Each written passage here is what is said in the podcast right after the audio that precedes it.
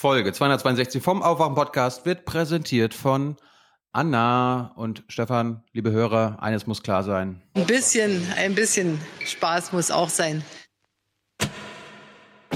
Ich glaube, es kann gelingen. Wir müssen uns verständigen. Die Deutschen haben einen Anspruch darauf, dass es schnell geht.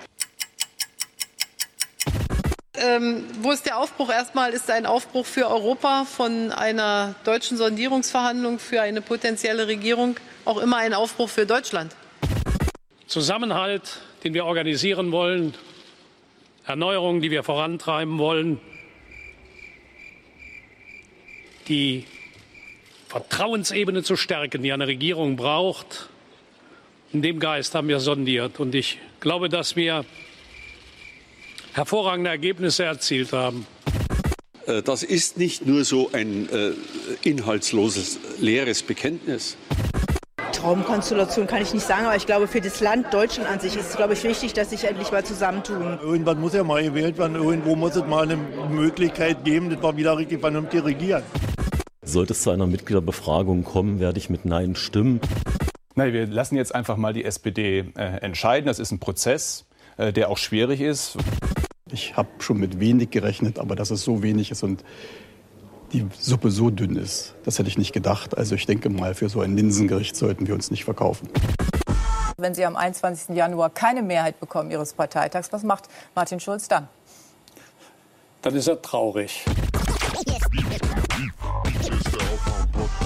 Morgen.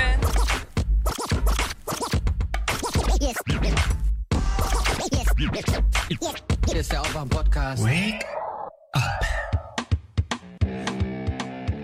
Mir kommt es immer so vor, dass äh, die SPD 2 zu 1 gewonnen hat, aber jetzt den ganzen Tag nur jammert über das Gegentor, das sie da kassiert hat. Wake up and clear your brain. Time to listen to what people are saying. Government is lying again and the media is acting insane. It's good to stay in bed and ignore the talking heads, but you can sleep when you are dead, so wake up. Ich habe dem Schulz im März das Buch geschenkt. Der hätte mal reingucken sollen. Unsere Themen sind überhaupt nicht angepackt.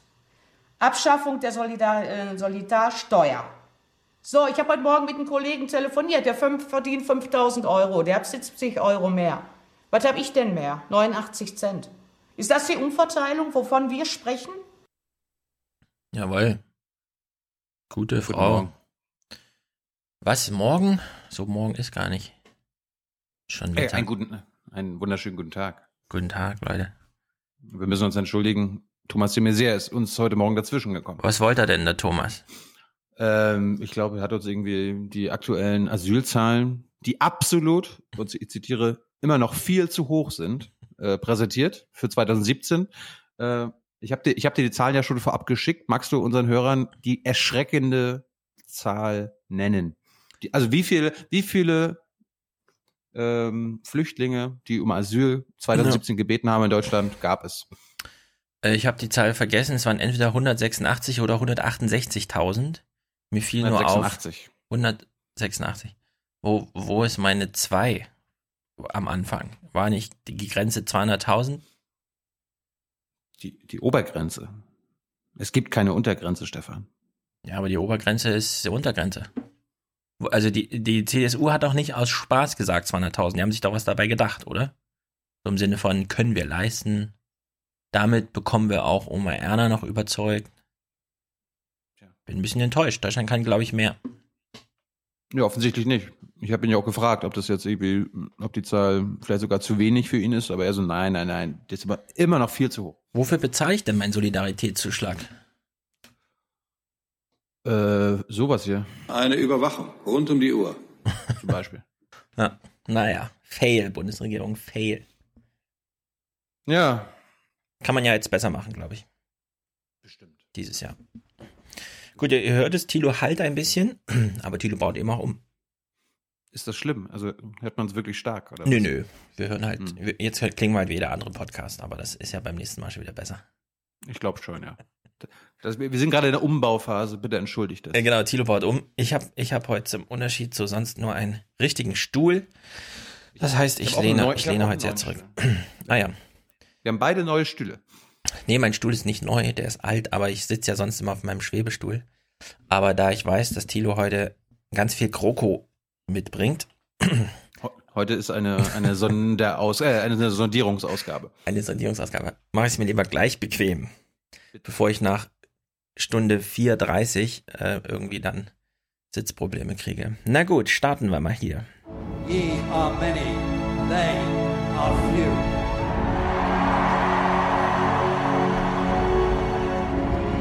Willkommen im 1% Club. Im 1%. Ich finde das schlimm, was du für eine Propaganda verbreitest. Wie Oh, kannst du, wie kannst du das? Es ist doch unglaublich. Ja, vor allem. Wie geht das? Wie, wie, wie kannst du sowas vergessen? Ja, Ich zeige es dir sogar noch an. ich glaube, es gibt so einen Bereich von Clip 1 bis eine Million hat man es drauf und danach vergisst man es schon wieder, dass Clips gespielt werden. Also gut, aufgenommen im Club sind Paul, herzlich willkommen. Maximilian, der schickt 50, eine längst überfällige Aufmerksamkeit für die Beobachtung des US-Wahlkampfes. Das ist natürlich interessant. Im Januar 2018, sehr gut. Karin, Marc, Fabian, der schickt 264 Euro. Ist damit hier eingetaktet und schreibt Felix, du Zipfelklatscher, Spendermore. Nee, warte mal, jetzt muss ich genau überlegen. Er, er, will, er will auf Bayerisch sagen, spend auch mal, spend a moi, spendermoi, spendermoi, spendermoi oder so, keine Ahnung. Spend a a moi, spend auch einmal, spend a a moi. Wie auch immer, da bräuchten wir hier Unterstützung, um solche Aussprache Sachen zu klären. Na gut, ich hoffe, ich habe delivered. Marc, Stefan, Immanuel, Martin, Sebastian, Kai, Bernhard, Max schickt 50 ohne Kommentar. Patrick, Fleming 70. Ich hoffe, ich, das ist jetzt, manchmal komme ich durcheinander. Vorname, Nachname, manchmal ist mit Komma getrennt, manchmal steht es einfach so. Ich hoffe, Fleming ist jetzt der richtige Name. Ich weiß es nicht. 70 Euro und er schreibt vielen Dank. Christina, Stefan, der schreibt. Tilo hat nur noch sein Soundboard im Kopf. Für mich ist das etwas zu viel. Er sollte vielmehr wieder seine eigene Meinung äußern und somit die elektronische Stimme etwas reduzieren. Ansonsten vielen Dank. Heute hat Tilo so viele Clips da kommt halt gar nicht drum rum, seine Meinung zu sagen. Pass mal auf. Patrick, danke, dass ihr meine linksgrün versiffte Filterblase erweitert. Liebe Grüße an euch und Oma Erna. Grüße an Oma Erna, sofern sie zuhört, sind gerne übermittelt. Jörn schickt 25 und schreibt 0,001% des Marktanteils des Heute-Journals bei den unter 50-Jährigen und 1 Cent für jedes Mal, wenn Ken Jebsen 2017 jemand nach dem 11. September fragt. Da, also das, das summiert sich ordentlich, glaube ich. Nicole. Achso, viele denken immer, ach, was heißt viele? Manche. Sehr ähm, fleißige YouTube-Kommentatoren schreiben in solchen Momenten immer, was habt ihr gegen Ken Jebsen? In dem Fall, Aber dass jetzt, dass jetzt wieder solche Reflexe aufkommen, einfach nochmal eine Minute zurückspulen, nochmal anhören, was wir gerade gesagt haben, überlegen, ob wir gerade was gegen Ken Jebsen gesagt haben. Das hilft dann auch, sich das einfach nochmal anzuhören. Statt in so Stefan. einem, ach, der hat Ken Jebsen gesagt, dann fand er das bestimmt scheiße. Nee, warum? Wenn du Ken nicht gleichzeitig positiv lobst, Das stimmt, genau. dann, also einfach nur, indem du ihn nicht äh, kritisierst, Genau. aber auch ihn nicht lobst, bist du trotzdem kritisch ihm Ja, gegenüber. und das finde ich, das finde ich mal zu hinterfragen, Leute. Ja. Wir können auch ab sofort so eine Dings fahren, Ken einfach niemal, erw- niemals erwähnen. Das ist nämlich dann die Losung von Ken. Nur erwähnen, was man richtig scheiße findet. Ansonsten gar nichts erwähnen. Nur sagen, was man scheiße findet. Und das ist aber nicht unsere Herangehensweise. Das wäre ja auch. Ich finde das schlimm, was du für eine Propaganda verbreitest. Genau. Nicole. Da gehe ich gestern einen, ah nee, da ich gestern einen Traum hatte, in dem ich mit euch beiden nach Dubai geflogen bin, denkt, denke ich, mein Unterbewusstsein will mir wohl mitteilen, dass ich euch mal wieder unterstützen sollte. Liebe, liebe Grüße, auch von Nicole und auch von Dominik. Äh, ja, das sind wirklich verrückte Träume. Na gut. Monika, als Investition in die Stefan-Blockchain auf ein rentables Jahr 2018. Freundlichen Grüßen, Luik, aka Mr. Grimrod. Grimmod. Finde ich gut. Also, wer noch Investitionsmöglichkeiten sucht, bei Twitter gibt es jetzt Stefan Blockchain. Und da kann man folgen. Oliver, 50 Euro. Immer wieder beeindruckt von eurer Arbeit und eurem Wirkungsgrad. Und er meint damit besonders unser Forum, als er da mal wieder reingeguckt hat. Finde ich gut, dass das Anklang findet. Dino, spendiere hiermit eine Runde 1% Club für L.B. und mich, weil Kunststudenten zusammenhalten müssen. Liebesgrüße aus Bielefeld. Bielefelder Kunststudenten, herzlich willkommen. Reinhold 50 Euro, Alexandra 50 für zuverlässiges Aufwecken. Stefan 25, besser zu spät als nie. Springen klingt die Münze.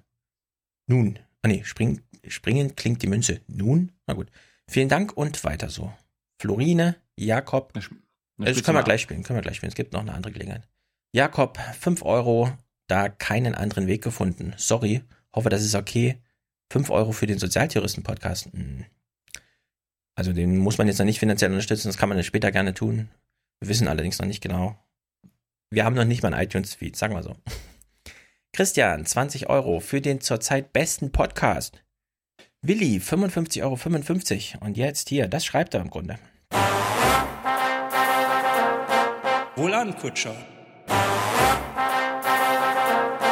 Spanne er die Pferde ein und spute sich, denn springend klingt die Münze. Jawohl. Michael. Hm? Du bist übrigens viel zu schnell. Ich komme gar nicht hinterher, wenn ich mal was drücken will. Also, soll ich jetzt mehr Pause machen oder ist das? Hm, ja, ratter nicht so runter. Michael. Mhm. Längst überfällig. Zu meinem Geburtstag am 19.01. eine Unterstützung aus dem Berliner Rathaus. Hihi. Schöne Grüße aus dem Oberallgäu. Ja, das passt doch. Das ist gut für unser Land. Ralf? So eine Haltung. Ralf? Unglaub, unglaublich. Was ist?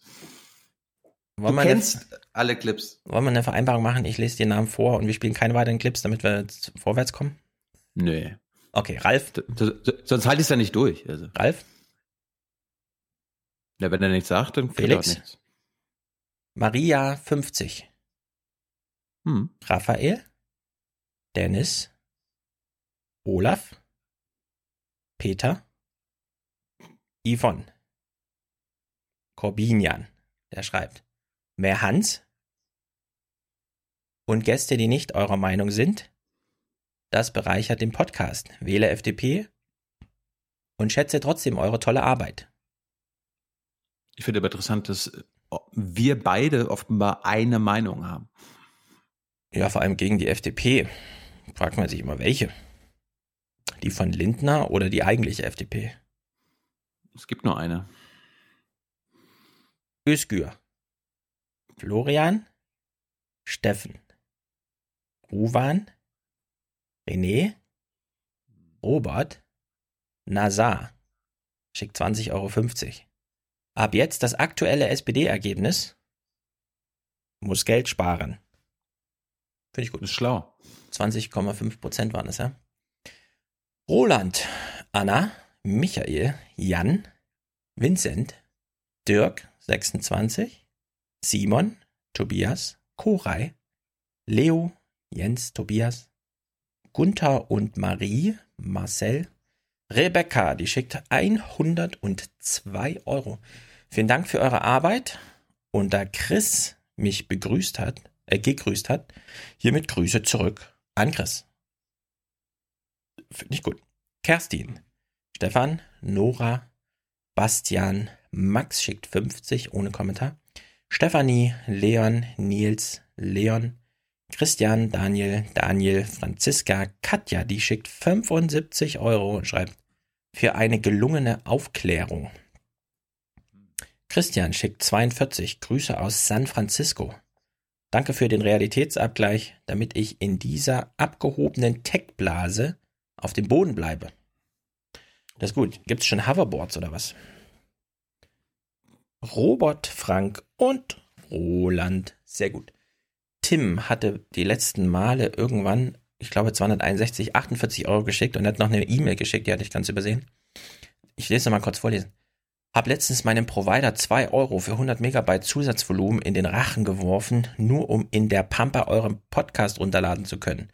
Bin aber zu geizig, um euch ein paar Kröten zu überweisen. Shame! Shame. Shame.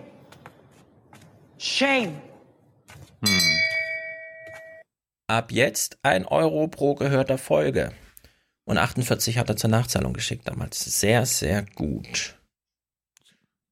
Gut. Genau, genau so haben wir das gern. Genau. Genau, was wir auch gerne haben, sind eure Vorschläge zum Logo. Äh, hier nochmal kurz der Aufruf. Ähm, also es ist jetzt nicht, dass wir so Mechanical Turk mäßig eine Ausschreibung gemacht haben. Im Sinne von, wir wissen auch, viele Logo-Designer oder in Branchen, in denen man Logo designt, wird man nicht sehr gut bezahlt. Das heißt, bitte nur Hobbyprojekte in dem Fall. Also ich kann mit meinem Logo auch erstmal noch gut leben. Es ist jetzt nicht Not am Mann oder so. Ja, also in dem Falle Finde ich auch. Hobbyarbeitsvorschläge, die man abends nochmal so aufgrund Podcast-Unterstützung und so weiter und so fort. Äh, den, die Vorschläge von äh, Ernster, Emster, Emster finde ich ganz gut. So ein bissiger Fernseher. Also ich wollte auch erstmal Danke sagen für, wir haben ja bestimmt schon 20 verschiedene Vorschläge, aber ein guter war noch nicht dabei. Oder, oder einer, Ja, wo also das, Elster war schon ganz gut. das Kriterium ist, es mu er muss besser sein als unser aktuelles Logo. Und Ja, also das. Da, da, fehl, da fehlen wir beide drauf. Findest du? Ich wollte gerade sagen, wir beide müssen jetzt nicht unbedingt rein. Ja, aber irgend, also guck dir mal zum Beispiel unser Twitter-Hintergrundbild an. Das Mhm. hat, das hat was von uns. Ja, also da habt ihr, das ist eine Karikatur oder also da kann man so ein bisschen, das ist so Thilo und Stefan fahren Achterbahn durch Mhm. die Fernsehsender. Okay. Ja. Ist ein bisschen kompliziert wahrscheinlich für ein, für ein quadratisches Logo, aber ja, für ein Logo ist das ein bisschen viel. Hm. Ja, also es eilt ja nicht. Genau. Es gibt ja wahrscheinlich auch Hörer, die die Folge jetzt heute und die letzte Folge irgendwie in zwei oder drei Wochen hören. Und der oder diejenige kommt dann. Genau. Also wir werden, wir werden das jetzt nicht sofort entscheiden. Nee, nee, das machen wir auch ähm, aufgrund eines Prozesses im Forum, würde ich sagen. Also es ist ja erstmal so ein Inspirationszusammenhang, finde ich auch ganz gut. Jeder guckt sich mal so an, was die anderen und dann einfach mal gucken. Na gut. Gut, äh, Thilo hat jetzt sehr viel, ähm, hauptsächlich GroKo oder hast du noch irgendwas super Dringendes, was man gleich zu Beginn oder sollen wir chronologisch Nachrichten gucken? Ich oder? habe noch andere Nachrichten, aber ich glaube, wir sollten uns heute erstmal auf die Sondierung be beschränken. Also erstmal erstmal die abarbeiten und dann mal schauen, wie weit wir kommen. Okay. Ja. Dann, äh, also Nachrichtenwoche machen wir trotzdem ganz ordentlich, ne? Ja, du willst uns Montag ja, ich bis- finde, ich finde, ich finde, du solltest uns ähm, gedanklich und auch psychologisch dahin führen, weil Es kommt ja in der Nachrichtenwoche immer mal was vor, aber es ist natürlich zum Glück nicht nur GroKo. Wir haben ja noch andere schwerwiegende Debatten, wie zum Beispiel Me Too. Ähm, das ist immer wieder, das letzte Mal ging es ja los mit Terror, letzte Woche, nach, nach Weihnachten direkt. Und das Terrorthema war ja eigentlich so ein Feminismus-Thema oder ein Frauenthema. Also im Sinne von, die weibliche, der weibliche, die weibliche Hälfte der Gesellschaft spielt jetzt auch im Salafismus eine Rolle, weil Frauen plötzlich mit im Anschlagsgeschehen drinstecken und Klaus Kleber dann feststellt, ach so, Frauen haben ja schon immer eine Rolle gespielt, nur eben die Rolle, die Frauen eben im Salafismus oder im radikalen Islamismus da spielen. Naja, jetzt ist es jedenfalls hier wieder genauso. Die Woche beginnt wieder mit so einer Art, äh, wie soll man sagen, MeToo-Debatte. Diesmal ein bisschen, ein bisschen äh, expliziter. Ich fand es trotzdem überraschend, dass man das als Thema 1 genommen hat, weil Golden Globe, ja, also eine Medienpreisverleihung gleich als erstes Aufmacherthema einer Tagesthemensendung fand ich dann doch ein bisschen überraschend, aber gut. Guten Abend. Der große Country-Sänger Johnny Cash hat sich immer schwarz gekleidet als Zeichen gegen alles Unrecht auf dieser Welt. Sein Bekenntnis lautete, solange wir nicht anfangen, einig Sachen richtig zu machen, trage ich schwarz. Mhm. Ich finde, das ist keine Info, die man, mit der man heute schon, aber gut. Moderation geht ein bisschen weiter. Man ist ja jetzt hier, man sieht sie schon, die Kleider ohne die Köpfe.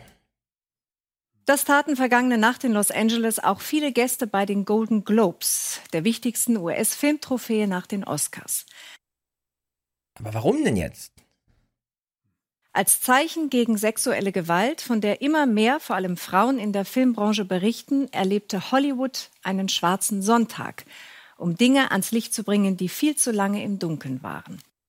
So, und jetzt kommt der Brückenschlag und das finde ich so ein bisschen. Eigentlich wollten sie gar nicht über die Frauen, ist doch egal und so. Sie wollten eigentlich über Diane Krüger, weil die hat ja einen Preis gewonnen dort. Also haben sie jetzt einen Brückenschlag versucht. Über die, die Frauen tragen alle schwarz hin zu Diane Krüger. Ich finde es ein bisschen albern eigentlich. Und dabei spielte auch die deutsche Schauspielerin Diane Krüger eine Rolle. Uh. Denn aus dem Nichts gewann ihr gleichnamiger Film von Regisseur Fatih Akin einen Golden Globe und damit ihr schwarzes Statement besondere Aufmerksamkeit. Manchmal sagen Kleider mehr als tausend Worte. Als Diane Krüger in Schwarz den roten Teppich der Golden Globes betritt, ist sofort klar. Die erste Meldung beginnt wirklich mit dem Kleid einer Mhm. deutschen Schauspielerin. In den ja, weil es jetzt um die Frauen geht, weißt du? Ja, aber Ja, genau das ist ein das bisschen doch- verdreht. Ja, ja, Ja, aber ist genau das ist verdreht. doch das Problem, dass sie Nein. sexualisiert werden, dass ihre äh, ihr Aussehen bewertet wird. Wenn Diane Krüger einen Preis gewinnt, muss Hat- das gezeigt werden. Aber hat sie auch einen Preis gewonnen oder hat der Film, den, wo sie mitgespielt hat? Naja, der Film ist natürlich, es gibt ja, also für ausländische Filme gibt es natürlich nur einen Preis. Da wird nicht nochmal bin differenziert. Sie hätte ja auch als Schauspielerin nominiert sein können. Ansonsten hat Fatih Akin den Film gewonnen. Äh, den Preis Äh, gewonnen. naja, nee, da wird schon der ganze Film ausgezeichnet, weil du hast natürlich nur für, also für einen fremdsprachigen Film, es gibt ja keine beste Schauspielerin eines fremdsprachigen Films. Es gibt einfach nur einen fremdsprachigen Film. Der Preis gilt dann für alle sozusagen.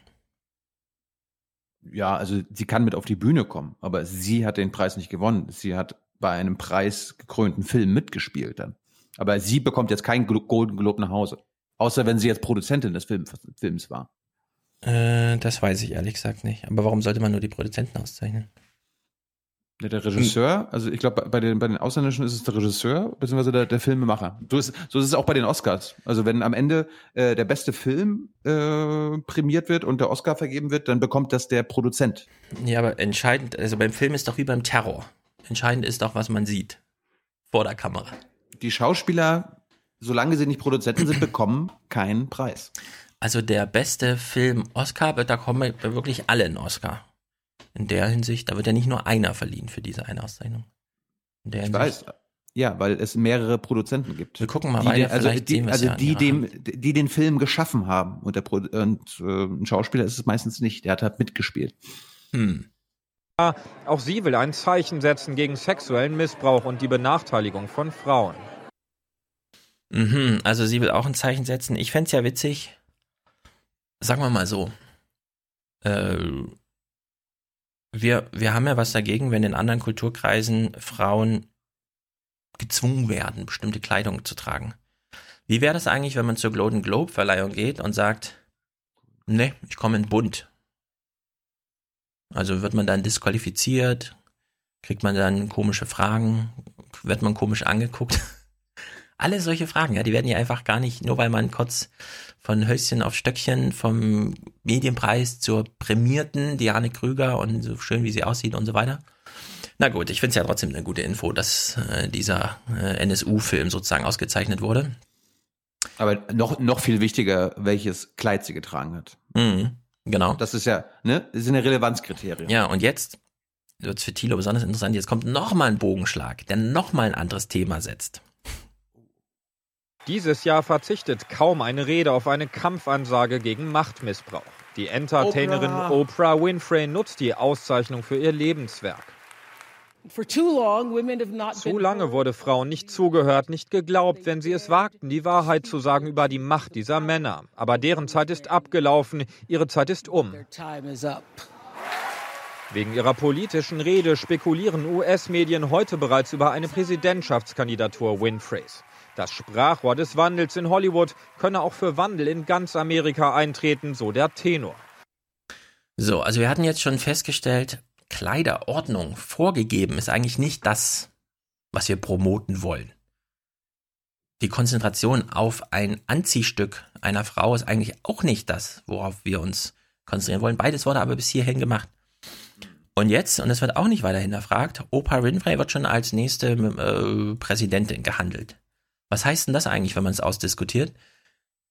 Wir sind jetzt in der Debatte, dass wir so weit sind, dass wir sagen, naja, es wird, also der nächste Präsident, die Antwort auf Trump kann erstens nur noch ein Milliardär sein Und noch, noch, äh, noch ein Fernsehstar. Genau, und wieder jemand aus der Aufmerksamkeitsindustrie. Das ist so unglaublich. Und ich meine, das hat, das hat mich letzte Woche, ich weiß nicht, ob, aufgeregt hat's mich nicht, weil es mich irgendwie doch nie so tangiert, aber echt überrascht, dass echt geschätzte Kollegen von uns das so geteilt, ge gefeiert und auch, er, also sie hoffen ja wirklich, oh, hoffentlich, Hm. hopefully she's gonna run.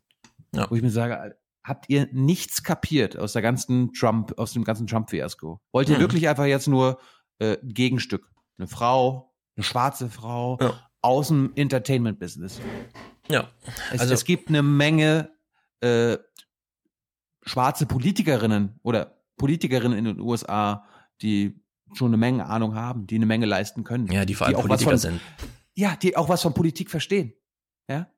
Weil so- sonst, äh, ja, nee, aber Stefan, das, ich glaube, wir, wir, wir, wir haben das einfach falsch verstanden. Also Trump ist ja einfach nur bescheuert. Genau. Und darum kann er, darum kann er das mit der amerikanischen Demokratie als Präsident jetzt einfach nicht so hinbekommen und ist Mhm. halt ein, ein äh, neuer Faschist und so weiter. Wenn Oprah, die nicht bescheuert ist, die kann das, die kann das dann, dann, dann läuft das im Senat und im Kongress. Und Ja, also äh, so kommt es mir eben auch vor. Ja. Erfahrung, Erfahrung spielt da keine große Rolle. Nee, vor allem politisches Können und so weiter. Ich meine, in, in Amerika gab es jetzt mit Trump eben nicht nur, okay, es ist jetzt ein Idiot im Amt, darauf können sich ja alle einigen, aber es ist eben auch, und äh, Lawrence Lessig ist ja nicht ohne Grund damals angetreten und hat gesagt, Leute, wir machen erstmal das Finanzierungsmodell der Politik neu, bevor wir überhaupt irgendwas machen. Und es hat sich ja so weit geschleppt, dass selbst der demokratische Gegenkandidat Bernie Sanders im Grunde nur das wollte. Wir müssen erstmal die Finan- Finanzierungssachen ändern. Hier beim Tagesthemen ist jetzt Tenor, nee, es läuft alles ganz gut. Es ist bald nur blöd, dass Trump ein Idiot ist. Aber wir brauchen jetzt wieder einen Milliardär. Also wieder einen, der auf die Bühne kommt und sagt, ich bin auf jeden Fall unabhängig. Ich würde doch niemals zu einem Fundraiser gehen, weil ich wirklich Geld brauche. Ich bin nicht Ted Cruz oder so. von euch. Und das, ich genau. bin eine von euch. Das, Ja, vor allem, ihr so- kennt mich. Ihr kennt mich. Das ist ja diese Haben Sie, Botschaft. haben die Tagesthemen das gerade erwähnt, dass sie eine Milliardärin ist? Haben sie natürlich nicht. Diese Logik muss man sich dann selbst erarbeiten.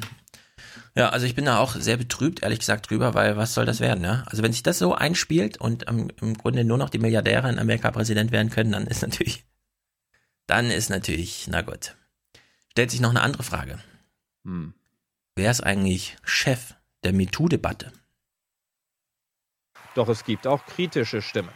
Scheinheilig nennt Rose McGowan den Protest bei den Golden Globes. Sie war die erste Schauspielerin, die Weinstein öffentlich Vergewaltigung vorgeworfen hatte.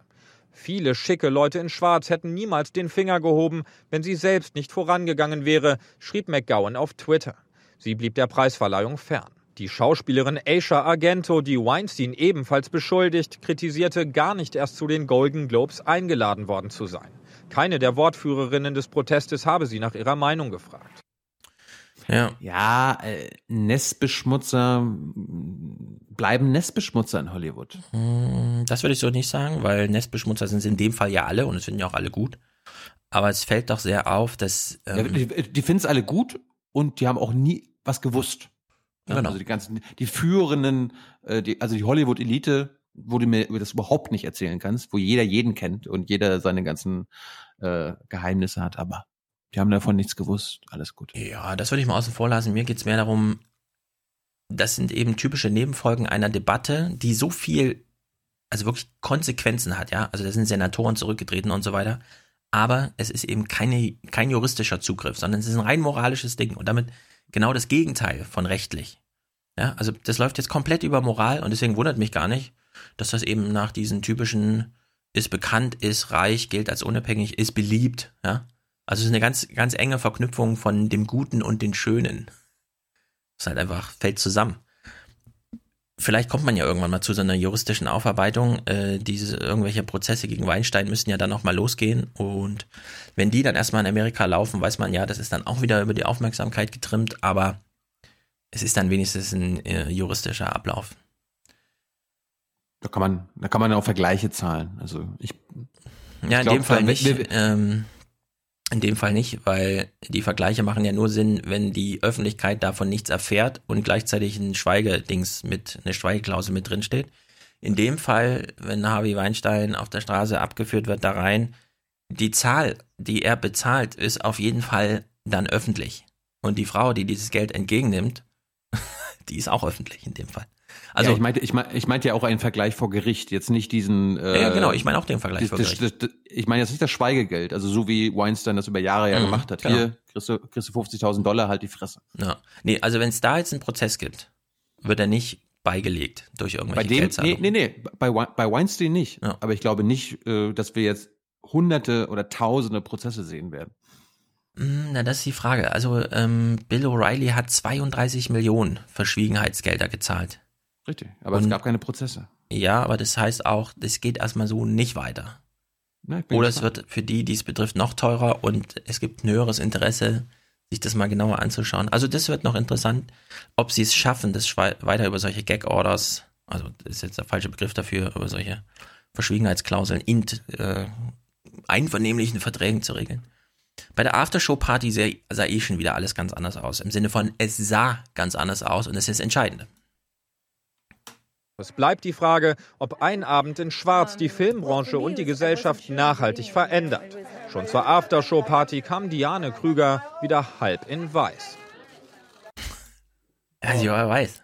Plötzlich hat sie weiß angezogen. Sie war so schön. Ja, das sowieso. Äh, Ja, aber das ist, das ist, ich meine, wir gucken hier die Tagesthemen, ja. Was erwarten wir? Diese Arbeit, die wir hier jeden Tag machen, die basiert nicht auf unserer Meinung, sondern auf Fakten. Darauf kann man gerade in Zeiten wie diesen nicht oft genug hinweisen. Ja, in Zeiten wie diesen. Haben Sie dann auch die James Franco Story gebracht? Nein. Der ist ja auch, der ist ja auch auf dem roten Teppich gelaufen, war ja auch nominiert, hat ja auch seinen Button da getragen und dann während die Show lief, wurde er auf Twitter von einigen seiner Ex-Kolleginnen oder äh, Angestellten und Schauspielerinnen, die für ihn gespielt haben, äh, auch, ähm, ich will nicht sagen, nee, nicht beleidigt nicht, aber die haben sich natürlich darüber aufgeregt, dass das scheinheilig ist, weil er ist jetzt kein Vergewaltiger oder offenbar kein Vergewaltiger wie Harvey Weinstein, aber er hat auch offenbar einiges auf dem Kerbholz. Naja, über ihn direkt wurde nicht berichtet, aber es wurde später in der Woche aufgegriffen. Finde ich auch interessant. Es war ja eh die Frage, wie sieht die Gegenbewegung aus? Ja? Gibt es eine Konterrevolution zu MeToo? Begehren die Männer jetzt plötzlich auf? Nee, es sind nicht ganz die Männer. Das ist interessante Sache hier aus Europa, mal im Großen und Ganzen. Catherine Deneuve, eine französische Legende. Was immer sie auch macht, beschäftigt danach ganz Frankreich. Ganz Frankreich. Der Moderator der Filmfestspiele in Cannes, überrannt und überrascht zugleich. Nun sorgt Deneuve wieder für Aufmerksamkeit mit der Kritik an der MeToo-Bewegung. Sie und die anderen Frauen schreiben, Vergewaltigung ist ein Verbrechen, aber hartnäckiges oder ungeschicktes Flirten ist kein Delikt. Ihre Sorge, MeToo schaffe ein Klima der Denunziation, das den Feinden hart erkämpfter sexueller Freiheit diene. Die 100 Frauen meinen, für die sexuelle Freiheit sei die Freiheit unerlässlich, auch mal jemandem lästig zu werden. Ein Recht auf Belästigung also? Wir fordern doch kein Recht auf Missbrauch oder Belästigung. Es geht nicht darum, unangemessenes Verhalten zu rechtfertigen. Doch es passiert gerade etwas sehr Schlimmes. Eine Rückkehr zu moralischer Ordnung, eine Art Sittenstrenge. Das hat, Han, das hat Hans Hüttmann in einem schönen Beitrag, glaube ich, im Freitag mal auch beschrieben. Mhm. Ja, ich finde das auch interessant. Ja. Also was vor allem fehlt, und das wird auch den MeToo-Verfechtern äh, noch auf die Füße fallen, man muss es am Ende irgendwie juristisch klären. Weil hier geht es nicht immer nur um Superstars und so. Man muss das auch alltagstauglich machen und davon sehe ich wirklich noch wenig. Weil bisher ist es einfach eine grandiose Einschüchterungskampagne, ob zu Recht oder nicht, ist ja da wirklich dahingestellt. Aber wie reagieren Männer darauf, ja, ist wirklich die Frage. Und solange es da, also solange dann äh, Angst als äh, wirklich großes Thema mitschwingt, ist das wirklich kein schönes Miteinander, glaube ich.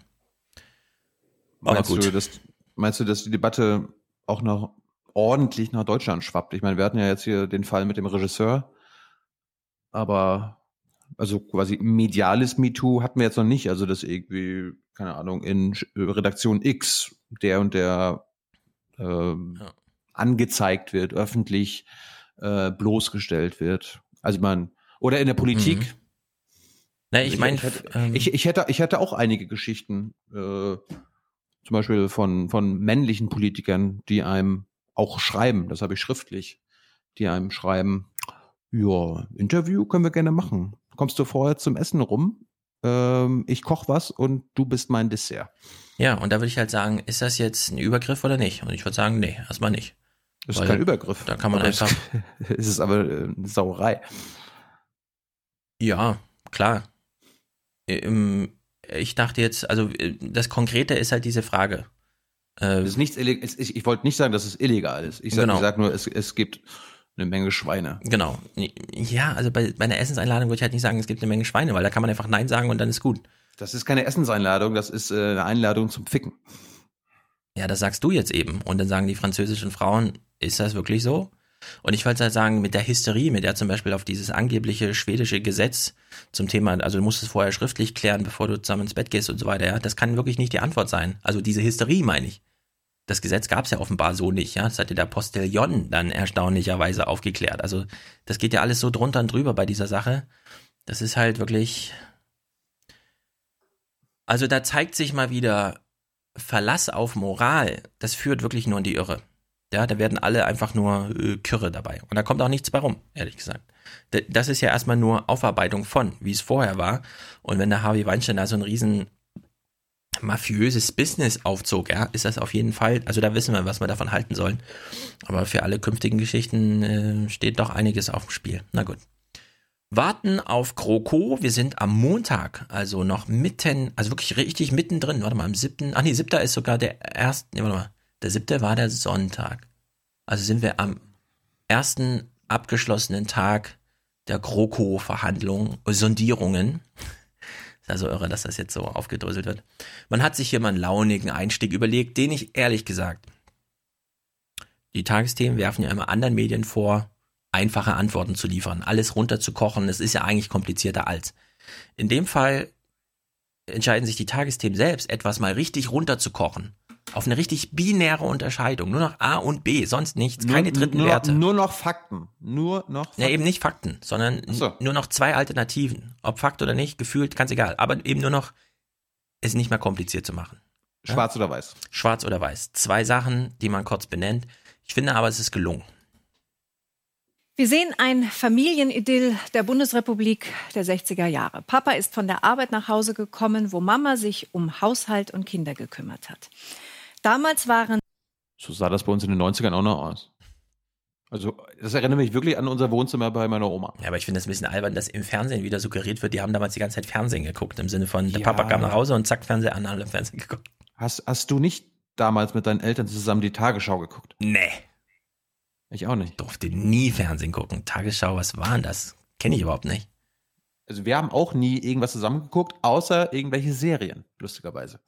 Nee, wir haben gar nichts geguckt eigentlich. Gut, wir gucken mal hier weiter. waren CDU und SPD im Westen Deutschlands noch echte Volksparteien und konnten beide damit leben. Die CDU pflegte das konservative Familienbild, die SPD setzte sich für den arbeitenden Vater ein. Und heute? Heute ringen Union und SPD in den Sondierungen darum, überhaupt einen eigenen Markenkern zu finden und diesen dann möglichst auch durchzusetzen in einer etwaigen Neuauflage der Großen Koalition. Ja, also ich finde es wirklich sehr gut. Die CDU kümmerte sich um die Familie und die SPD spezifisch um den arbeitenden Vater. Jetzt könnte man sagen, was, die CDU hat sich für die Familie eingesetzt? Heißt das, sie war auf der Seite der Frau und Kinder oder sowas? Ja, okay, Ja. kann man alles ausdiskutieren, aber als Bild finde ich das erstmal schlüssig, weil es, glaube ich, soweit ich in diesen Zeitgeist über, was weiß ich, Texte und so weiter reinblicke, auch tatsächlich so war. Ja, also wir haben ja jetzt wieder diese Aufarbeitung von, was weiß ich, Martin Schulz ist in Dortmund, da ist noch Ruhrpott oder so und deswegen, ja, da kitzelt das noch so ein bisschen an der Oberfläche, dass es irgendwie stimmt. Nun gut, weiter. Wir sind ja nicht mehr damals, als das so, so einfach war. Es ist ja komplizierter geworden. Die Umstände haben sich geändert. Geblieben sind die Themen Arbeit und Familie. Ja, die Umstände haben sich geändert. Geblieben sind die Themen Arbeit und Familie. Was ist Arbeit? Ist heute eine sehr große Frage. Wo hört Arbeit auf? Wo fängt Arbeit an? Wo, wo arbeiten wir überhaupt? Und was ist Familie? Ist auch eine der großen drängenden Fragen. Also in der Hinsicht ist das schon ziemlich, ich finde dafür, dass es runtergekocht ist, trifft es schon ziemlich den Nagel auf den Kopf bei heutigen Debatten. Also ich finde, man kann durchaus ein Uniseminar was weiß ich, Politikwissenschaft, zweites Semester oder so, wirklich zum Thema machen, was ist Arbeit, was ist Familie und was hat das mit der Veränderung von CDU und SPD zu tun im Verlauf der letzten 50 Jahre. Da kriegt man schon ein sehr gutes Seminar zustande, da gibt es Textgrundlagen und so weiter, da kann man sehr gut diskutieren und ist, glaube ich, dann auch an einem, am Ende bei so einem aktuellen Punkt, bei dem man wirklich was zur GroKo aktuell sagen könnte. Nun, hat sich einiges verändert in der Zeit. Nicht nur die Parteien sind von gestern, wie sie suggeriert. Wir wissen, das Fernsehen ist auch von gestern. Nein. Ja, wir haben es ja gesehen das letzte Mal. Sehr viel hat sich ja nicht verändert. Außer, dass irgendwelche Studios jetzt grün sind und hinten kein Lichtkasten mehr hängt, aber es werden trotzdem Bilder und sowas angezeigt. Auch die Gewerkschaften sind immer noch von gestern. Für was streiken wir? Nicht für vier, nicht für fünf, sondern für sechs Prozent mehr Kohle, Kolleginnen und Kollegen. Wenn die IG Metall etwas durchsetzen will, wird's laut. Diesmal aber pfeift es den Arbeitgebern besonders in den Ohren. Deutschlands größte Gewerkschaft fordert gleichzeitig mehr Lohn und weniger Arbeit. Beschäftigte in der Metall- und Elektrobranche sollen das Recht erhalten, auf eine 28-Stunden-Woche zu reduzieren, inklusive Rückkehrrecht in Vollzeit und zum Teil auch Lohnausgleich. Bundesweit gehen heute tausende Metaller dafür auf die Straße. Ja, ich will nochmal auf mein Lieblingsbeispiel zurückkommen, das einen sozialen Wandel beschreibt. Greenpeace. Vor 15 Jahren noch im Schlauchboot über die Meere gefahren, irgendwelche Ölplattformen, Walfänger oder sonst was äh, angehalten, große Action und so weiter. Warum? Um in den Medien damit präsent zu sein, damit Leute, die das sehen, darüber nachdenken, wen wähle ich eigentlich das nächste Mal? Könnte ich mal nicht jemand anders wählen als CDU und SPD? Das ist sozialer Wandel auf die Straße gehen und einen Warnstreik machen und eine Pfeife mitnehmen, das ist kein sozialer Wandel. Das sieht aus wie 1978. Da ist einfach in 40 Jahren genau nichts passiert. Ja, und dass die Gewerkschaften ansonsten rumklüngeln und äh, in dem Fall hier die IG Metall nochmal vorher beim Arbeitsminister anfragt, wenn wir die Verlautbarung so und so machen, könnt ihr dann damit leben? Und dann sagen die ja, und also ist die nächste Verlautbarung und so. Das ist halt wirklich 1978, ja. Also da hat sich null verändert. Das Fernsehen ist wie damals, die großen Parteien sind wie damals. Fernsehen tut so, als wäre es neu, sagt, die Parteien sind von damals, registriert das aber gar nicht. Und in dem Bericht, in dem da losgeht, sehen wir Part äh, Gewerkschaften, die sind auch wie damals. Und in dem Falle gucken wir mal in den Bericht rein. Der ist äh, inhaltlich ziemlich öde, aber ähm, es ging um das berufliche Rückkehrrecht nach Familienauszeit. Das hatten wir ja beim letzten Mal schon. Einer der wenigen Momente, in dem dann äh, Jörg Hofmann als erster Vorsitzender IG Metall in den Nachrichten kam. Das haben wir ja geguckt. Rainer. Nee, Rainer ist der vom DGB. Ich meine Jörg Hofmann so. vom, vom IG Metall. Und nochmal erklärt, wir brauchen jetzt eine Familienauszeit, nicht nur für Kinder, sondern zunehmend auch für alte Menschen. Dann stellt sich raus, ach, das stand schon im Koalitionsvertrag 2013. In dem Sinne möchte ich nochmal anfügen, äh, Martin Schulz hat ja beim letzten Mal gesagt, er möchte alles dafür tun, die ähm, sachgrundlose Befristung abzuschaffen, steht jetzt gerade nicht in den Sondierungspapieren. Finde ich auch witzig, ja. Stand schon mal im Koalitionsvertrag. Dann haben sie, nee, stand da nicht drin, sondern war schon Thema. Dann haben sie es äh, im Bundestag abgelehnt, auf dem Parteitag gesagt, wir machen das jetzt. Beim nächsten Parteitag nochmal gesagt, wir machen das jetzt und jetzt steht es wieder nicht in der Sondierung. Ja. Also das, das ist, das ist Lügenpartei. Sie konnten sich halt nicht in allen Punkten durchsetzen, Ja. Herr Schulz. Jedenfalls, äh, lassen wir mal die Inhalte weg, weil die sind eh überwunden. Konzentrieren wir uns mal auf Otto und Kretschmer, also unser neuer Sachsener, wie soll man sagen, Ministerpräsident, wohlwollend. Der Der hat ja der ganz schön einen, der hat ja ganz schön einen rausgehauen die Woche. Hören wir uns doch mal den Otto an. Einzelnen in der Union aber platzt schon der Kragen. Zusätzliche Bürokratie für Unternehmen, das kann einfach nicht der richtige Weg sein. Und was mir auch nicht gefällt, das sage ich ganz deutlich, wenn es bei der Belastung von Unternehmen nur noch darum geht, ob man das bei 2000 Mitarbeitern oder bei 500 oder bei 200 macht. Wir brauchen überhaupt keine zusätzliche Belastung für Unternehmen. Nein, die Arbeitnehmer müssen belastet werden. Ja, da hat jemand gedacht, na, wenn die FDP, wenn das F in FDP jetzt für Fascho steht, dann mache ich das einfach mit der liberalen, angeblich liberalen Seite und erzähle irgendwas von, wir dürfen Unternehmen nicht weiter belasten. Nur weil die SPD mal sagt, wir brauchen jetzt mal so ein Familienrückkehrrecht irgendwie. Eine, Familie, eine Familienauszeit. Jedenfalls war der O-Ton entscheidend, weil äh, die Woche hat ja sonst keiner öffentlich gesprochen, weil man hatte ja ein Verschwiegenheitsgelübde abgelegt, bevor man sondierte. Deswegen hier mal weiter im Text. Äh, ich glaube, auch die Fernsehmacher sind ein bisschen gelangweilt. Vor die Kameras darf am Abend wie verabredet nur ein. Äh, falls du deinen Zirpengrillen auf deinem Board auch bereit hast, also kannst du ruhig ein bisschen einspielen. Trainer Michael Grosse-Brömer betont, Es ist nichts vereinbart, solange nicht alles vereinbart ist. Das gilt im Übrigen auch beim Thema Energie äh, und Klimaschutz. Zirp, zirp, zirp, zirp, Wir werden die Facharbeitsgruppen nun weiter intensiv äh, morgen in der bayerischen Landesvertretung an der Arbeit haben. Ja, so hört sich das an, wenn die Losung nicht ist feuerfrei, sondern die Partei entscheidet, wer wann spricht und dann steht plötzlich Grosse Brömer da und macht Gedankenpausen wie Martin Schulz. Nee. Also nicht wie Martin Schulz. Martin Schulz, das Ja, der lässt sich noch sehen. mehr Zeit, das stimmt. Das stimmt. Nee, der, der lässt sich nicht mehr Zeit. Der ist, also da denke ich manchmal. Der ist wirklich ausgeschaltet, meinst du? Ja, das ist wirklich so, das ist leer. Das ist wirklich leer Ja. im Kopf. Das kann durchaus sein. Karin Mioska denkt sich jetzt auch, ey, warte mal, irgendwie ist mein Kopf leer, in der Politik passiert ja gar nichts, weil alle irgendwie rumschweigen. Also schreibt sie sich mal eine schöne Anmoderation und ruft nochmal beim Grafiker an. Haben Sie, haben Sie dieses Bild, Herr Grafiker? Da dümpelt es also vor sich hin, das große Schiff mit dem Namen Deutschland. Früher Deutschland. mal das Traumschiff der Das Deutschen. Traumschiff. Heute führungslos in nationalen und internationalen Gewässern. Kapitän Merkel und ihre Offiziere Schulz und Seehofer sitzen mit diversen Navigatoren, Steuermännern und Steuerfrauen wieder mal unter Deck und sie beraten, wohin die Reise nun gehen soll und mit welcher Mannschaft. Im Mm. Maschinenraum also halbe Kraft, wenn überhaupt. Doch der Kahn hält einigermaßen Kurs, denn die See ist vergleichsweise ruhig. Und so sind es auch die Passagiere. Noch. Ich würde sagen, eine nautische Metapher geht, 17 gehen nicht. Ich habe jetzt echt nur noch gewartet, dass der Eisberg irgendwo kommt. Apropos Eisberg. Ähm, Gabriel sieht ja die Politik auch auf einen Eisberg zuschippern, wir erinnern uns. Schlimmste ist übrigens die belgische Erfahrung. Zwei Jahre, alles funktioniert, keine Regierung. Wenn das die Leute mitkriegen, das ist eine echte Gefahr für uns in der Politik. Also Ja. echt. Ja. Die bei den Tagesthemen haben sich gedacht, wir gehen mal die Leute fragen. Haben sie, haben die Leute Angst? Äh, Also dieses mit, wir haben keine stabile Regierung oder so weiter, ja, ist das irgendwie, kümmert es die Leute noch? Antwort ist für uns weniger überraschend. Dass sie es im heute Tagesthemen aber so spielen, fand ich überraschend. Eine neue Regierung gibt es noch nicht. Sonst alles wie immer. Stau auf dem Weg zur Arbeit. Sondierungsgespräche, die Politik ist da ganz weit weg. Ab und zu haben wir noch ein, ein Thema daheim, kurz mal ansprechen, wie sieht es eigentlich aus, verfolgt sie jemand und es verfolgt eigentlich auch keiner mehr in der Familie. Also es ist einfach, die Luft ist raus. Hat jetzt in meinem Tun und meinem Gedanken für diese Woche keine erste Priorität, muss ich wirklich sagen. Warum auch? Das Leben.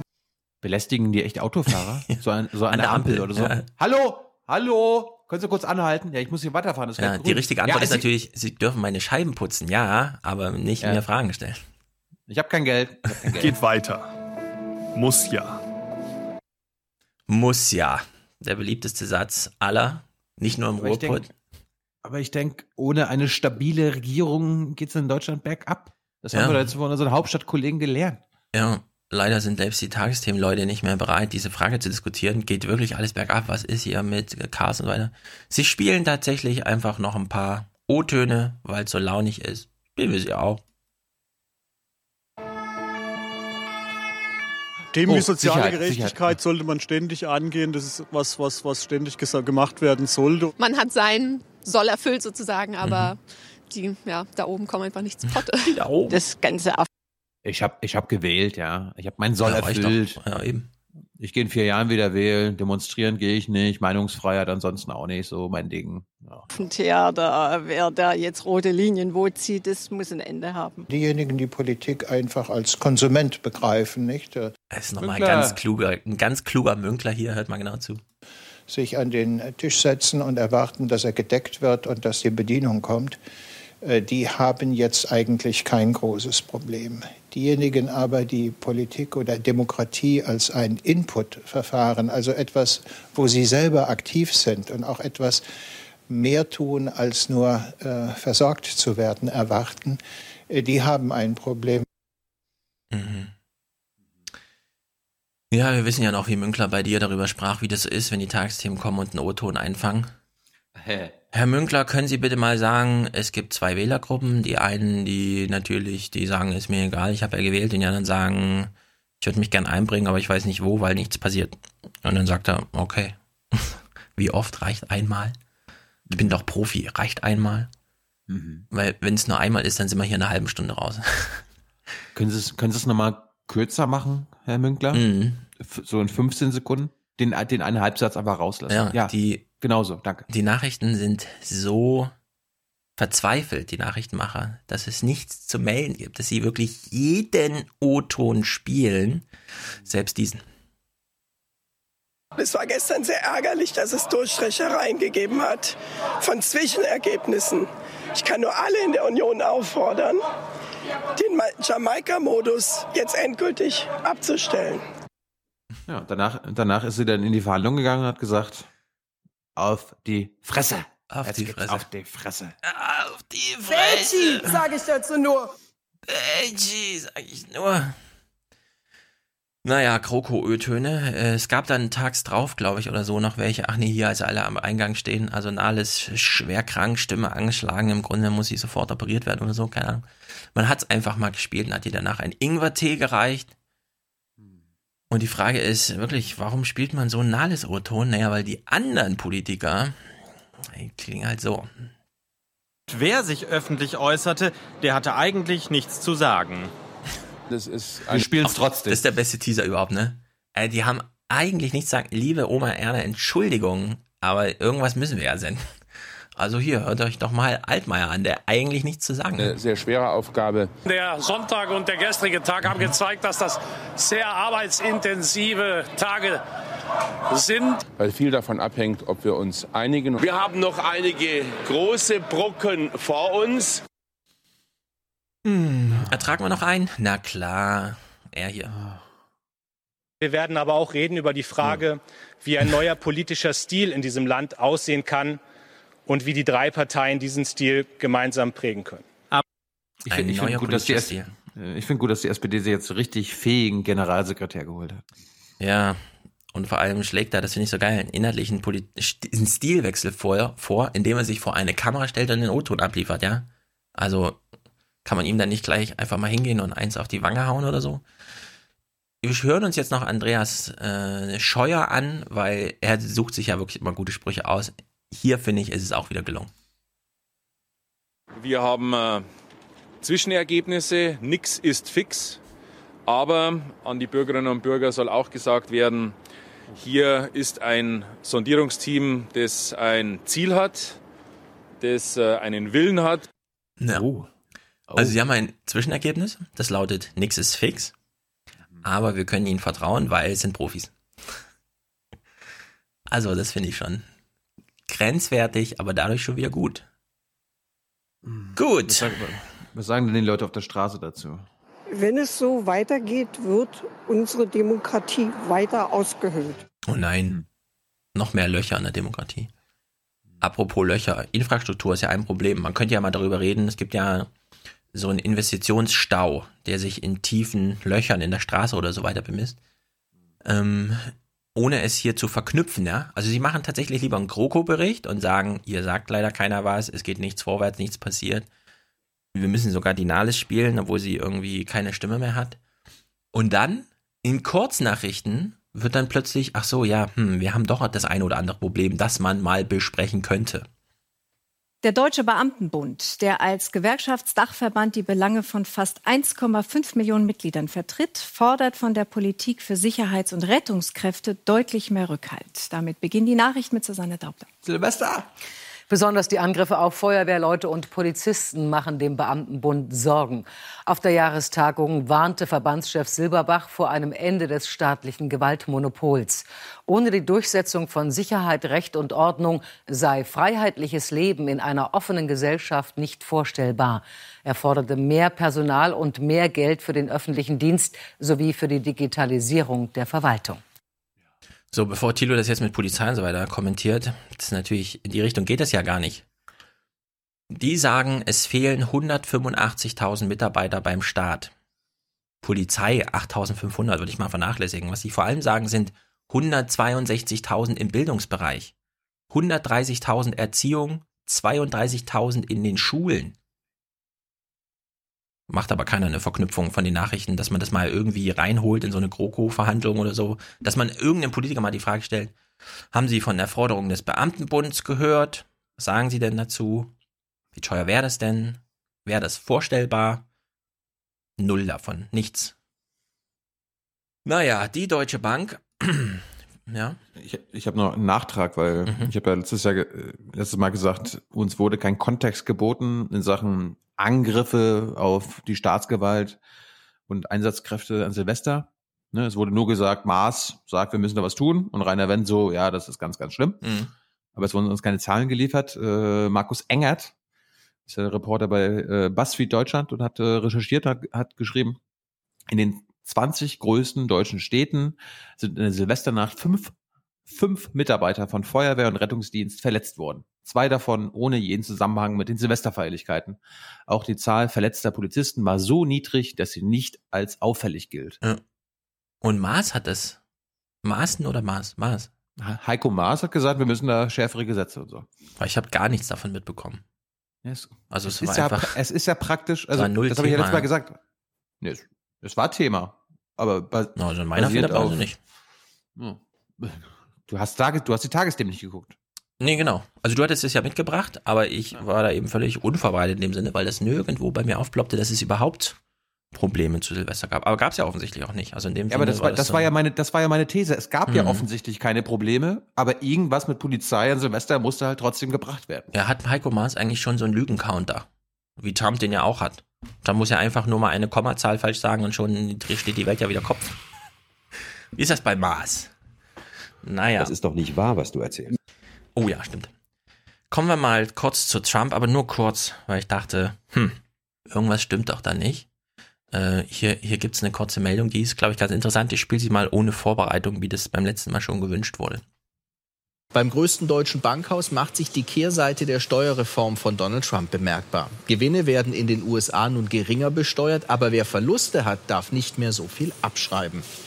Das trifft die Deutsche Bank, die nun weniger Steuerersparnis in den USA verbuchen kann als geplant. 1,5 Milliarden Euro kostet das Bankhaus die US-Steuerreform. Hinzu kommt, dass die Bank mit Aktien und Devisen nicht mehr so viel verdient.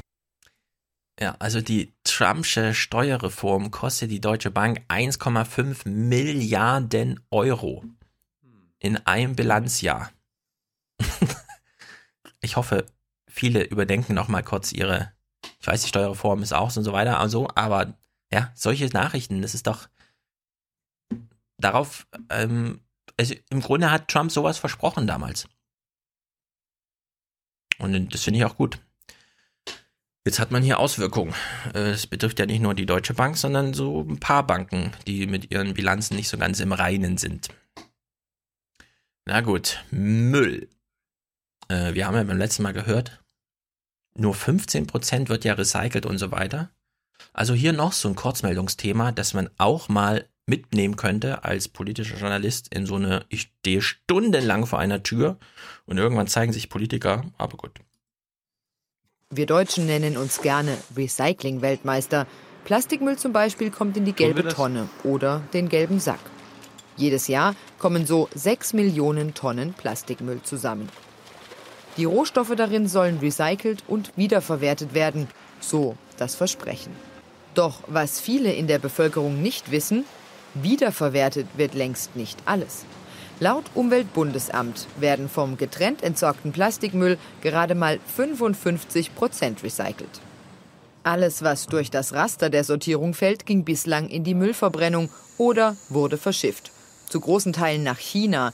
Zuletzt 560.000 Tonnen Altplastikexport, ohne dass jemand genau wusste, was damit passierte. Doch in China gilt jetzt ein Einfuhrstopp für Fremdmüll. Dadurch ist für deutsche Entsorgungsbetriebe eine lukrative Einnahmequelle versiegt und sie müssen sich einen neuen Abnehmer für den Müll suchen. Fällt China als Abnehmer weg, könnte unser Abfall künftig nach Vietnam, Indonesien oder Osteuropa gehen, wo die Arbeitskosten niedrig sind. Das ist auch mal Globalisierung, ne? Wenn China als Aufnahme für unseren Müll versiegt, ja, dann muss er halt nach Vietnam oder so. Während die Sortierung einer Tonne Müll in Deutschland 90 Euro kostet, sind es beispielsweise in Rumänien nur etwa 10 Euro. Und es fehlt an Kontrollen. Das sind alles Länder, die bei weitem nicht den Umweltstandard haben, den wir hier in Deutschland in den letzten Jahren aufgebaut haben. Das heißt, aus Umweltsicht ist damit überhaupt nicht geholfen, den Abfall dahin zu bringen. Das Problem, die deutsche Industrie nutzt in der Produktion nur etwa 10% Plastikrohstoffe aus Recycling. Etwa solches Kunststoffgranulat. Zu wenig klagt die deutsche Entsorgungswirtschaft und fordert politische Anreize, dass die Industrie Recyclingrohstoffe einsetzt. Es gibt beispielsweise die Möglichkeit zu sagen, für jeden Produktionsprozess wird ein Mindesteinsatz an Recyclingrohstoffen vorgeschrieben. Andere EU-Länder arbeiten mit vergünstigten Steuersätzen. Andere sagen wiederum, bei der Beschaffung, da könnte die öffentliche Hand vorangehen, nehmen wir alleine Produkte, die aus einem Recyclingverfahren stammen. So schafft man Markt, so schafft man Nachfrage und so haben Recyclingrohstoffe eine Chance. Auch wenn wir Deutschen Weltmeister im Mülltrennen sein mögen, Weltmeister im Recyceln müssen wir offenbar noch werden. Wo ist meine Müllagenda bei der GroKo? Ich habe mich die ganze Zeit gefragt, dass mal, also ob erklärt wird oder wann erklärt wird, was dann mit dem deutschen Müll, den wir nach China abschieben, passiert. Tja, da kannst du noch lange warten, glaube ich wird dem Müll da beim Ankunft am Flughafen die Hand geschüttelt und dann gesagt, hier, kannst du jetzt ja. frei rumlaufen. Also der wurde zum einen äh, einfach abgefackelt, mhm. weil brennt ja gut. In China. In China. Mhm. Und zum anderen liegt er halt irgendwo rum einfach. Niemand kümmert sich um den Müll. Wir haben das ja in Russland gesehen. Da sind halt Deponien, da dürfen 70 Müllautos am Tag hinfahren und fahren halt 700 hin. Wen kümmert's, ja? und dann greift man halt ein bisschen Geld ab. Das ist sozusagen umgedrehte Globalisierung. Wir lassen den Scheiß in China herstellen, bringen ihn hierher, packen ihn aus und dann kommt der Müll wieder zurück und liegt da drum. Muss man sich echt mal vorstellen, ey. Und das ist null Thema bei diesem Kroko. Ich würde erstmal ja. als allererstes Satz 1 im Kroko-Vertrag Exportverbot für Müll. Deutschland muss es selber klären. Und sei es dadurch, dass man der Industrie sagt, hört mal zu, 10 Prozent, ihr müsst mehr als 10 Prozent von dem, was ihr benutzt, aus recycelten Materialien benutzen. Also nur ein, nur zweistellig im Mindest, also die kleinste zweistellige Prozentzahl reicht nicht ganz aus. Es dürfen auch ruhig 50 Prozent sein. Andere Länder sind da übrigens schon weiter. Deutschland hängt mal wieder hinten dran. Das ist genau wie bei der Energie. Wir sind ja so ein toller Exportweltmeister. Wir exportieren sogar unseren Strom. Ja, der kommt auch vor allem aus Kohle. Wir exportieren sogar unseren Müll. Hm. Also da ist noch viel Klärungsbedarf. Aber keine Grünen mit dabei und die SPD kümmert es nicht und die CDU kümmert es erst gar nicht. Naja, nochmal kurz einen Sprung zu ein bisschen Trump, aber im Grunde nur, um mal so dieses ein Scheißjahr oder nicht 2017. Die Frage kann man ja nochmal klären, wenn man sich das hier anguckt, weil die Frage, die man sich jetzt hier stellen kann, während man das hört, ist, hätte es das ohne Trump auch gegeben? Denn ein nordkoreanisches Eiskunstlaufpaar soll tatsächlich an den Olympischen Spielen im südkoreanischen Pyeongchang teilnehmen und so, das hoffen zumindest viele Koreaner, vielleicht auch das politische Eis brechen. Das Parkett ist ziemlich glatt, doch heute machten beide Staaten erste zaghafte Schritte. Uwe Schwering. Es kommt der Tag.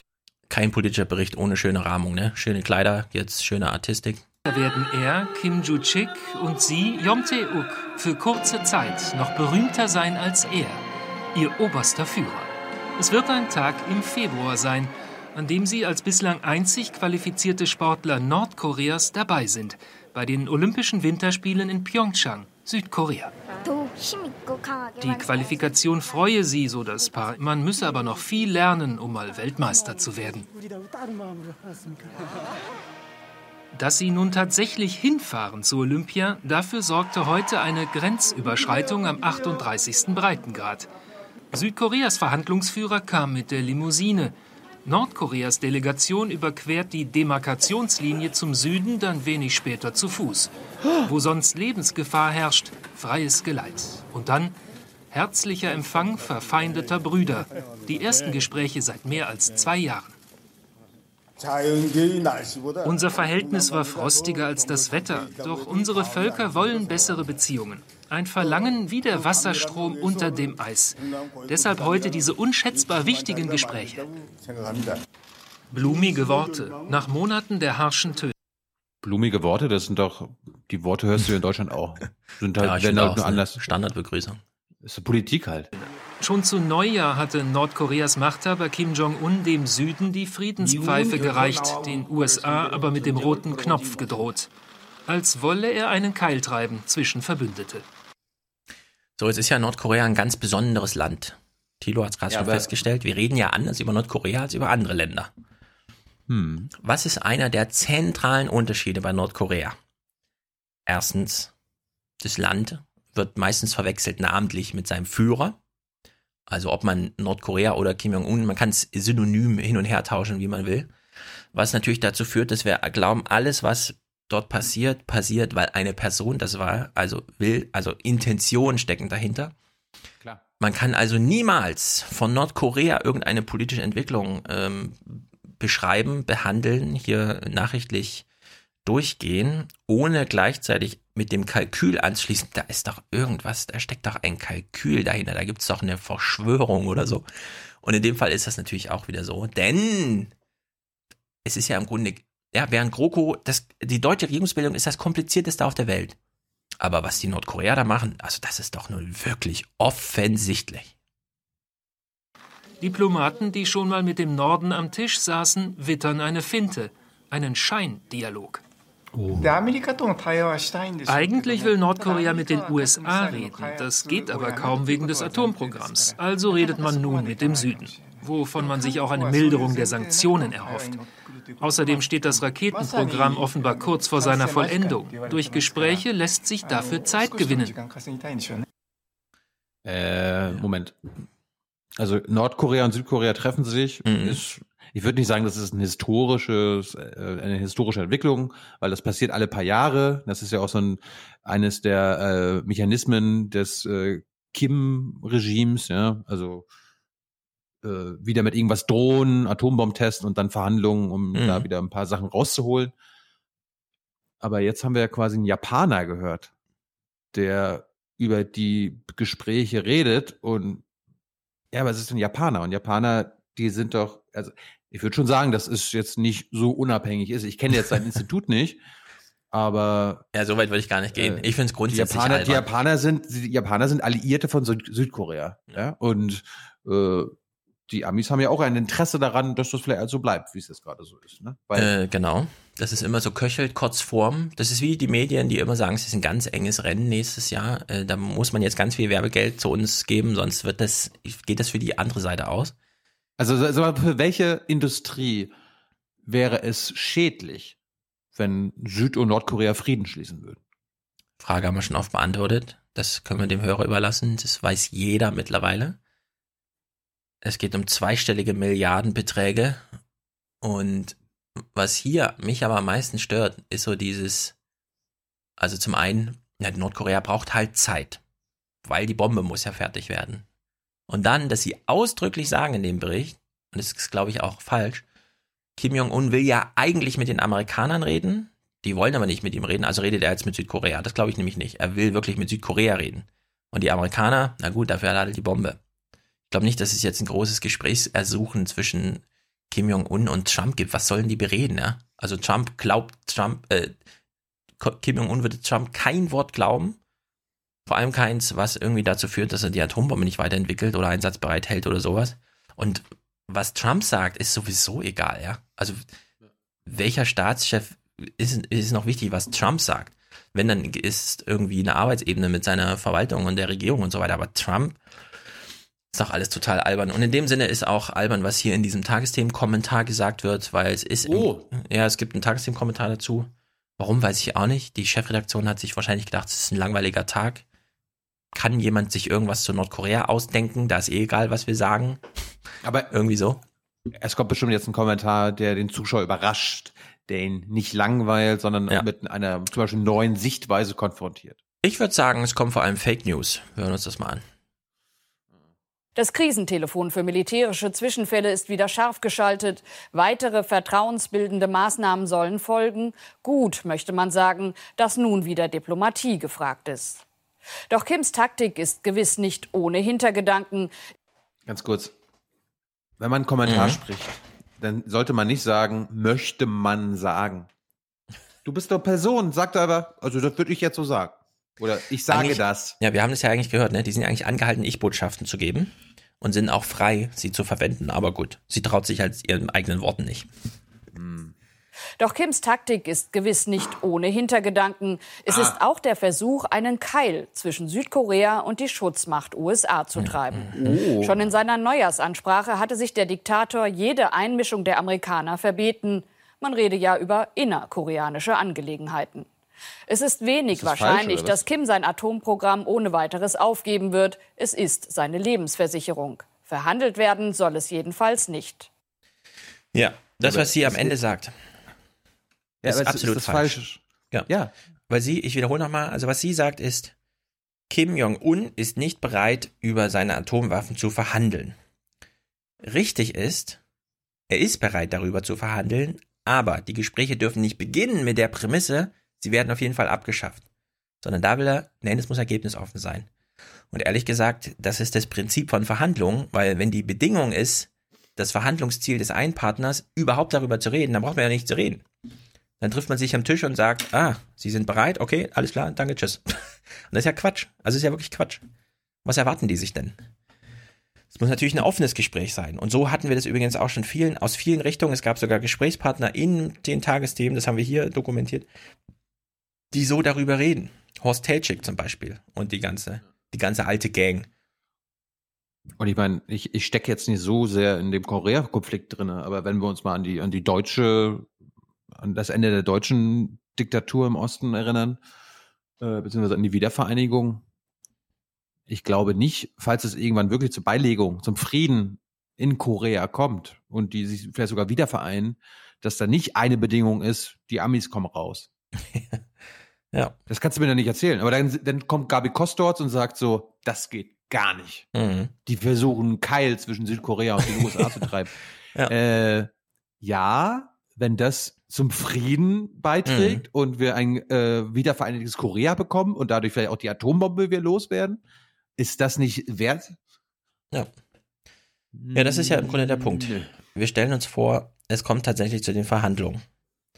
Und dann lernen sich beide kennen, es wird Vertrauen aufgebaut, es wird Verschwiegenheit vereinbart und so nach einem Jahr und 17 Treffen heißt es dann öffentlich, Nordkorea will, dass Amerika sich zurückzieht aus Südkorea und Südkorea will, dass Nordkorea sein Atomwaffenprogramm aufgibt und beide haben sich vereinbart, Ja zu sagen zur gegenseitigen Forderung. So, dann hätte man das Ziel, was hier immer gleich gefordert wird als Prämisse, ja, dann hätte man es erreicht, keine Atomwaffen, aber eben auch keine Amerikaner in, in Südkorea. Und ehrlich gesagt, warum wäre das ein schlechter Deal, ja? Den Tagesthemen-Kommentar möchte ich dann auch mal sehen. Aber wir kommen ja gar nicht dazu, weil ja schon die Verhandlungen von Europa aus und so weiter so torpediert werden. Das ist ja nicht nur sozusagen Tagesthemenmeinung, sondern das ist ja grundsätzliche UN-Haltung und so weiter.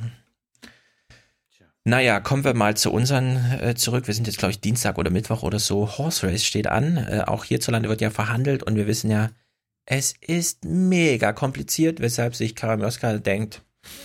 Moment, jetzt erstmal hier, ne? Mhm. Genau. Haben wir lange nicht mehr gehört. Ja. Karim Joska denkt sich ja hier, ach, die Eisigen, die hier zuhören, sind eh die vom Aufwachen-Podcast. Was, was interessiert Oma Erna sozusagen? Die geht dann eh ins Bett. Warum bediene ich nicht einfach mal wirklich jetzt die Horse Race Schiene? Also richtig aggressiv, ja? Sie sind ja angehalten, die Moderationen etwas blumiger zu machen. Also wir haben ja schon nautische Metaphern und äh, hier den ganzen Kram zum Thema äh, ja, schwarz angezogen und so weiter gehört. Jetzt äh, dritter Sprung, Horse Race vor der Kamera, weil und so weiter. Achtet auf die Worte. Endspurt, heiße Phase und so weiter. In Berlin gehen die Sondierungsgespräche von Union und SPD zur etwaigen Neuauflage der Großen Koalition in die letzte Phase. Mhm. Das hier ist der Endspurt von SPD-Chef Martin Schulz zum vorletzten Treffen heute. So sieht der von Nordrhein-Westfalens CDU-Ministerpräsident Armin Laschet aus. Und da geht CSU-Verhandler Peter Ramsau. Ramsau. Ja, ich meine, die machen echt einen Zieleinlaufbericht, ja. da fehlen wirklich nur noch so Geräusche oder so. Das ist einfach bescheuert. Naja, richtig gerannt ist ja keiner irgendwie hier, wie wir sehen. Karin Moska erzählt mal oder erklärt mal das Notwendige, also äh, Tina Hassel erklärt Karin Moska mal das Notwendige. Union und SPD eilen durch die Vorverhandlungen. Ob im Gleichschritt oder Außertritt, das weiß in unserem Hauptstadtstudio Tina Hassel. Tina, heute ging es ums Geld und damit im Prinzip um alles, oder? Ja, Karin, heute geht es vor allem auf die Zielgeraden und da war schon. Alles ist Geld. Halt mal mal so Zielgerade, fest. die Zielgerade. Die Zielgerade, genau, bing bing und zu spüren, dass die Anspannung deutlich stieg, dass die Verhandlungen auch härter geführt wurden. Und oh, ganz richtig, es ging heute ums Geld. Seit dem Nachmittag wurde verhandelt, denn es geht jetzt nicht nur um die dicken Brocken, sondern auch um die Herzensangelegenheiten. Und noch äh, sind die überhaupt nicht zu finanzieren. Jetzt hört mal genau zu. Ich spule mal ein Stück zurück, was sie, was sie hier am Ende sagt. Herzensangelegenheiten und dann danach. Überhaupt nicht zu finanzieren, Berichte, wonach möglicherweise oh, die Wunschliste sich sogar auf 100 mit Geld also seit dem Nachmittag wurde verhandelt, denn es geht jetzt nicht nur um die dicken Brocken, sondern auch um die Herzensangelegenheiten. Und noch äh, sind die überhaupt nicht zu finanzieren, Berichte, wonach möglicherweise die Wunschliste sich sogar auf 100 Milliarden Euro belaufen könnte, wurden nicht ähm, bestätigt. Eine Wunschliste So. mit 100 Milliarden Euro Kosten wurde nicht bestätigt. Mhm. Ja, sie Das wollte heißt, eigentlich dementiert das- sagen, aber sie dachte sich, nee, ich muss ja, nee, was muss ich denn jetzt sagen? Hat sie das falsche Wort gesagt. Sie wollte eigentlich dementiert sagen. Niemand hat 100 Milliarden dementiert. Sie stehen also wirklich zur Disposition. Das Was heißt, das heißt, Tin- Tina hatte angerufen oder hat vor der Tür gewartet und hat dann gesagt, sag mal, stimmt das? Tina weiß Mit- absolut mit Bescheid. Nur, jetzt haben wir ja alle Jürgen Lauber zugehört und wir regen uns über die schwarze Null auf und überhaupt. Wenn Tina Hassel sagt, 100 Milliarden ist der Wunschzettel und sie sagt dann, Zitat, das ist ja überhaupt nicht zu finanzieren. Hallo, wir haben doch nur 45 Milliarden Spielraum. Ja, wirklich. Der Rest, der Rest würde die schwarze Null äh, kaputt machen. Du würdest, Achtung, Schulden aufnehmen. Ja, Amerika steht gerade die Wette und das, ja. und das wäre schlecht für unser Land. Herr Genau. Schulz. Also in Amerika, Trump mit seiner Steuerreform ist ja jetzt die Wette eingegangen, Staatsschulden sind eh egal. Und zwar richtig egal. Ich leg da eine Billion drauf, ist mir doch egal. Ja? Das ist deren Ansage und ich glaube, er wird damit durchkommen, weil. Haben wir von, haben wir von Flassberg ja auch gelernt. Genau, wer soll es einklagen, ja? Ja. Ich meine, das machen jetzt wirklich alle durch die Bank, bezahlen weniger Einkommenssteuer. Alle Amerikaner werden dies Jahr eine Steuererklärung abgeben, die geringer ist als die vom letzten Jahr. Und sie werden erstens feststellen, das bedeutet ja für mich mehr Geld. Zweitens werden sie feststellen, das verändert ja gar nichts. Die Welt geht ja weiter wie bisher. Ja? Also es ist einfach mehr Geld in der Welt. Und es wird niemanden stören. Und Trump hat einfach gesagt, eine Billion, wen interessiert's? Ja, scheiß drauf. Und hier in Deutschland ist die Diskussion, also ich würde jetzt nicht sagen, Trump hat damit recht und so, weil so ein Druck durch Bitcoin, den muss man dann doch erstmal aushalten, weil ja, so, so eine Attraktivität von Geld muss ich dann doch beweisen. Da kann man nicht einfach so ein Schindler damit treiben, aber dass das hier in Deutschland einfach heißt, ne, 100 Milliarden, das können wir niemals bezahlen. Warum eigentlich nicht, ja? Also das, Bernie Sanders ist in Amerika in den Wahlkampf gegangen gesagt, 100 Milliarden im Jahr. Und es war dann eine Wahlkampfforderung und hier ist es so, da sagt sogar die Journalistin, das ist ja überhaupt nicht zu finanzieren. Und ich sage, ne, wieso denn nicht? Ich meine, 100 Milliarden im Jahr, das hieße bei dem Steueraufkommen, das wir gerade haben, gerade mal 55 Milliarden mehr Schulden. Ich meine, die Schuldenuhr läuft, läuft rückwärts gerade in Deutschland, ja? Das ist so absurd, dass sie, sie hier einfach entscheidet. Willst du, willst du, dass deine Kinder, deine Genau, Kinder, genau. deine Schulden abtragen müssen? Ja? Meine Kinder, die müssen ja schon die Schule für die armen schwarzen Männer aus Afrika bezahlen, wie ich auf Twitter Ah. heute wieder las. Oh. Es geht auch um deine Kinder, Stefan.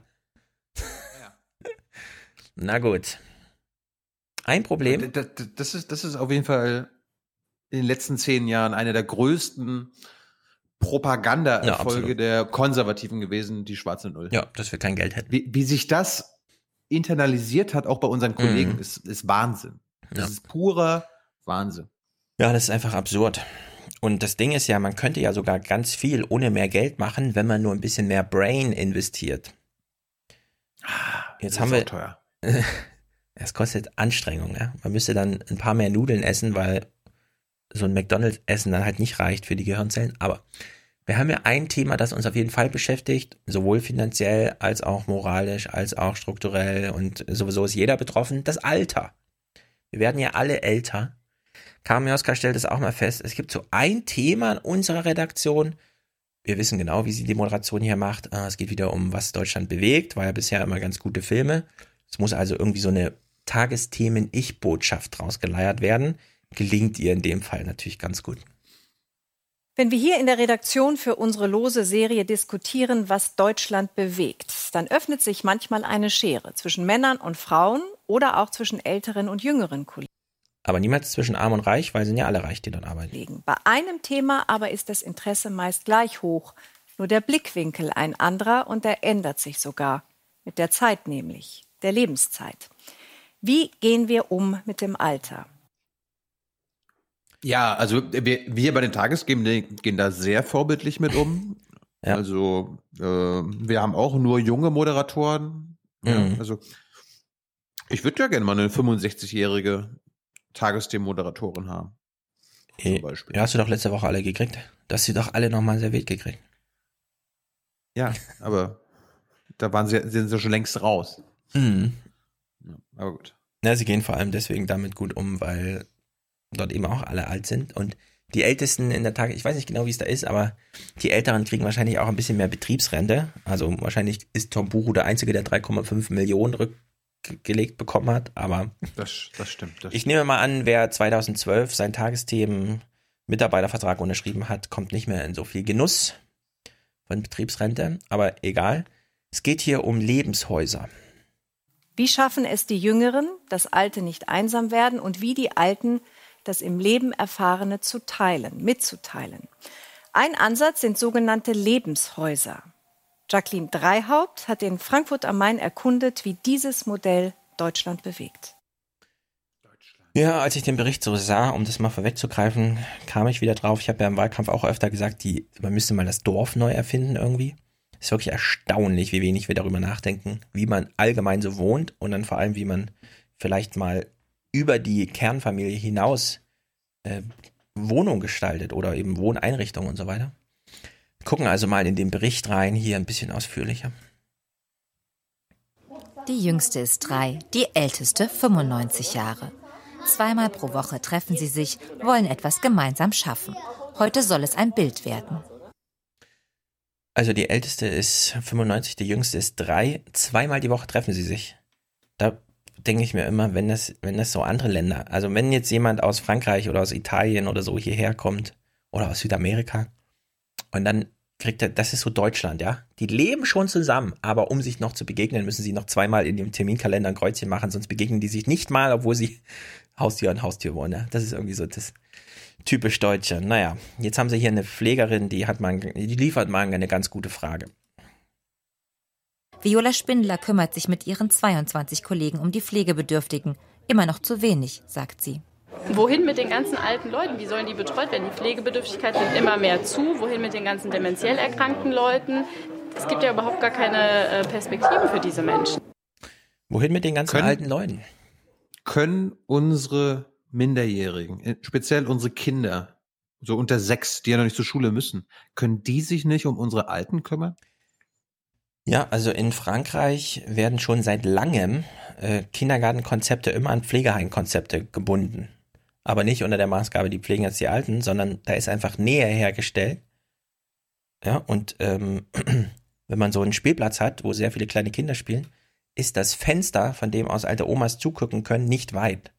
Das reicht ja schon, häufig. Ja, und im Sommer hast du dann eh großen Halligalli, wenn das Wetter gut ist und so weiter. In Deutschland ist das irgendwie null Thema, ja. Also ich kenne das irgendwie gar nicht sowas hier, also wo man einfach sagt, okay, wir machen mal eine größere Häuserzeile und machen mal ein Vermietungskonzept über die reine, der beste Mieter bekommt den Zuschlag für die eine einzelne Wohnung und so. Das ist, das ist so selten in Deutschland, ja, dass das hier schon so ein Bericht wert ist irgendwie, dass es in Frankfurt halt so eine Häuserzeile gibt. Naja, das du, du, du musst halt auch an die Vermieter denken. Also so eine 95-jährige Oma im Haus zu haben, ist halt auch unattraktiv für potenzielle Mieter. Ja, und vor allem wir haben das ja äh, zuletzt, äh, ging es, glaube ich, Berlin oder Hamburg oder München oder wie auch immer, also eine der Städten, wo ja der der Hausverwalter noch in die Kamera sagte, ja, ja, hier stehen jetzt 500 Leute an, die diese Wohnung haben wollen. Und es bekommt natürlich der, der uns glaubhaft versichert, dass er das nur als Zweitwohnung haben will, weil dann wird sie wenig genutzt, dann haben wir wenig zu tun damit. Das ist in Deutschland so, das kann man einfach senden die ganze Zeit, ja. Aber hier so ein Konzept, also wir lassen uns das Konzept nochmal kurz vorstellen. Neue Perspektiven im Zusammenleben von Alt und Jung. Im Lebenshaus in Frankfurt am Main wird das versucht. Mittendrin auf Etage 1 und 2 das Pflegeheim mit 36 Bewohnern. Daneben eine Kita mit 62 Kindern und drumherum Wohnungen mit 51 Mietern. Vier Generationen, arm und reich, Singles und Familien, alles unter einem Dach. Ja, kann man das nicht grundsätzlich öfter machen? Ich meine, der ehemalige Bremer Bürgermeister Henning Scherf, der hat es ja zu seinem Alterslebenskonzept gemacht. Hat er auch 2013 ein Buch drüber geschrieben. Mehr Leben, warum Jung und Alt zusammengehören. Und da geht es erstmal vorrangig um seine, äh, äh, seine Art zu leben, nämlich Alters-WGs. Dass man überhaupt sagt, ne, die können sich erstmal gegenseitig pflegen. Also richtig so ein Zusammenhang, oben sterben Leute weg und dann kommen aber unten 20 Jahre Jüngere rein und sind nicht nur die Alten zusammen, sondern so ab Rentenalter lebt man halt zusammen. Aber irgendwie ist Deutschland, also Deutschland ist da so hinten dran bei solchen Sachen. Das verstehe ich alles einfach gar nicht. Gut, äh, ich habe ja eben meinen Clip schon Warten auf GroKo genannt, weil ich das super lustig finde. Ich hätte sogar äh, Tilo vorgeschlagen, den Podcast so zu nennen. Allerdings. Wenn, ich hab, wir, wir bekommen noch bessere. Ja, ich ziehe meinen Vorschlag auch zurück, weil wenn Karim Joska schon selbst so einen Joke macht, ist es natürlich super langweilig. Also wir kommen mal wieder zurück auf GroKo und so. Guten Abend und willkommen vielleicht zum Schlussakt des Stückes Warten auf GroKo. Ich finde es trotzdem lustig. Ich habe mich nur ein bisschen geärgert. Na gut. wenn man danach, wenn man danach auf Twitter sucht oder Google, ist eh schon alles voll mit dem Spruch. Naja. Sie fand es jedenfalls so gut, und das fand ich dann wieder nicht so gut, dass sie es gleich zweimal in ihrer Anmoderation einbaut. Natürlich. Nun aber fasst Oliver Kör zusammen, dass dieses lange Warten auf GroKo wahrlich an den Nerven aller Beteiligten zerrt. Jetzt kann man mal drauf achten, der Bericht geht jetzt los. Sie sind so gelangweilt in den Nachrichten, das ist unglaublich, ja. Aber sie Nein, es trotzdem. Hast du nicht, hast du nicht zugehört? Alle Beteiligten mhm. haben, äh, verlieren gerade die Nerven. Ja. Und mit alle Beteiligten sind auch die gemeint, die wir da sehen. Nicht nur, guck mal, die beiden Politiker, sondern auch alle, die da rumstehen. Ja, und vor allem auch Alter, die Moderatoren, wir die sich wir damit haben Bild sechs. Wochen Jamaika Mhm. rumgestanden. Jetzt noch mal eine Woche hier. Ich verliere langsam die Nerven, ey. Ja, also wir hören uns mal an. Es, es, es ist auch witzig. Über zwölf Jahre steht Merkel unter dem Verdacht, sie entpolitisiert alles. Sie wirkt jede Debatte ab. Sie steht für nichts zur Verfügung. Niemand redet mehr über irgendwas. Und jetzt fangen die Medien an, genau das Gleiche zu machen. Dieses ewige Aussteigen, Vorbeilaufen, Rumquatschen, Reingehen, wer soll sich das noch angucken? Wechseln wir mal die Perspektive. Das ist eine richtige Beleidigung von Oma Erna. Wer soll sich das noch angucken, was wir dir hier zeigen? Sag mal, bist du eigentlich bescheuert, Oma? Guckst du immer noch zu? Wahrscheinlich können die Sondierer es auch kaum noch ertragen, schon beim Aussteigen beobachtet zu werden, auf Schritt und Tritt verfolgt. Mikrofone, Kameras, Lampen und dann sollen sie auch noch was Intelligentes sagen, obwohl es nichts zu sagen gibt. Ja, wenn ihr Ja. das wisst, warum seid ihr dann da? Ach, Thilo, du Naivling. Jetzt kommt die Also O-Ton-Olympiade natürlich. Wa wa was verpasse ich? Was verpasse ich da? Ich gehe da nicht hin. Ich war bei Jamaika nicht, ich war bei dem Scheiß nicht. Ich zeig dir jetzt, was du verpasst. Ah. Und was Oma Erna nicht verpasst hat. Und was wir jetzt und unsere Hörer auch nicht verpassen. Die Knackpunkte kennen Sie ja. Und äh, demzufolge brauchen wir jetzt überall bloß noch einen Haken dran. Das muss jetzt noch heiß und hart diskutiert werden. Ich glaube aber, äh, dass wir alle so problemorientiert unterwegs sind, dass wir heute die Lösung finden. Ich darf für die CDU sagen, dass wir alles einbringen werden an Konstruktivität, um die nötigen Kompromisse zu finden. Wenn wir uns an einer solchen Regierung beteiligen oder eine solche Regierung unterstützen, wenn wir an eine solche Regierung eintreten, Beteiligen, unterstützen, eintreten. Klingt alles sehr zurückhaltend. wenn wir an eine solche Regierung eintreten, dann unter der Bedingung, dass diese Regierung Europa stark macht. Die Regierungsbildung nach der Bundestagswahl im September dauert länger, als wir es bisher in der Bundesrepublik erlebt haben. Aber nur weil es zum ersten Mal geschieht, bedeutet das nicht, dass es außerhalb der Regeln passiert. Nun, wir hören im Moment nichts wirklich Optimistisches. bla bla bla. Ich bin frustriert, ich bin genervt, ich bin empört. Aber ich kann es nicht mehr sehen. Warum stecken wir Deutschen es so locker weg?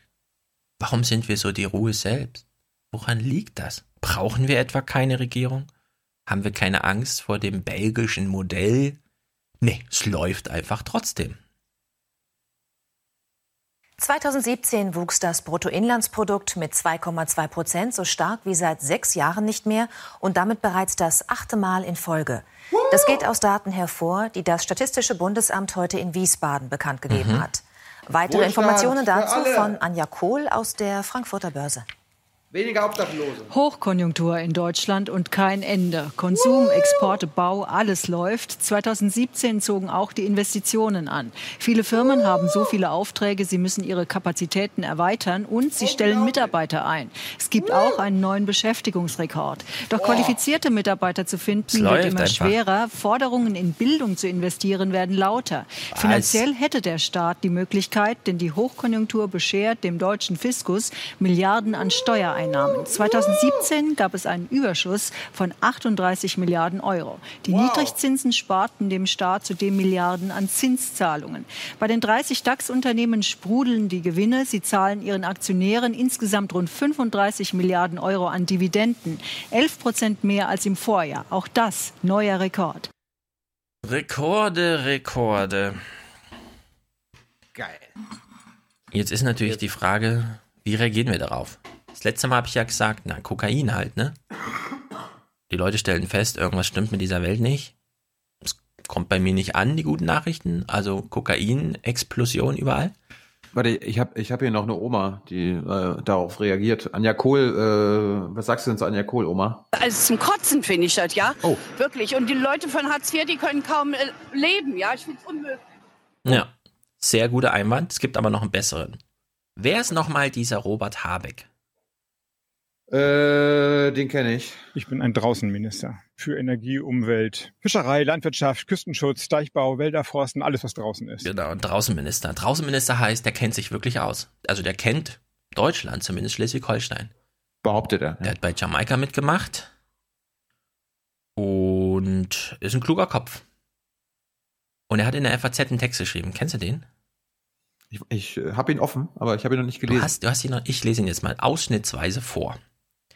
Denn es war ja wirklich die Frage beim letzten Mal, äh, was passiert jetzt mit den Leuten, die einfach feststellen, warte mal, in Deutschland ist der Durchschnitts, das Durchschnittseinkommen 3400 Euro. Würden wir da sagen, da kommt irgendwie eine Rekordrendite von DAX-Unternehmen an?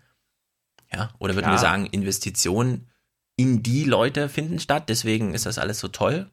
Oder gibt es da nicht doch ein, so ein kleines Problem? Weil wir haben ja eben auch nicht in diesem Bericht gehört, obwohl hier alles durchkam, also Investitionen von Unternehmen, Ertrag von Unternehmen als Dividenden und Steuereinnahmen, ja, kam ja alles vor, außer Lohn, Lohnentwicklung und sowas.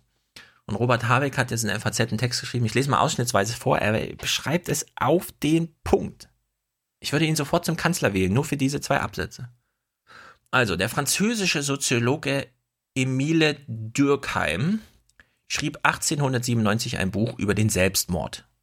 Kennen alle Sozial, äh, so, Soziologen.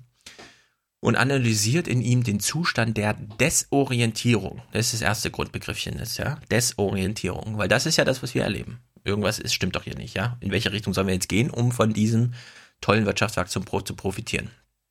Also, Desorientierung zum Thema Ursache von Selbstmord. Diesen subjektiven Zustand übertrug er auf die Gesellschaft. Die Desorientierung einer Gesellschaft nannte er Anomie, also Unordnung. Durkheim attestierte den anomischen Gesellschaften seiner Zeit den Verlust von Werten und Normen, die damals vor allem religiös geprägt waren. Die sich schnell entwickelnde Gesellschaft der Industrialisierung mit ihren neuen Fabriken und Massenquartieren und Arbeitsteilung wischte die alte feudale Ordnung weg, beziehungsweise ließ eine Gesellschaftsordnung zerfallen. Ja, wir haben jetzt andere Gesellschaftsordnungen im Wandel, aber es ist genau der gleiche Prozess von Zerfall und infolgedessen Desorientierung. Weiter im Text, es gab die ländliche Bauerngesellschaft und die städtische Arbeitergesellschaft, die aber nicht mehr ein gemeinsames Wertekonzept hatten, aber halt immer noch angeblich in einer Gesellschaft leben, nämlich in der es allen irgendwie gut geht und man feststellt, nee, mir irgendwie nicht. So, jetzt der zweite Absatz. Ohne solche Ordnungskategorien aber macht sich ein Gefühl von Unsicherheit breit, das Unzufriedenheit und sogar Angstzustände auslösen kann. Jetzt ganz wichtig, der wichtigste Satz. Aus der Desorientierung wird eine politische Desintegration. Ja, also das versteht jeder sofort, diesen Bogenschlag. Weder die alten Ordnungskategorien noch die Sprache der Politik greifen noch angesichts der Komplexität, Unübersichtlichkeit und Geschwindigkeit des Wandels, jetzt ganz wichtiger Satz, umgekehrt ist es sogar so, dass die vorgegaukelte Sicherheit eines intakten Ordnungssystems erst recht destruktiv wirken kann, wenn sie als Chimäre entlarvt wird. Bingo. Und jetzt kommt der Politiker ins Spiel. Und die mulmige Frage, die in mir in diesen Sommerwochen rumorte, lautete, ob nicht auch ich Teil der, Vorsto der Vortäuschung falscher Sicherheit war. Also, meine Damen und Herren, ja, wenn wir so ein politisches Angebot haben, wie könnten wir denn jetzt nochmal wirklich ernsthaft überlegen, also im Grunde ist es uns doch egal, was SPD und CDU jetzt zusammen ausmeiern, ja. Hier kommt es jetzt drauf an, kriegen wir jemand wie Robert Habeck irgendwie in dem Prozess zu einer verantwortungsvollen Rolle und sei es als Oppositionschef, in dem Falle dann außerhalb des Bundestags, aber das ist ja egal, der erstens während des Wahlkampfs schon betont, alles wird über den Leisten Angst geschlagen, das ist ein echtes Problem, und der dann hier mit Dürkheim, also über 100 Jahre alter Soziologie, kommt und genau das Problem beschreibt, und zwar so, dass es wirklich jeder versteht. Ja? Also wenn... Wenn die, wenn, wenn die Grünen den Mann ja. nicht zu einem ihrer Vorsitzenden machen. Ja, das, da führt ja kein Weg dran vorbei, weil die haben ja ihre Arithmetik und es ist der einzige Mann, der antritt. Das ist, ist es nicht zwingend. Die können zwei Frauen, die dürfen nur nicht zwei Männer machen. Und Ja. es sind drei, es sind, es gibt zwei Frauen und einen Mann. Ja, das ich, Problem, ich was die nicht jetzt dran- haben, ist eher die Arithmetik Realo äh, Fundi oder wie das heißt, wobei ich mich frage, ey Leute, Robert Habeck ist bei euch ein. Realo oder was? Das ist doch hier echt mal ein Revolutionär, ja? Unter der Maßgabe Ja, muss man das jetzt. Er ist schon, er ist kein Linker. Das ist, das ist, das ist klar. Aber darum Ja, geht's ja. was ist das für eine Kategorie? Er ist kein Linker. Das ist mir doch scheißegal. Was ist ein Links? Hier geht es darum, dass jemand das Problem beschreibt. Da kann man sich jetzt ein Wort aussuchen, wie man das beschreibt, ja? Hauptsache, es kommt niemand auf die Idee, das irgendwo einzuteilen zwischen Realo und Fundi oder so ein Kram. Ja, Ja, aber das ist ich wirklich überholt. Na gut, also in der Hinsicht, Robert Habeck, Applaus für diesen Text. Der Rest des Textes geht so, aber diese zwei Absätze, die sind wirklich Gold wert, mein Herr. Naja, jetzt sind wir bei Freitag. Also wir könnten jetzt äh, spaßeshalber einen O-Ton von Seehofer hören oder wir steigen halt einfach ein in die GroKo-Ergebnisse, die du uns jetzt präsentierst. Ja, wir springen noch mal ein paar Tage zurück. Also Mhm. ich wollte mir mal das, ein umfassendes Bild machen, weil ich mir die Regierungsberichte ja angeguckt habe. Und äh, am 7. Januar, also beim Start der Sondierungsgespräche, Sonntag, ja. äh, gab es im Heute-Journal interessante Sachen. Und weil du ja gerade, weil wir ja gerade gefeiert haben, ne? Deutschland geht es gut, die Kassen sprudeln, die Wirtschaft boomt, hat sich Thomas Walde, hat sich Thomas Walde gedacht, ja, ein bisschen linksversiffte Scheiße, äh, die könnte, könnten wir ja auch mal in, äh, bei Berlin indirekt machen, ne? Und hör dir mal diese Moderation an. Mehr Beschäftigte denn je und mehr Obdachlose. Börsenrekorde und mehr Bedürftige bei den Tafeln. Es ist, als wollte der Kapitalismus zu Beginn des Karl-Marx-Jahres dessen Thesen bestätigen. Die Politik kommt beim Reparieren der Defizite kaum hinterher. Ja, wer könnte uns das bloß mal erklären? Krass, ne? Erstaunlich. Wir steigen jetzt mal mit dem längsten Beitrag ein, weil die haben dann dazu auch einen Beitrag gemacht. Den fand ich äh, erstaunlich. Da kommt dann, ich dachte jetzt, okay, jetzt machen sie irgendwie, jetzt kommt Lafontaine und Wagenknecht, die wieder das Übliche sagen und ansonsten die anderen, nein, so schlimm ist es ja auch nicht. Hm, denkst du, Lafontaine kommt zu Wort, aber auch ein Mann wie, wie heißt der nochmal? Edmund, Edmund, Edmund Stoiber, ja, aus einer ganz anderen Ecke. Mhm. Oder ein, ein Walter Riester, der ja für einiges verantwortlich ist äh, in, in, in einem Sozialsystem. Der wird da auch jetzt nicht für verantwortlich gemacht, aber wir, wir hören mal rein, was so die alten Recken ähm, über unsere grundre grundlegenden Probleme sagen und das spielt ja alles darauf an, was die GroKo jetzt alles lösen muss. Hören wir mal zu. Klaus Brotbeck. Das macht Angst, die Aussicht, sich hier womöglich einreihen zu müssen. Immer mehr Rentner bei Tafeln und Suppenküchen. Angst vor dem Absturz. Die Mittelschicht verliert das Vertrauen in die Politik. Die Schuldfrage parteiübergreifend geklärt. Wenn heute etwa die Hälfte der Bevölkerung weniger Kaufkraft hat als vor 20 Jahren und auf der anderen Seite die Zahl der Millionäre und Milliardäre stetig wächst, dann läuft etwas grundsätzlich falsch. Und dafür mitverantwortlich sind die großen Volksparteien. Wir haben das Thema, dass Menschen äh, äh, in den letzten 20 Jahren, in den letzten 10 Jahren keine wesentliche. Ist das Walking Dead oder was? Ja, ja. Man muss sich jetzt vorstellen, er ist auch noch nachts draußen gefilmt mit einem riesen Scheinwerfer nur auf ihn. Also er wirkt besonders blass in Schwärze getaucht. Die Lohnsteigerung haben. Das sind 30, 35 Prozent der Arbeitnehmerinnen und Arbeitnehmer, die wir haben. Wir haben Probleme mit äh, dem sozialen Wohnungsbau, mit dem Wohnungsbau insgesamt. Jetzt stellen sich die neuen Themen und die Volksparteien müssen natürlich auch diese Themen ansprechen, müssen auch immer dafür sorgen, dass die Menschen nicht glauben, dass sie ungerecht behandelt werden. Das finde ich auch mal einen schönen Satz. Die Leute sollen nicht glauben, dass sie ungerecht behandelt werden. Naja. Hm, das ist, es fällt mir immer wieder auf. Doch lieber als ums Volk kümmern sich diese Parteien seit Monaten um sich. Es geht um Machterhalt und um Karriere.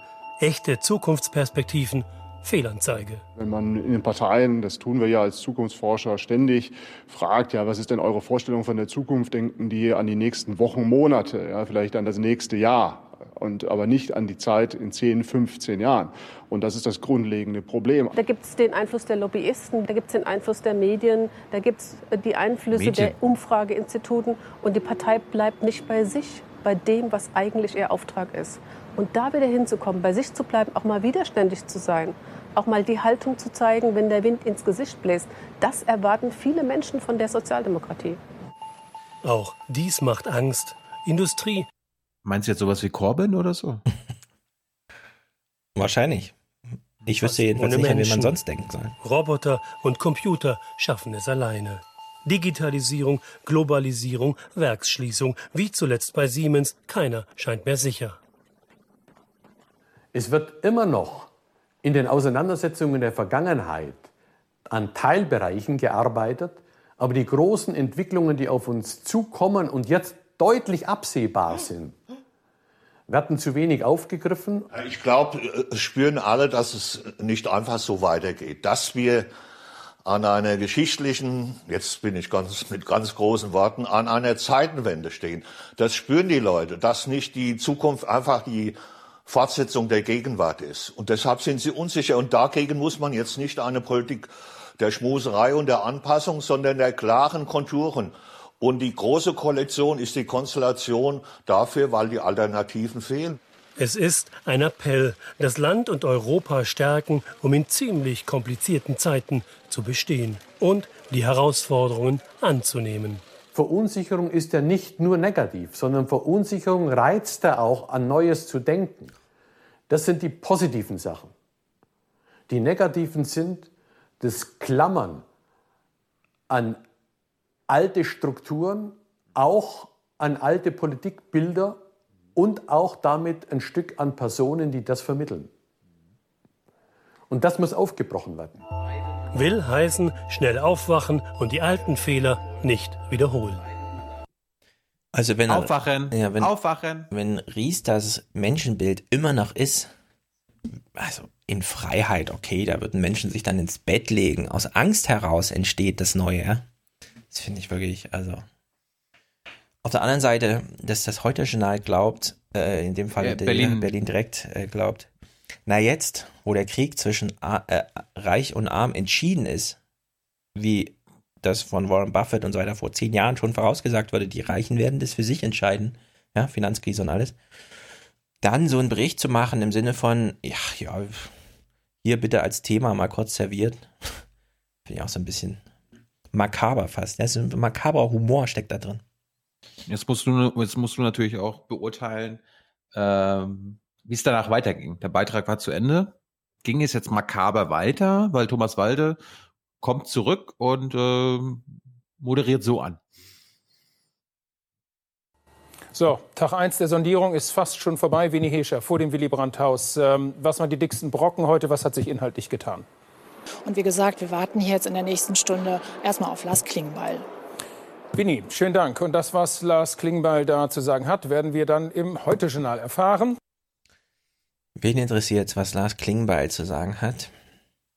Äh, ja, wenn der jetzt sagt, die haben sich nur mittelgut verstanden, dann mhm. muss das gesendet werden. Ja, also das Problem hier ist jetzt wieder dieser Film, der da gerade kam mit Riester, Blüm und den ganzen alten Konsorten Stoiber. Der kriegt jetzt eine Archivnummer, so dass Elmar Thewissen in zwei Jahren, wenn er dann mal wieder bei uns im Podcast ist, sagen kann, ah, 9. nee, 7. Januar 2018, das habt ihr hm. wohl übersehen, oder was? Nee, wir ja, haben es ja. nicht übersehen, aber wir haben es halt trotzdem äh, für halbgar empfunden. Wo ist eigentlich mein Themenabend zum Thema Alter und Armut? Themenwoche, Themenmonat, mein Themenjahr. Ja. Ich meine, die, machen doch, die machen doch wochenlang, also wirklich Themenwochen zum Thema, woran glaubst du zum Beispiel in der AD, ne? Woran glaubst du? Da kann man doch echt mal, wie arm bist du? einfach als ein Wochenthema machen. Wie arm bist du? Morgenmagazin, Mittagsmagazin, abends in den Tagesthemen. Das würde, das würde komische, das würde auch die, die, die Werbeanbieter verschrecken. Und ja, dafür nee. haben wir ja eine AD eigentlich, ne? Ja, das stimmt auch wieder. Werbeanbieter. Äh, gucken wir mal, wir haben jetzt Thomas Walde und Winnie Hescher gesehen, da ist so typisches Horse Race. Äh, haben es die in der ARD beim Bericht aus Berlin besser gemacht? Na klar. Guten Abend, ich heiße Sie willkommen zum Bericht aus Berlin. Die Sondierung hat endlich begonnen. Im Willy Brandt-Haus, wo die ersten Sondierungsgespräche heute stattfinden, begrüße ich meine Kollegin Tina Hassel. Tina, welche Signale empfängst du? Die steht vorm Haus, nicht im Haus. Nun, Thomas, die ersten Arbeitsgruppen sind bereits beendet. Also insofern heute das, was wir gehört haben, noch nicht das offizielle Statement von heute Abend. Man kommt gut voran. Welche Signale empfängst du? Ja. Geilste Frage ever, ja? Welcher Volontär ja. würde sich das erlauben, wenn er mal ein paar Sendeminuten im Bericht aus Berlin bekommt? Ja, welche 3G, Signale empfängst du denn? 3G, 4G. Ja, wirklich. Sag mal. Oh Gott, oh Gott. Ah. Ja, das wollte ich, äh, ich wollte nur mal so ein bisschen die Erwartungshaltung und das, was wir quasi im Vorfeld von unseren Politikberichterstattern bei ARD und ZDF so erlebt haben, mitbringen. Wir springen mal jetzt direkt rein. Ja, mhm. Freitag, Freitagmittag, was Freitagmittag? Kam mir die Meldung, man hat sich geeinigt. Es gibt ein Sondierungsergebnis und äh, brauchen wir uns nicht so sehr mit befassen. Warum eigentlich nicht? Ich, Richard David Brecht hat mal eine gute Antwort gegeben. Ich sehe überhaupt keine Handlungsspielräume, nicht mal für die dämlichst mögliche Politik. Das mal im Hinterkopf behalten.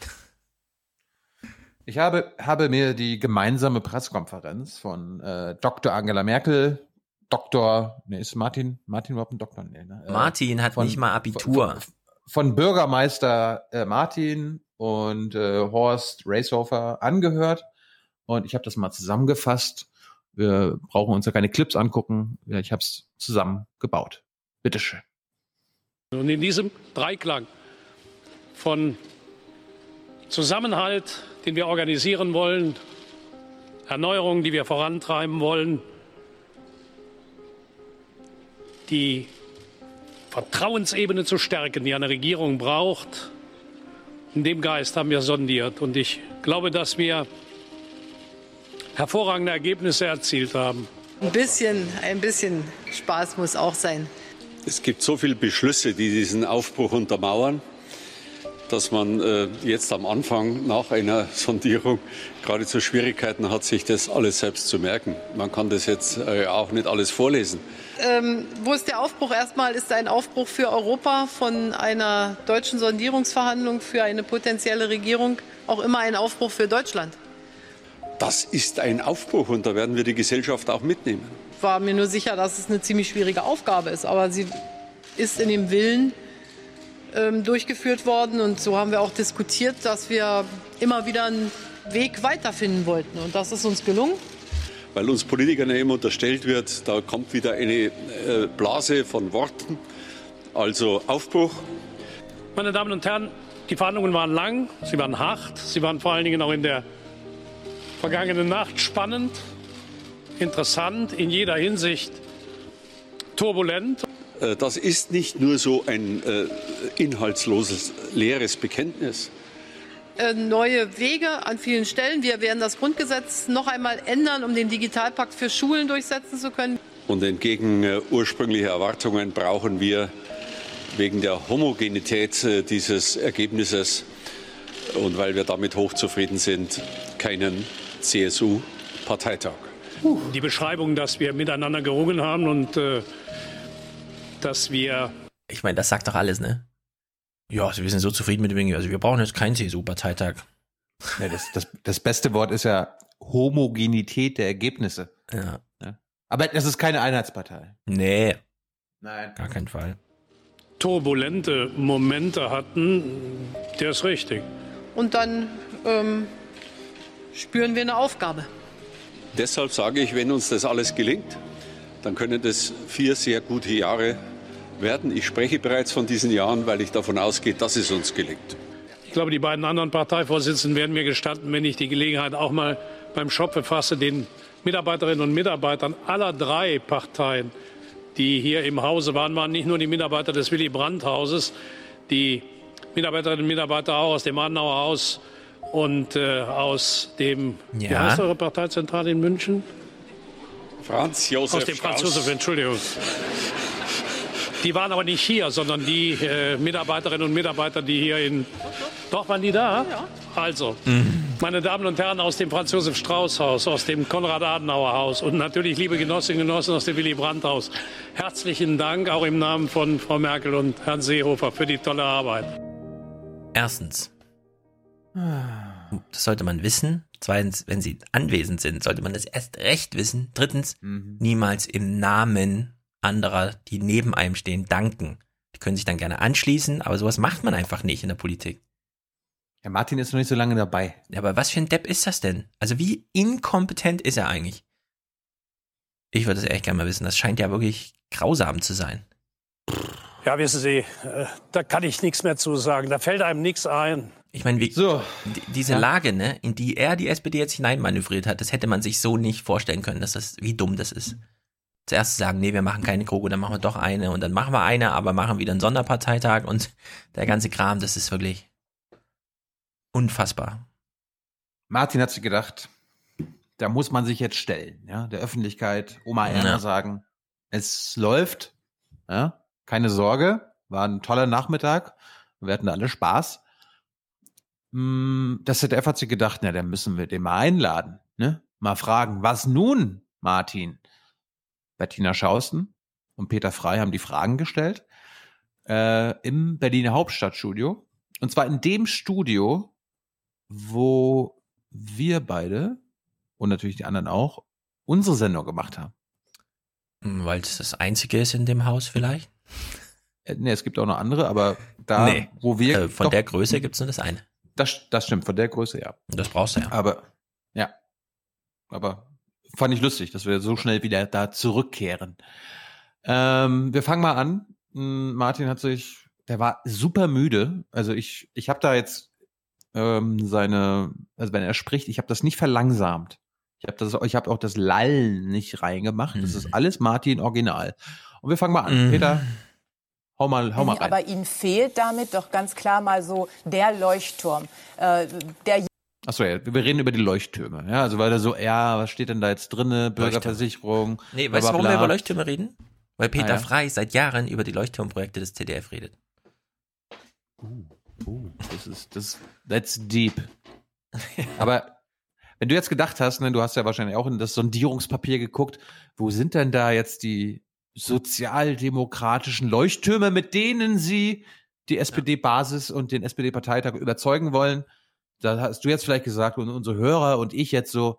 Wo ist meine äh, Abschaffung der sachgrundlosen Befristung, habe ich mich gefragt, genau. Äh, nirgendwo.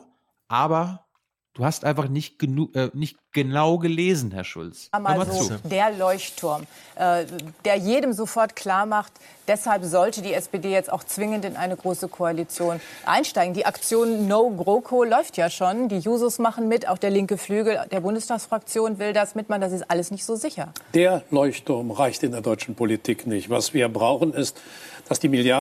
Ah ja, das wollte ich noch ein bisschen sagen. Also habt im Hinterkopf, dass wir Martin Schulz nicht mehr lange hören werden, meine Damen und Herren. Es ist jetzt, ja, ich glaube, seine politische Karriere wird sehr bald vorbei sein. Aber äh, wie kommst du da jetzt so spontan drauf? Mm, also unabhängig davon, Zeitgeist und so, aber. Äh, ich glaube, dass der SPD-Vorstand und ganz bestimmt Martin Schulz äh, scheitern werden. Ja, also entweder am, am, am, Parteitag am Wochenende. Ach so, das GroKo-Ding. Ja, das kommt nie. Ja. GroKo ohne Merkel ist die Ansage. Also das ist ja wohl Prämisse in diesem Podcast, dass wir nicht glauben, dass die jetzt wirklich eine GroKo zusammenschmieden mit wir lassen, zwei wir lassen, Parteitagen wir, und so weiter. Ja, wir lassen jetzt Merkel mal beiseite. Wenn die GroKo scheitert, scheitert auch Martin Schulz. Dann ist auch seine Karriere vorbei. Ja, genau. Und mit dem Hintergedanken hören wir Martin mal auf seinen letzten Metern zu. Wo sind, wo sind die Leuchttürme, Martin? Darum reicht in der deutschen Politik nicht. Was wir brauchen, ist, dass die Milliarden, die wir haben, 45 Milliarden, die verteilt werden, bei den Menschen ankommen. Ich sage Ihnen mal was, die Gebührenfreiheit für Kitas, die Betreuung. Siehst du, wir haben nur 45 Milliarden. Die Gebührenfreiheit für Kita, ehrlich gesagt, da würde mich mal aber, Hörermeinung interessieren. Ist das echt ein Thema? Ich meine, ich habe drei Kinder, davon sind zwei gerade in der Kita, keine, aber. Du hast keine Ahnung. Hör doch mal, hör doch mal okay, Martin zu. Ich bin gespannt. Ankommen. Ich sage Ihnen mal was. Die Gebührenfreiheit für Kitas, die betreute Ganztagsschule, die Investition in die Pflege von alten Menschen vor allen Dingen, dass wir dafür sorgen, dass das Kooperationsverbot fällt. Das heißt, dass der Bund mit seinen Milliardenüberschüssen direkt Kommunen und Schulen äh, bezuschussen kann und, und das unterstützen müssen Sie ja kann. erst noch erreichen. Das, das ist, jetzt noch nicht die Gesetzes ist die Verfassungsänderung bei Artikel 104c des Grundgesetzes. Das sind die Leuchten. Oh, Martin hat sich einen Grundgesetzartikel gemerkt. 184c. Ha, das klappt oh im Wahlkampf noch nicht so gut, deswegen sagen wir das zu Recht despektierlich.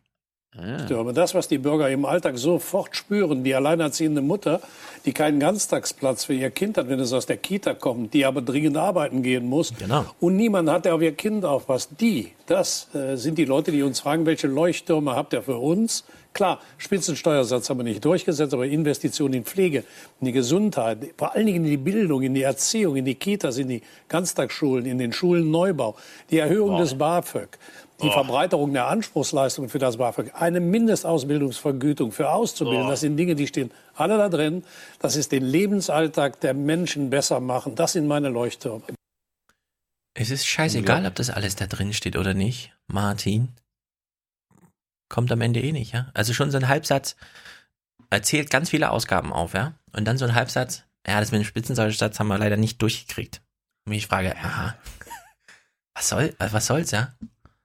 Das ist wirklich unglaublich. Herr Schulz, mehr Steuern durch unsere Reichsten in der Bevölkerung, die sind aber nicht nötig. Wir haben doch genug. Genau. Hörst du, hörst du da? Genau, stimmt. Gut, jetzt kommen wir mal äh, zum Thema, das dich natürlich auch sehr persönlich tangiert. Was ist eigentlich mit Europa? Wo, wo, wo, das interessiert uns nicht alle persönlich. Wo, wo, wo, sind denn hier Macrons Vorschläge in dem Sondierungspapier? Oh, er hat, hat was zu Macron hat, gesagt? Ja, pass mal auf. Peter Frey hat auch mal gut nachgefragt. Würden Sie denn zustimmen, Herr Schulz, wenn man sagt, das sind viele kleine Stellschrauben, aber der große Wurf fehlt? Also ich, das ganz neu, ganz anders, Aufbruch, das ist es dann doch nicht. Ich äh, danke ja. für äh, die kleinen Stellschrauben, die das Leben der Menschen besser machen. Für mich sind das große Projekte, Pflege, Gesundheit, Rentenniveau sichern, damit wir keine Altersarmut bekommen von Frauen vor allen Dingen. Die Solidarrente, die Rückkehr von Teilzeit in Vollzeit, wo viele, viele Frauen äh, benachteiligt worden sind. Das sind für mich keine kleinen Stellschrauben, aber der große Wurf, den gibt es. Ich empfehle die Lektüre. Großer Wurf, große Wurf, den gibt es. Ich empfehle die Lektüre. Wir werden das führende Land der Europäischen Union, wenn das, was wir da vorgeschlagen haben, für die Erneuerung Europas gelingt. Und ich werde dafür sorgen, dass es gelingt, wenn wir in diese Regierung eintreten. Dann hat Jean-Claude Juncker in Brüssel, dann hat Emmanuel Macron in Paris endlich den Gesprächspartner in Deutschland, den die brauchen. Das ist genau das, was ich als nächstes ansprechen wollte. Das ist ja Ihr Herzensanliegen, Herr Schulz, Merkt als man, ehemaliger ja. Präsident des Europäischen Parlaments. Wenn man das Papier liest, und wir haben es aufmerksam gelesen, dann fehlen aber die Stichworte, die der französische Präsident selber in seiner Sorbonne-Rede zum Beispiel genannt hat. Es gibt kein Bekenntnis zum europäischen Finanzminister. Es gibt auch kein klares Bekenntnis, geschweige denn eine Konkretisierung für ein milliardenschweres Eurobudget. Das hat Macron ja. sich ja auch gewünscht um in Europa die Sicherheitspolitik, die Energiewende, die digitale Revolution voranzubringen. Hat die Kanzlerin Sie da nicht doch abgebremst? Nee, das Papier ist äh, in wesentlichen Teilen von mir geschrieben worden. Ich widerspreche Ihnen auch. Da steht drin, dass wir massiv mehr deutsche Beiträge für den EU-Haushalt zahlen wollen. Das ist die Voraussetzung, damit der Herr Macron wollen. sein milliardenschweres Geht das in den zweistelligen Milliardenbereich? Massiv mehr Beiträge. Der Macron kam mit einem einheitlichen Haushalt Deutschland, Frankreich. Weißt, weißt du es besser als Martin? oh Gott, das ist Mann. wirklich so schlimm. Massiv mehr Beiträge, ja. Das ist wirklich. Dass der Herr Macron sein milliardenschweres Programm verwirklichen kann. Sie sagen, da steht der Finanzminister nicht drin. Wenn Sie mal lesen, Herr Macron hat sich noch nie dazu geäußert, wo denn der Finanzminister stehen soll bei der Kommission, ob das ein Finanzminister eines Mitgliedstaates sein soll. Wenn Sie das mal lesen, da steht drin, die Vorschläge von Mitgliedstaaten und Kommissionen, die gemacht worden sind, werden wir prüfen. Da gibt es nämlich unterschiedliche. Und wissen Sie, was ich will? Dass endlich ein eigenständiger deutscher Vorschlag kommt. Also, da muss ich Ihnen leider widersprechen, da steht eine ganze Menge sehr viel Konkreteres drin, als das Emmanuel Macron bisher vorgeschlagen Wäre das mit dem Finanzminister noch etwas, was Sie explizit dann bei den Koalitionsverhandlungen rein verhandeln würden? Der europäische Finanzminister wird kommen. Und die Frage ist, ist das ein Mitglied der Kommission oder ist das einer, der aus einer nationalen Regierung kommt? Aber die entscheidende Frage ist, was soll er tun? Und da steht ein interessanter Satz drin. Google, Facebook, Amazon haben wir ausdrücklich erwähnt die Internetplattformen, die Milliardengewinne in Europa machen, sie aber in die Steueroasen schleppen, mhm. anstatt hier anständig Steuern zu zahlen. Das Papier ist auf der europapolitischen Ebene eine Trendwende. Eine es, wird in der Zukunft, es wird in der zukünftigen Europapolitik Deutschlands nicht mehr darum gehen, dass wir anderen Ländern sagen, wie sie haushalten sollen, sondern dass wir Europa selbst im Wettbewerb mit China, im Wettbewerb mit den USA stark machen. Also das es geht um die, es geht, es geht nicht mehr um die griechische Wettbewerbsfähigkeit. Es geht nur noch um die europäische. Ja. Also, dass Macron den Finanzminister nicht verortet hat in diesem Institutionsgefüge, ist schlicht gelogen. Selbst Juncker hat einen ganz konkreten Vorschlag gemacht. Hab jetzt leider nicht, weiß nicht genau, wo ich genau nachgucken soll, aber es ging hier um Ideen, entweder den Eurogruppentyp wirklich als Finanzminister hinzustellen oder den aus der Kommission auszuleiern und eine ganz neue Institution zu schaffen. Über sowas reden die da gerade in Europa. Und eher so, also Herr Frei, wenn Sie mir sagen, ich habe den Finanzminister nicht genannt, dann doch nur, weil die anderen Vorschläge so unkonkret waren. Also das ist wirklich einfach. die haben sich auch noch nicht entschieden, wo der hinkommen ja. soll. Dann ja. über Trump lachen, weil Fake News und so die ganze Zeit. Ja, das ist einfach, das geht nicht. Also lieber Martin Schulz, das ist einfach unwürdig und wirklich auch bescheuert. Hm. Jetzt ist Peter Frey noch eine andere Stelle ähm, in diesem Papier aufgefallen. Sag mal, Martin, hast du da eine Hintertür eingebaut, dass, damit, damit ihr Merkel loswerdet nach zwei Jahren? Dann diskutieren wir über also gut, Personal aber, am aber Sie haben ja mal sehr eindeutig gesagt, Herr Schulz, in ein Kabinett Merkel werde ich nicht eintreten. Hm. Stimmt der Satz noch? Frau Merkel hat einmal sehr eindeutig gesagt, die SPD ist auf lange Zeit nicht regierungsfähig. Also das äh, ist sozusagen jetzt Vergangenheit und vergessen? Naja, wir konzentrieren uns jetzt im Moment mal darauf, ob wir eine Regierung für dieses Land hinbekommen. Frau Merkel will eine stabile Regierung. Ich möchte mit meiner Partei dazu beitragen. Und Personalfragen entscheidet man in der Regel, wenn das Projekt steht. Okay, sorry, das, das kommt später nochmal. Mhm, äh, das, das war jetzt einfach nur so. Er wollte ja nie eintreten und jetzt verhandelt er mit ihr. Muss ja, Aber so muss ja, diese schöne Ruhrpott muss ja. Oh, das ist Mann, das Arroganz ey. der Macht und nichts anderes. Also Juncker, ne? Juncker hat damals vorgeschlagen, den europäischen Stabilitätsmechanismus so auszubauen, dass er als eigene Entität mit einem eigenen Haushalt und eigenen Steuereinnahmen dasteht und natürlich einen Finanzminister bekommt, ja. Also konkreter geht's ja gar nicht.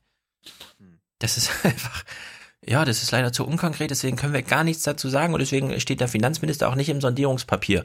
Ich habe zwar beim Parteitag die europäischen, äh, die Vereinigten Staaten von Europa gefordert, aber ach komm, erstmal eine stabile Regierung. Danach können wir ja gucken, wo wir unseren Leuchtturm hinstellen.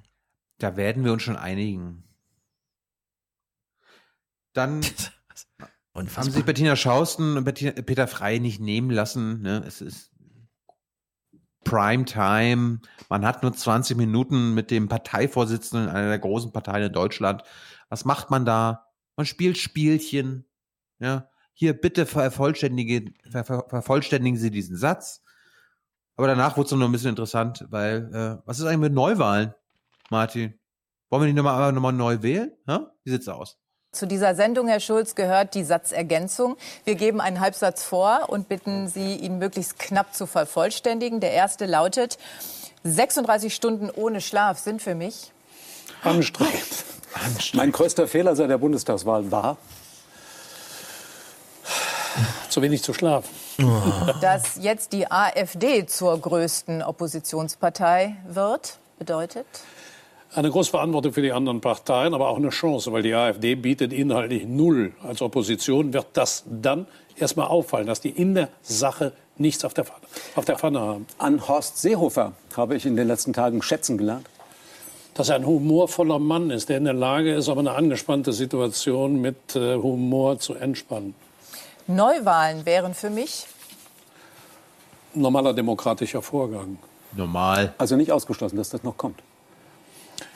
Wenn wir keine Regierung zustande brächten, muss man sehen, wie der Bundespräsident reagiert. Aber ich glaube, wir haben uns jetzt entschieden zu sagen, übrigens ja auf seine Bitte hin, der Bundespräsident hat gesagt, ich möchte den Bundestag nicht auflösen. Die Wählerinnen und Wähler haben gesprochen. In meinem Parlament gibt es abbildbare Mehrheiten für die Regierungsbildung. Ich fordere die Partei, die das, Parteien, die das machen können, Hm. auf, darüber zu reden. Insofern haben wir uns alle darauf verständigt, zu sagen, wir wollen diese Neuwahlen vermeiden. Aber wenn sie nicht vermeidbar sind, dann würde der Bundespräsident, da bin ich sicher, sie dann auch herbeiführen. Da ist er sich sicher. Da ist Weil er mit dem sicher. versteht er sich ja so gut auch. Na Klar. Das sind Buddies. Hm. Ganz bestimmt. So, je- jetzt kommen wir zu der Passage. Sag mal, Martin, hast du da was eingebaut, dass Merkel nach zwei Jahren weg ist? Zu den Vereinbarungen gehört ja auch, das ist das allerletzte, die allerletzten Sätze, in der Mitte der Legislaturperiode zu einer Bestandsaufnahme der Regierungsarbeit zu kommen. Das ist auch neu. Ist das schon die eingebaute Sollbruchstelle, die Sie dann nutzen werden, um Schluss zu machen und Wer sich Angela freut. Merkel endgültig loszuwerden? Nein. Ich habe darum gebeten, dass das da reinkommt, weil die Erfahrung der letzten Regierungszusammenarbeit etwas wiedergespiegelt hat, was wir in der Politik, was Sie übrigens als äh, Journalistinnen und Journalisten auch erleben. Die Schnelligkeit, in der in unseren Zeiten Probleme auftreten, die Sie heute in so einem Vertrag gar nicht äh, abbilden können. Irgendeine Krise, irgendeine äh, fundamentale Martin, du musst in keinem Vertrag irgendwas abbilden. Ja, vor allem brauchst, die brauchst Kritik so einen ist, Scheiß nicht. Die Kritik ist eigentlich, ein Koalitionsvertrag ist schon so viel, weil man will ja schneller reagieren und dann darf keiner kommen und sagen, aber Koalitionsvertrag. Und seine Idee darauf zu reagieren ist jetzt, wir machen einfach noch einen mittendrin. Eine Veränderung in der internationalen oder in der europäischen oder in der nationalen Politik, die aber in so einem Vertrag nicht abgebildet ist. Oder gesellschaftliche Strömungen, die Sie heute noch nicht erfassen können, die aber zu großen Debatten führen. Denken Sie mal an die Ehe für alle. Das hat die Ehe für alle in der letzten Regierung für Aufwallungen mit sich gebracht. Ja, und vor allem, das kam so schnell und das konnte man gar nicht vorhersehen und das hat sich nicht über Jahre angekündigt und überhaupt und so. Das muss man dann nochmal neu regeln. Da kann man nicht einfach einen Bundestagbeschluss herbeiführen. Nein, da muss vorher nochmal ein neuer Koalitionsvertrag mit Term dafür geschrieben werden. Das ist total logisch. Mal in der Mitte der Wahlperiode nach zwei Jahren zu sagen, wir überprüfen mal, wo wir stehen und ist dieser Vertrag noch auf der Höhe der Zeit. Das ist der Hintergrund. Keineswegs irgendwelche Personalspiele, aber, Aber in der offen Tat, gestanden, die Frage habe ich erwartet. aber in Mhm. Und das heißt jetzt gutes Spiel, ja, guter Aufschlag, Peter Frei oder was soll das heißen? Genau. Danke, dass Sie das gefragt haben. ich habe gehofft, dass das kommt. Jetzt kommen wir natürlich zu der Krux der ganzen Geschichte. Martins Ende droht. Und äh, die ZDFler wollten natürlich jetzt wissen, ja, was ist, wenn jetzt deine Partei Nein sagt? Ob Mhm. nun auf Parteitag oder letzten Endes äh, die Basis. Martin, was passiert dann mit dir? Ne, wir haben ja schon gehört, er ist traurig, aber passiert dann noch mehr als traurig sein? der Tat sind wir ja auch so weit noch nicht. Und die große Frage ist natürlich auch noch, wenn Sie am 21. Januar keine Mehrheit bekommen Ihres Parteitags, was macht Martin Schulz dann? Dann ist er traurig. Äh, aber äh, ich, Sie kennen mich ja, ich denke erstmal darüber nach, dass ich das positiv erreichen will und hoffe und kämpfe jetzt äh, bis zum 21. Januar meine skeptischen Mitglieder davon zu überzeugen, Ja zu stimmen und die überzeugten Mitglieder zu mobilisieren. Dann wären. Sie traurig und würden auch zurücktreten. Ja, ich glaube, wenn am 21. Januar der Parteitag sagt, wir folgen jetzt hier der Parteiführung nicht, das wäre schon ein äh, weitreichender Vorgang. Wie weitreichend, Martin? Na gut. Also ich glaube, das ist klar. Das weiß er auch. Also wenn äh, er sagt, das ist ein gutes Ergebnis, da sollten wir weitermachen und die Partei dann sagt nein, dann, ist, dann war's das. So, jetzt ist, jetzt ist aber das Interessante. Martin ist ja nicht doof, der weiß das ja auch, dass sein Ende naht. Mm, Martin ist nicht doof, sagst du? Er ist nicht ganz doof. Okay. Weil er macht jetzt noch einen Zusatz, der natürlich nicht nur sein Schicksal äh, anspricht, sondern natürlich auch das Schicksal seines gesamten Vorstandes. Und das macht er natürlich schlau jetzt. Und das sollte auch unsere Hoffnung sein. Wir sollten nicht hoffen, dass, ach, hier, äh, GroKo wird von der SPD abgelehnt, jetzt wird alles gut, Martin muss gehen und dann übernimmt Andrea Nahles. Nein, Martin sagt nämlich das Richtige. Das wäre schon ein äh, weitreichender Vorgang. Aber heute hat der Parteivorstand der SPD mit einer sehr breiten Mehrheit äh, zugestimmt. Die gesamte Parteiführung, das gesamte Parteipräsidium hat zugestimmt. Ich bin optimistisch, dass wir auf dem Parteitag eine Mehrheit bekommen. Dann schauen wir, wie weit das trägt. Das ist das Ding. Er betont, das ist nicht nur mein Ding, das ist der gesamte Parteivorstand. Und das muss auch die Hoffnung sein für die SPD und auch für die Zukunft der SPD. Wenn das schief geht, müssen alle weg. Ja, da setzt er allerdings auf die falsche Karte, weil es wollen ja alle, dass alle gehen. Das stimmt. Das stimmt. Gut, ähm, kommen wir mal zuerst zum Heute-Journal, die am Freitag äh, gleich berichtet haben, äh, Berlin direkt und die Regierungsberichte kamen erst am Sonntag. Hören wir jetzt, was Lars Klingbeil dazu gesagt hat? Ich hoffe wurde nicht. Doch, wurde doch vertagt ins Heute schon. Ich, glaub, ich glaube, wir werden ihn an irgendeiner Stelle äh, hören heute noch, aber ähm, wir, wir sparen uns das im Großen und Ganzen. Also Lars Klingbeil ist nicht spannend. Wir kommen jetzt aber mal zum Heute-Journal. Was war denn, was war denn am Freitag? Erinnerst du dich? Im ZDF? Äh, keine Ahnung. Fußball. Ach ja, Fußball. Die Bundesliga hat wieder angefangen. Da ist natürlich wenig Zeit fürs Heute-Journal. Da muss ja nicht nur Oma Erna verarztet werden, nachrichtentechnisch, sondern auch hier Onkel Enno, der einfach nur mal Fußball guckt, weil äh, sonst guckt er ja nicht ZDF, aber heute mal Bayern und so, ne? So, anscheinend ist Klaus Kleber im Urlaub. Marietta Slomka hat die Woche frei. Also musste Christian Sievers einspringen. Und der hat mal Oma Erna und Onkel Enno, dem Fußballfan, gesagt, was Sache ist. Deutschland hat jetzt was. Guten Abend Ihnen allen. Wer 24 Abend. Stunden lang durchverhandelt, ohne Pause, ohne Schlaf und danach überraschend fit im Scheinwerferlicht der Fernsehsender steht, braucht erstens eine gute Maskenbildnerin und zweitens das Gefühl, etwas erreicht zu haben. Die Vorsitzenden von CDU, CSU und SPD hatten heute beides. Und Deutschland hat ein Sondierungsergebnis. Sehr gut. Deutschland hat ein Ergebnis. Und gut aussehende Politiker. Ist doch gut. Ah, geil. Jetzt, jetzt fand ich mal interessant. Ich meine, es gibt ja diese, die Sondierungsergebnis kann man sich durchlesen. Da steht nicht viel drinne. Ich fand jetzt aber interessant, welche Punkte das Heute-Journal rausgegriffen hat. Also, was wird Oma Erna jetzt äh, präsentiert, was da jetzt groß Neues passieren könnte, falls es eine Regierung geben könnte, beziehungsweise ein erfolgreicher Koalitionsvertrag zustande kommt und alle da Mhm. zustimmen. Hören wir mal rein. Union und SPD haben sich in den Sondierungsgesprächen auf folgende Kernpunkte geeinigt.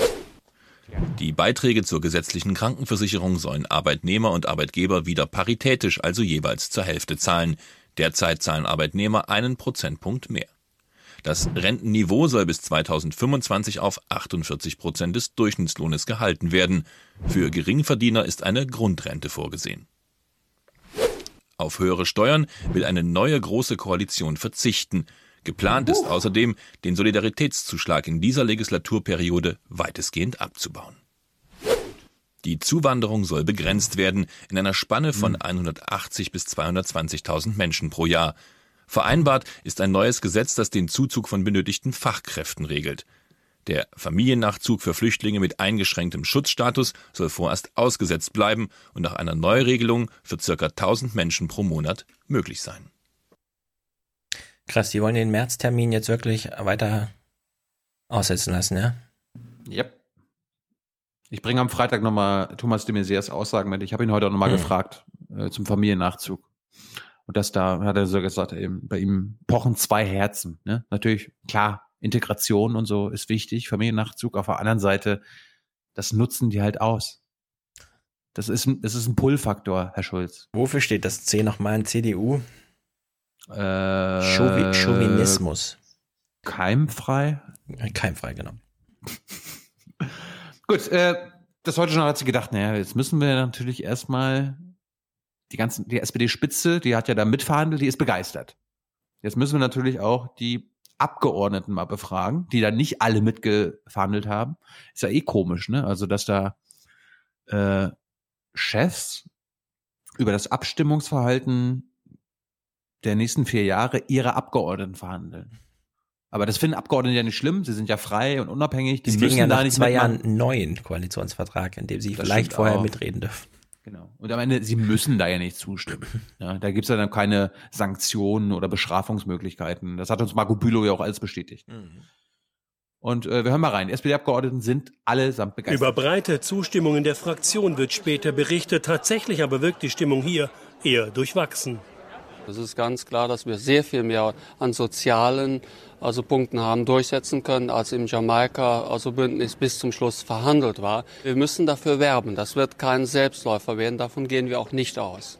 Mein Gefühl sagt mir, es kann sehr wohl knapp werden, aber es kann sehr wohl ein Votum gegen die Große Koalition werden. Äh, war Lauterbach beim Friseur oder was ist da los? Ich, ich weiß es nicht. Außerdem hat er gesagt, in dieser Aussage würde ich gerne nochmal unter SPD dann auch diskutiert sehen. Wir haben, äh, also wir haben jetzt ohne die Grünen mehr äh, Soziales durchgesetzt oder sowas, sowas hat er gesagt, ne? Es war jetzt sozialer als das Jamaika-Ding.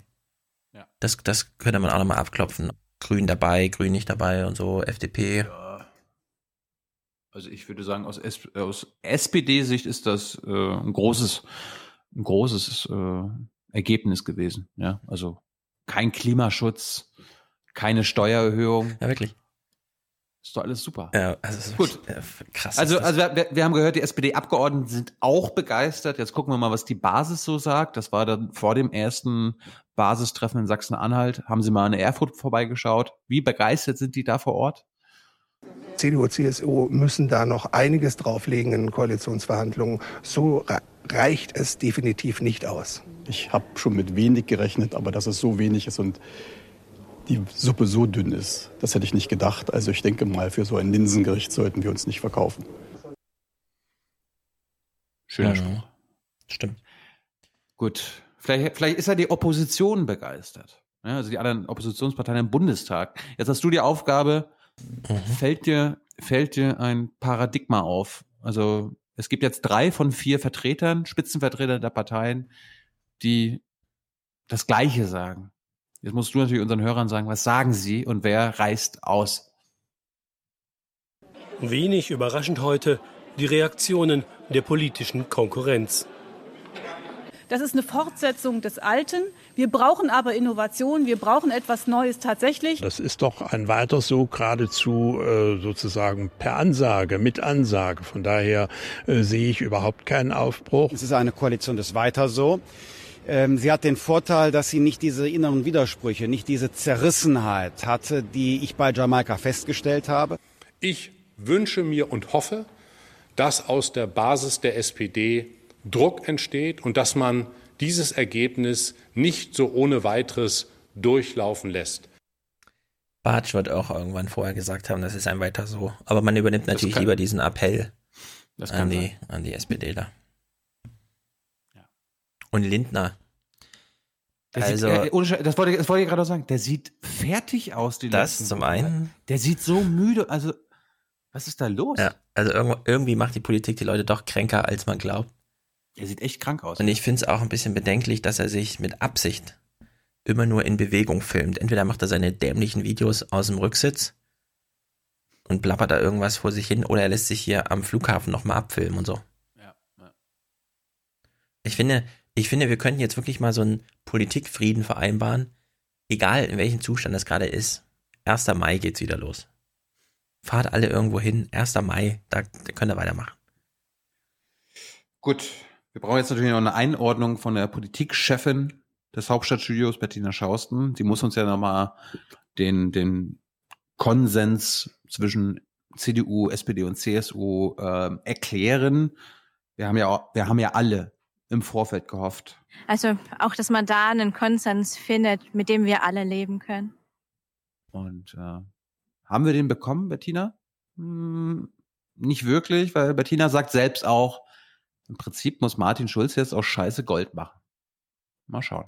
Ja, es ist detailliert, weil dieses Sondierungspapier im Grunde Doppeltes leisten musste. Es musste nämlich konkret und unkonkret in einem sein. Ach es sollten so. natürlich jetzt äh, nicht schon alle Spielräume geschlossen werden für Koalitionsverhandlungen, die ja äh, erst noch kommen sollen. Zum anderen allerdings musste gleichzeitig ja eine ausreichende Entscheidungsgrundlage da sein, ähm, ja. auf der die SPD-Delegierten am 21. Januar beim Parteitag dann auch entscheiden können. Und die haben jetzt einiges gelernt, dass nämlich eben keine Bürgerversicherung kommt, dass es keinen höheren Spitzensteuersatz geben wird. Daran wird sich auch nichts mehr ändern. Die Trophäen, die Martin Schulz hm, hier der Union hätte abjagen können, die fehlen also. Daraus macht er aber jetzt ein Programm. Wenn es auch den großen strahlenden Leuchtturm nicht gibt, gäbe es doch, so sagt er, eben viele kleine wärmende äh, Feuer bei vielen Themen, gute Detaileinigungen. Bla, Wärmende bla, bla. Feuer.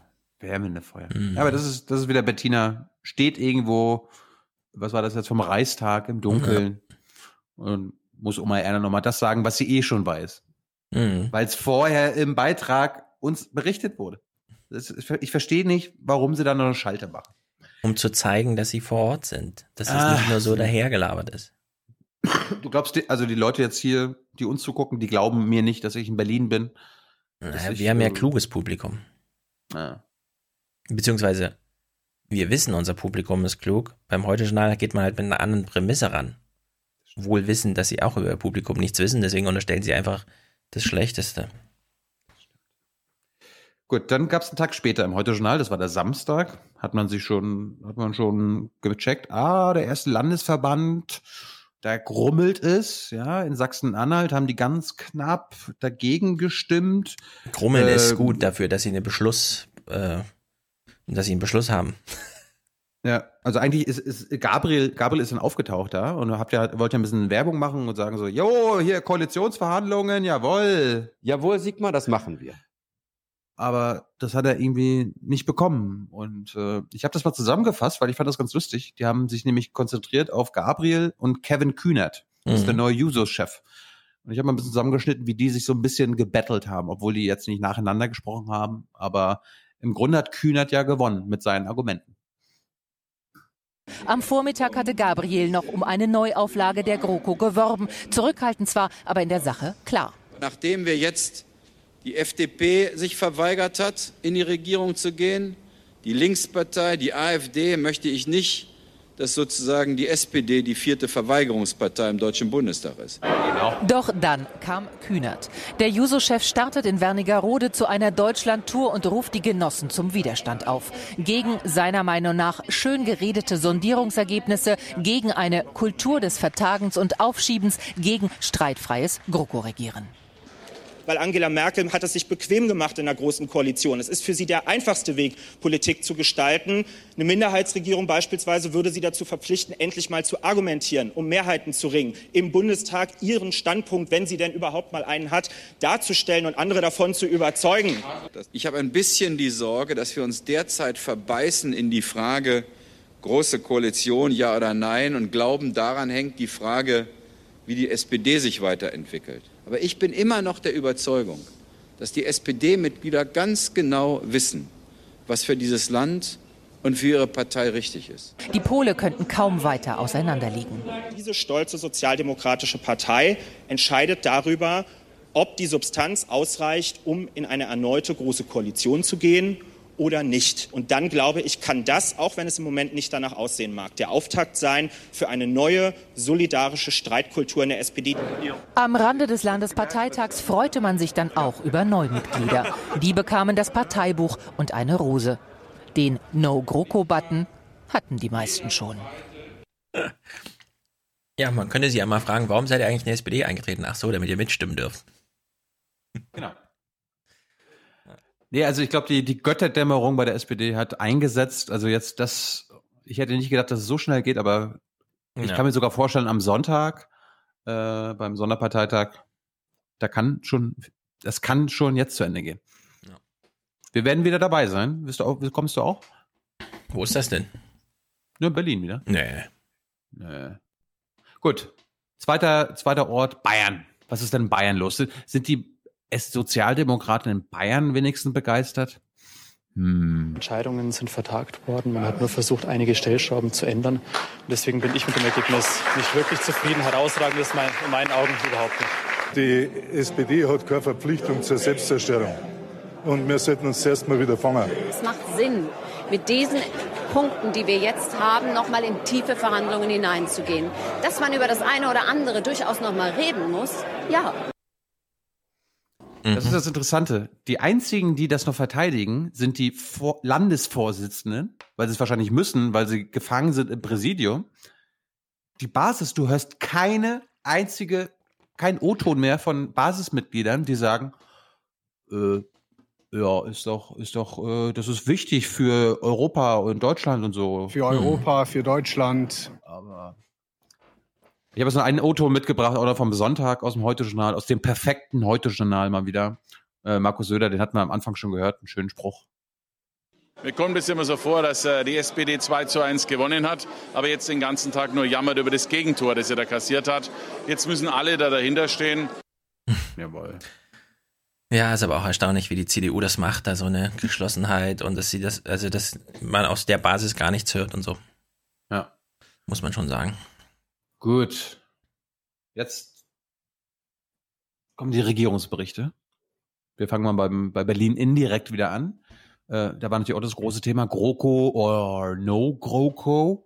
Und du kennst ja die Frau Neumann. Das ist Mhm. die Putzfrau, mit der sich Gabriel mal, äh, ich weiß nicht, gestritten hat. Ja, die ist nicht nur Putzfrau, sondern die ist auch Gewerkschafterin und alles. Es wurde ein bisschen Ja, und- unterschlagen damals. und SPD-Mitglied und Genau. auch eine, ich glaube, irgendwie Kreisvorsitzende oder so. Äh, die ist begeistert. In Gelsenkirchen sitzt eine enttäuschte Susanne Neumann. Ach so. Vor zwei Jahren wurde die Putzfrau und Gewerkschafterin bekannt, weil sie Sigmar Gabriel mal frech kam. Aber die Schwatten machen das nicht mit. Warum bleibt er dann bei den Schwatten? Sie hat ein Buch über die Wut der kleinen Leute geschrieben. Sie setzte neue Hoffnung in Martin Schulz und findet sich jetzt im Sondierungspapier nicht wieder. Die Abschaffung des Soli zum Beispiel bringt ihr fast nichts. Ich habe dem Schulz im März das Buch geschenkt. Der hätte mal reingucken sollen. Unsere Themen sind überhaupt nicht angepackt. Abschaffung der Solidar äh, Solidarsteuer. So, ich habe heute Morgen mit einem Kollegen telefoniert, der fünf, verdient 5000 Euro, der hat 70 Euro mehr. Was habe ich denn mehr? 89 Cent. Ist das die Umverteilung, wovon wir sprechen? Ich glaube, dass wir hervorragende Ergebnisse erzielt haben. Also wenn, die hat, erstens hat sie natürlich wieder nicht alles gelesen, würde Martin sagen. Die, der große Wurf, die Umverteilung, das steht da drinne. Die Leuchttürme. Er wird, er wird ihr jetzt nicht verraten, wo, weil sie muss das ja lesen. Das muss man sich ja erarbeiten. Und außerdem, es, die Verhandlungen kommen doch noch erst. Ja, also, da wird, da geht's dann wirklich zur Sache. Gut, wir, wir schauen mal, was denn sonst die Basis sagt. Am Sonntag waren sie dann doch begeisterter, als äh, wir jetzt die letzten Tage gehört haben. Wenn, wenn Martin Schulz erzählt, das wäre ein Riesenerfolg, dieses Papier, dann muss, er, muss ich mich doch fragen, ob er sich das selbst noch glaubt. Ja, also das, was da drin steht in diesem Papier, enthält keine unserer Forderungen, die wirklich sozialdemokratische Politik umsetzen könnten. Die, die in Berlin mitverhandelt haben, stoßen bei der Basis auf breite Ablehnung, wie hier in Bayern. Ich habe mir jetzt gestern abends vor dem Schlafengehen noch durchgelesen, die 28 Seiten, unseren kleinen Horrorroman. Und ich muss sagen, ich war eigentlich schon enttäuscht. Man kann sagen, ihr habt nicht genug erreicht. Aber dann musst du mir bitte sagen, was bei den 28 Seiten und den Dingen, die ich gerade skizziert habe, in deinen Augen Horrorroman ist. Ich finde, das wird nicht fair. Das wird nicht fair den 13 Leuten gegenüber, die sondiert haben. Ja, ihr, ihr sagt jetzt, das ist alles Scheiße, was wir 13 Ja. Eliten von eurer Partei ausverhandelt haben. Sag mir doch mal genau, was du da Scheiße findest. Ja, alles. Ich Ja. will genau, ich will wissen, was genau. Zitiere hier bitte Zeile und so weiter, ja? Aber das, das ist die äh, Verhandlungsführung, wenn du wirklich mit dem Rücken an der Wand stehst, dass du hoffst, dass deine Gegner noch so weit übertreiben, dass du sagen kannst, also Horrorroman ist jetzt wirklich übertrieben, oder? Also echt. Ist genauso scheiße wie die letzten Jahre zuvor. Was wollt ihr denn? Lars Klingbeil. Der, der wird auch mitgezogen. Also, wenn das scheitert, dann ist auch Lars Geschichte vorbei. Der hat ja auch verteidigt. Naja, es gibt da neue Vorstandswahlen. Wir können nichts darüber sagen. Nö. Ob der eine oder andere dann doch noch und so. Das stimmt. Gut, jetzt gibt es sogar Neumitglieder. Du hast es ja vorhin schon äh, vorweggenommen. Es gibt Menschen, die extra in die SPD eintreten, um dann dafür zu sorgen, dass äh, Nein gesagt wird. Eine hören wir jetzt mal. Alexandra Scherer aus Berlin ist eins von 30.000 neuen Mitgliedern in der SPD. Eingetreten am 1. Dezember mit nur einer Mission. No GroKo. Ihre Berliner Erklärung hat nach einem Tag schon fast 2000 Unterschriften. Als Neumitglied bin ich eine der wenigen, die wirklich Optimismus hat. Wenn man die Altmitglieder fragt, die sagen, ich bewundere deinen Optimismus. Wir sind auch gegen die große Koalition, aber sie wird kommen. Und für mich ist das zutiefst undemokratisch, aber äh, dafür bin ich eingetreten, um die demokratischen Rechte durchzusetzen. Per Videokonferenz organisiert sie sich mit anderen GroKo-Gegnern bundesweit. Also, wenn deine Neumitglieder euphorisch sind sie immer so ein bisschen. Aber wenn die wirklich äh, so durch und durch politisiert sind, dass deine alte Partei nur noch so müde irgendwie, oh, und so, schon wieder so eine. Süß. das ist natürlich nicht schlecht. Hm. Ich finde ja, also entweder nennen wir die Folge Horrorroman oder Martins Leuchttürme. Also wir haben, wir haben schon mal zwei Vorschläge in der, in der engeren Auswahl. Wir, wir sind noch nicht durch. Gut, äh, der Regierungsbericht der ARD war auch in Sachsen-Anhalt, hat auch noch mal ein paar Stimmen eingefangen. Sind die da Ich habe begeistert? mit dem Sondierungsergebnis also meine Schwierigkeiten. Sollte es zu einer Mitgliederbefragung kommen, werde ich mit Nein stimmen. Wir haben jetzt doch so viel in diesen Sondierungspapieren erreicht, dass es aus meiner Sicht töricht wäre, jetzt zu sagen, wir verhandeln nicht weiter. So, wir haben jetzt in den letzten Minuten zwei Menschen gehört, die, also außer den Sondierern selbst, die gesagt haben, ja, ja, wäre doch töricht und so weiter, wenn wir das nicht machen. Einmal die Landesvorsitzende der Bayern SPD und jetzt gerade den Landesvorsitzenden der Sachsen-Anhalt SPD. Ne? Also das beweist die Basis komplett, was wollt ihr hier für einen Scheiß? Nur die, äh, die einigermaßen noch Kontakt zur SPD-Elite haben, müssen schönreden. Dann hat sich die ARD gedacht, also die vom Regierungsbericht, wir machen mal einen Genossencheck. Ja, du denkst jetzt, was ist das? Hier, sowas. Genossencheck. Und äh, die haben, die, die, die haben mal die Sondierungsinhalte abgefragt. Wie begeistert sind, sind die SPDler? Der Genossencheck. Schulz Lieblingsthema europapolitischer Aufbruch. Für manche ist das weit weg. Den Menschen in Deutschland können wir doch nicht immer nur sagen, hier, wir sind die Europapartei. Wir müssen auch hier vor Ort den Menschen, denen es schlecht geht, gerade auch in Ostdeutschland, helfen. Besser kommt an staatlich finanzierte Jobs statt Hartz IV für 150.000 Langzeitarbeitslose. Ein Arbeitsmarkt für alle. Inhaltlich muss man sagen, ist, was den Bereich Arbeit Soziales angeht, schon viel drin in der Sondierung, aber es ist nicht genug und wir stehen, sind bei Sondierungen. Vor den Sondierungen wurden ganz andere Forderungen aufgestellt. Wir haben noch keinen Koalitionsvertrag. Es wird da auch nicht alles in den Koalitionsvertrag reinkommen. Und eine Maximalgrenze für Zuwanderung von 180.000 bis 220.000 Menschen? Nun bin ich kein Jurist, aber für mich als Laien klingt es zumindest schwierig, dem Menschen, der dann danach kommt, zu sagen, das geht hier nicht. Die bisherige Mietpreisbremse funktioniert nicht gut. Sie wird auf Wirksamkeit evaluiert. Die bisherige Mietpreisbremse funktioniert nicht gut. Finde ich auch gut. Ja, vor allem. Funktio- funktioniert gar nicht. Ich meine, alle Probleme äh, hinsichtlich Wohnen. Ich, ich meine, in Deutschland gibt es mittl äh, mittlerweile, muss man sich das so vorstellen. Menschen bekommen Jobangebote und sagen sich dann, Kann ich leider nicht annehmen, weil ich habe gar keine Lust, meine Wohnung aufzugeben. Klar verdiene ich dann 30 Euro mehr, aber dafür kostet ja auch meine Wohnung dann 800 Euro mehr im Monat. Also hat man so eine Mobilitätsstagnation. Menschen gehen in ihrer Biografie keinen Schritt weiter, weil sie ihre bisherige Wohnung, obwohl zu klein, obwohl an der falschen Stelle, nicht aufgeben wollen, weil die nächste Wohnung, so groß ist der biografische Sprung dann auch nicht, denkt man sich, ja. So, also verharren alle. Und die Antwort äh, des Sondierungspapiers ist dann, wird evaluiert. Und zwar die Mietpreisbremse, von der wir schon wissen, die ist so ein Schrott, ja. Das ist wirklich, das ist ein Leuchtturm oder was? Wir, wir checken das, Herr Schulz. Wir, wir prüfen das nochmal. Schlimm ist das. Ja. Aber das sollte ja normales Regierungshandeln sein, ja. Also Gesetze überprüfen, ob die das bringen oder gebracht haben, was sie bringen sollten. Ja. Eigentlich schon.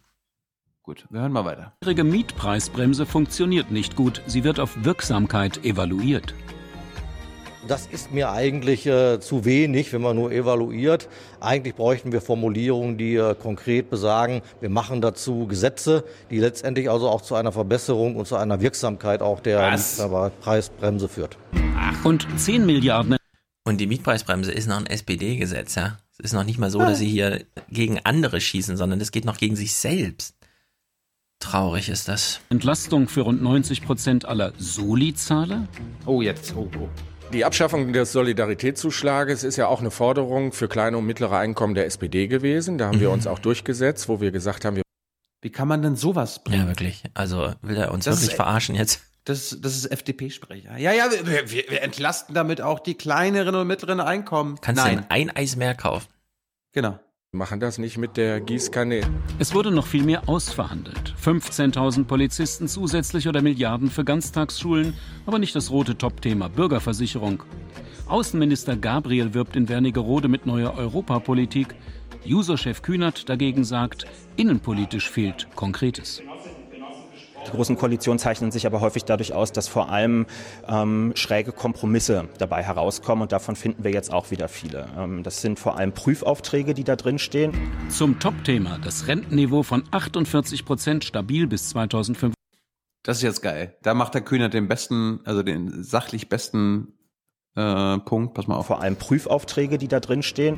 Zum Topthema das Rentenniveau von 48 Prozent stabil bis 2025 zu halten, sagen die Jusos. Wenn ich mir die Rentenprognosen der Bundesregierung anschaue, dann sehe ich, dass zumindest bis 2024 das Rentenniveau sowieso nicht unter 48 Prozent sinken wird. Insofern ist diese Einigung ein bisschen eine Scheineinigung, weil sie nur die bestehenden Prognosen nachvollzieht.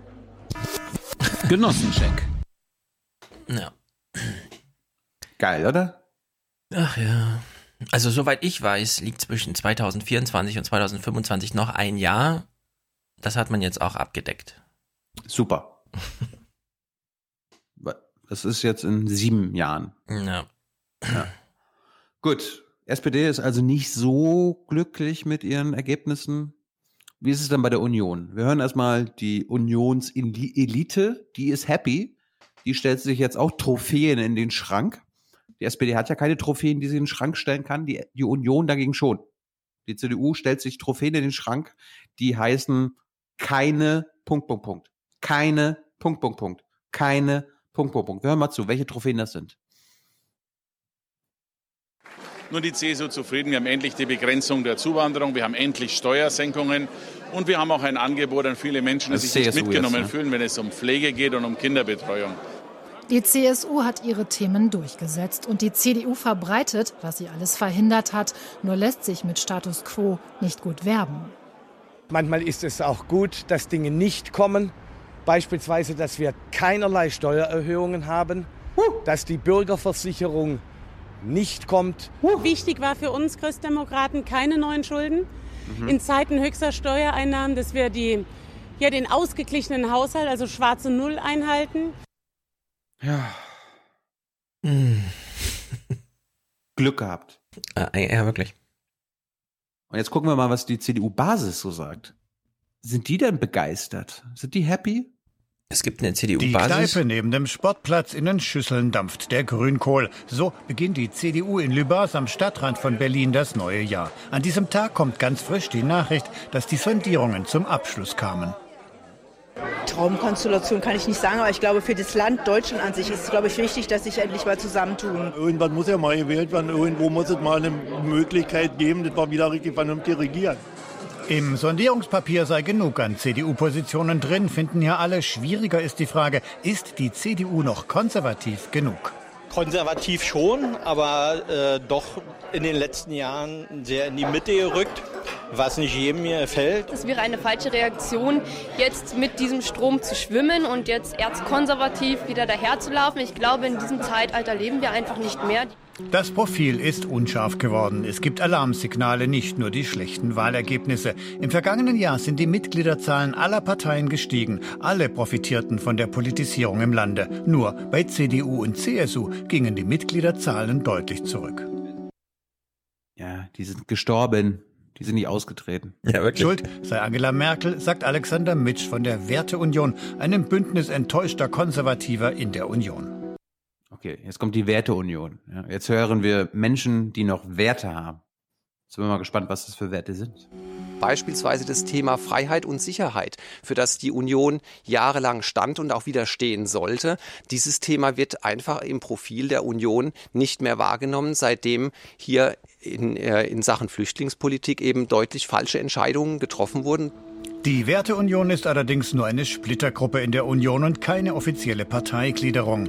Der Historiker Andreas Rötter, selbst CDU-Mitglied, warnt vor den Rezepten der 60er und 70er Jahre, aber er sagt auch, es ist richtig, dass sich eine Volkspartei in die gesellschaftliche und politische Mitte bewegt, weil sie nur da Wahlen gewinnen kann. Zugleich muss sie aufpassen, dass nicht eine Spaltung zu ihrer eigenen Mitgliederschaft und ihrer Stammwählerschaft entsteht. Und wenn diese Spaltung zu groß wird, bekommt eine Partei ein massives Problem. Und das ist ein Problem der CDU. Neujahrsempfang der CDU Jüterburg in Brandenburg. Auch hier hoffen sie auf eine neue Regierung unter Angela Merkel. Mhm. Nur junge Menschen, hast du Ja, wirklich. Die allerdings sollte sich jetzt schon um ihre Nachfolge kümmern, sagen viele. Es muss möglichst früh ein Nachfolger gefunden werden. Ich bin der Meinung, dass jetzt vielleicht schon in der kommenden Legislaturperiode da ein Nachfolger vorgestellt wird. Auf alle Fälle sollte mal hier neues Blut, neues Gesicht und eine Verjüngung reinkommen. Auf alle Fälle. Frau Merkel ist fit, Frau Merkel ist gesund und Frau Merkel wird dann genau wissen, wann sie aufhören soll. Wie sie die Nachfolge aufbaut, ich denke, das weiß sie am allerbesten. Noch vertrauen sie ihrer Vorsitzenden. Also, wir haben ja gelacht über die SPD eben noch, ne? Wir haben ja die SPD-Basis gesehen und haben gesagt, ah, Leute. Aber wenn man das jetzt echt mal vergleicht mit der CDU, also was die CDU-Basis nennt und wo sie noch Kameras hinschicken lässt, ich weiß nicht, wie es da aussieht, wo sie die Kameras schon nicht mehr hinschicken lassen. Ja. Dann kann man ja echt mal vergleichen, also man kann ja so einen parteilichen EQ, einen Engagement-Koeffizienten aufdröseln. Und es könnte, man könnte durchaus einen Trick draus machen, wenn jetzt wirklich ganz viele Leute in die SPD eintreten, genannt wurden ja 30.000, sagen wir mal, die Hälfte davon tritt jetzt wirklich nur ein, um die GroKo zu verhindern und so, Ja. dann ist das ja ein echtes Potenzial. Also wenn die wirklich den Vorstand entlassen und aus ihren Reihen mit ihrem Engagement das Ding neu aufziehen, dann, dann ist das ja wieder eine 40-Prozent-Partei. Und da kann Herr Söder und Herr Scheuer noch so oft irgendwas belatschern. Dann will ich einen Kulturkampf Parteibasis gegen Parteibasis im Fernsehen übertragen. Rechts sitzt die SPD-Basis, Durchschnittsalter 40.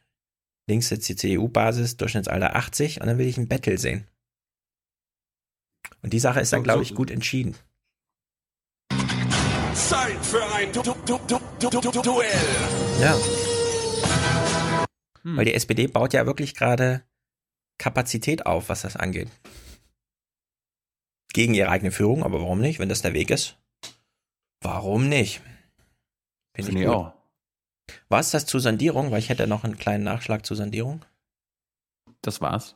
Okay, dann gucken wir noch mal kurz. Äh, ich habe quasi aus dem Heute-Journal nur ein paar O-Töne, weil ich sie lustig fand. Zum einen natürlich Lieblings-O-Ton-Lieferant Horst Seehofer. Wir haben gerade gesehen, Racehofer. Äh, Horst Ja, ne? Racehofer. Äh, Das ist nicht nur so ein äh, inhaltsloses, leeres Bekenntnis. Ja, wir haben gerade gesehen, wie alt die CDU-CSU-Basis ist. Also wenn die ein Grünkohltreffen machen, sind die Leute eigentlich schon tot. Jetzt stellt Seehofer, Seehofer stellt jetzt hier mal was fest, ja, während die ihr Sondierungspapier äh, herumreichen in die Öffentlichkeit. Eine Konsequenz aus dem Wahlkampf, dass wir gemerkt haben, leider zu spät, dass äh, die Rentenfrage in der Bevölkerung plötzlich wieder ganz oben war. Ja, Mensch.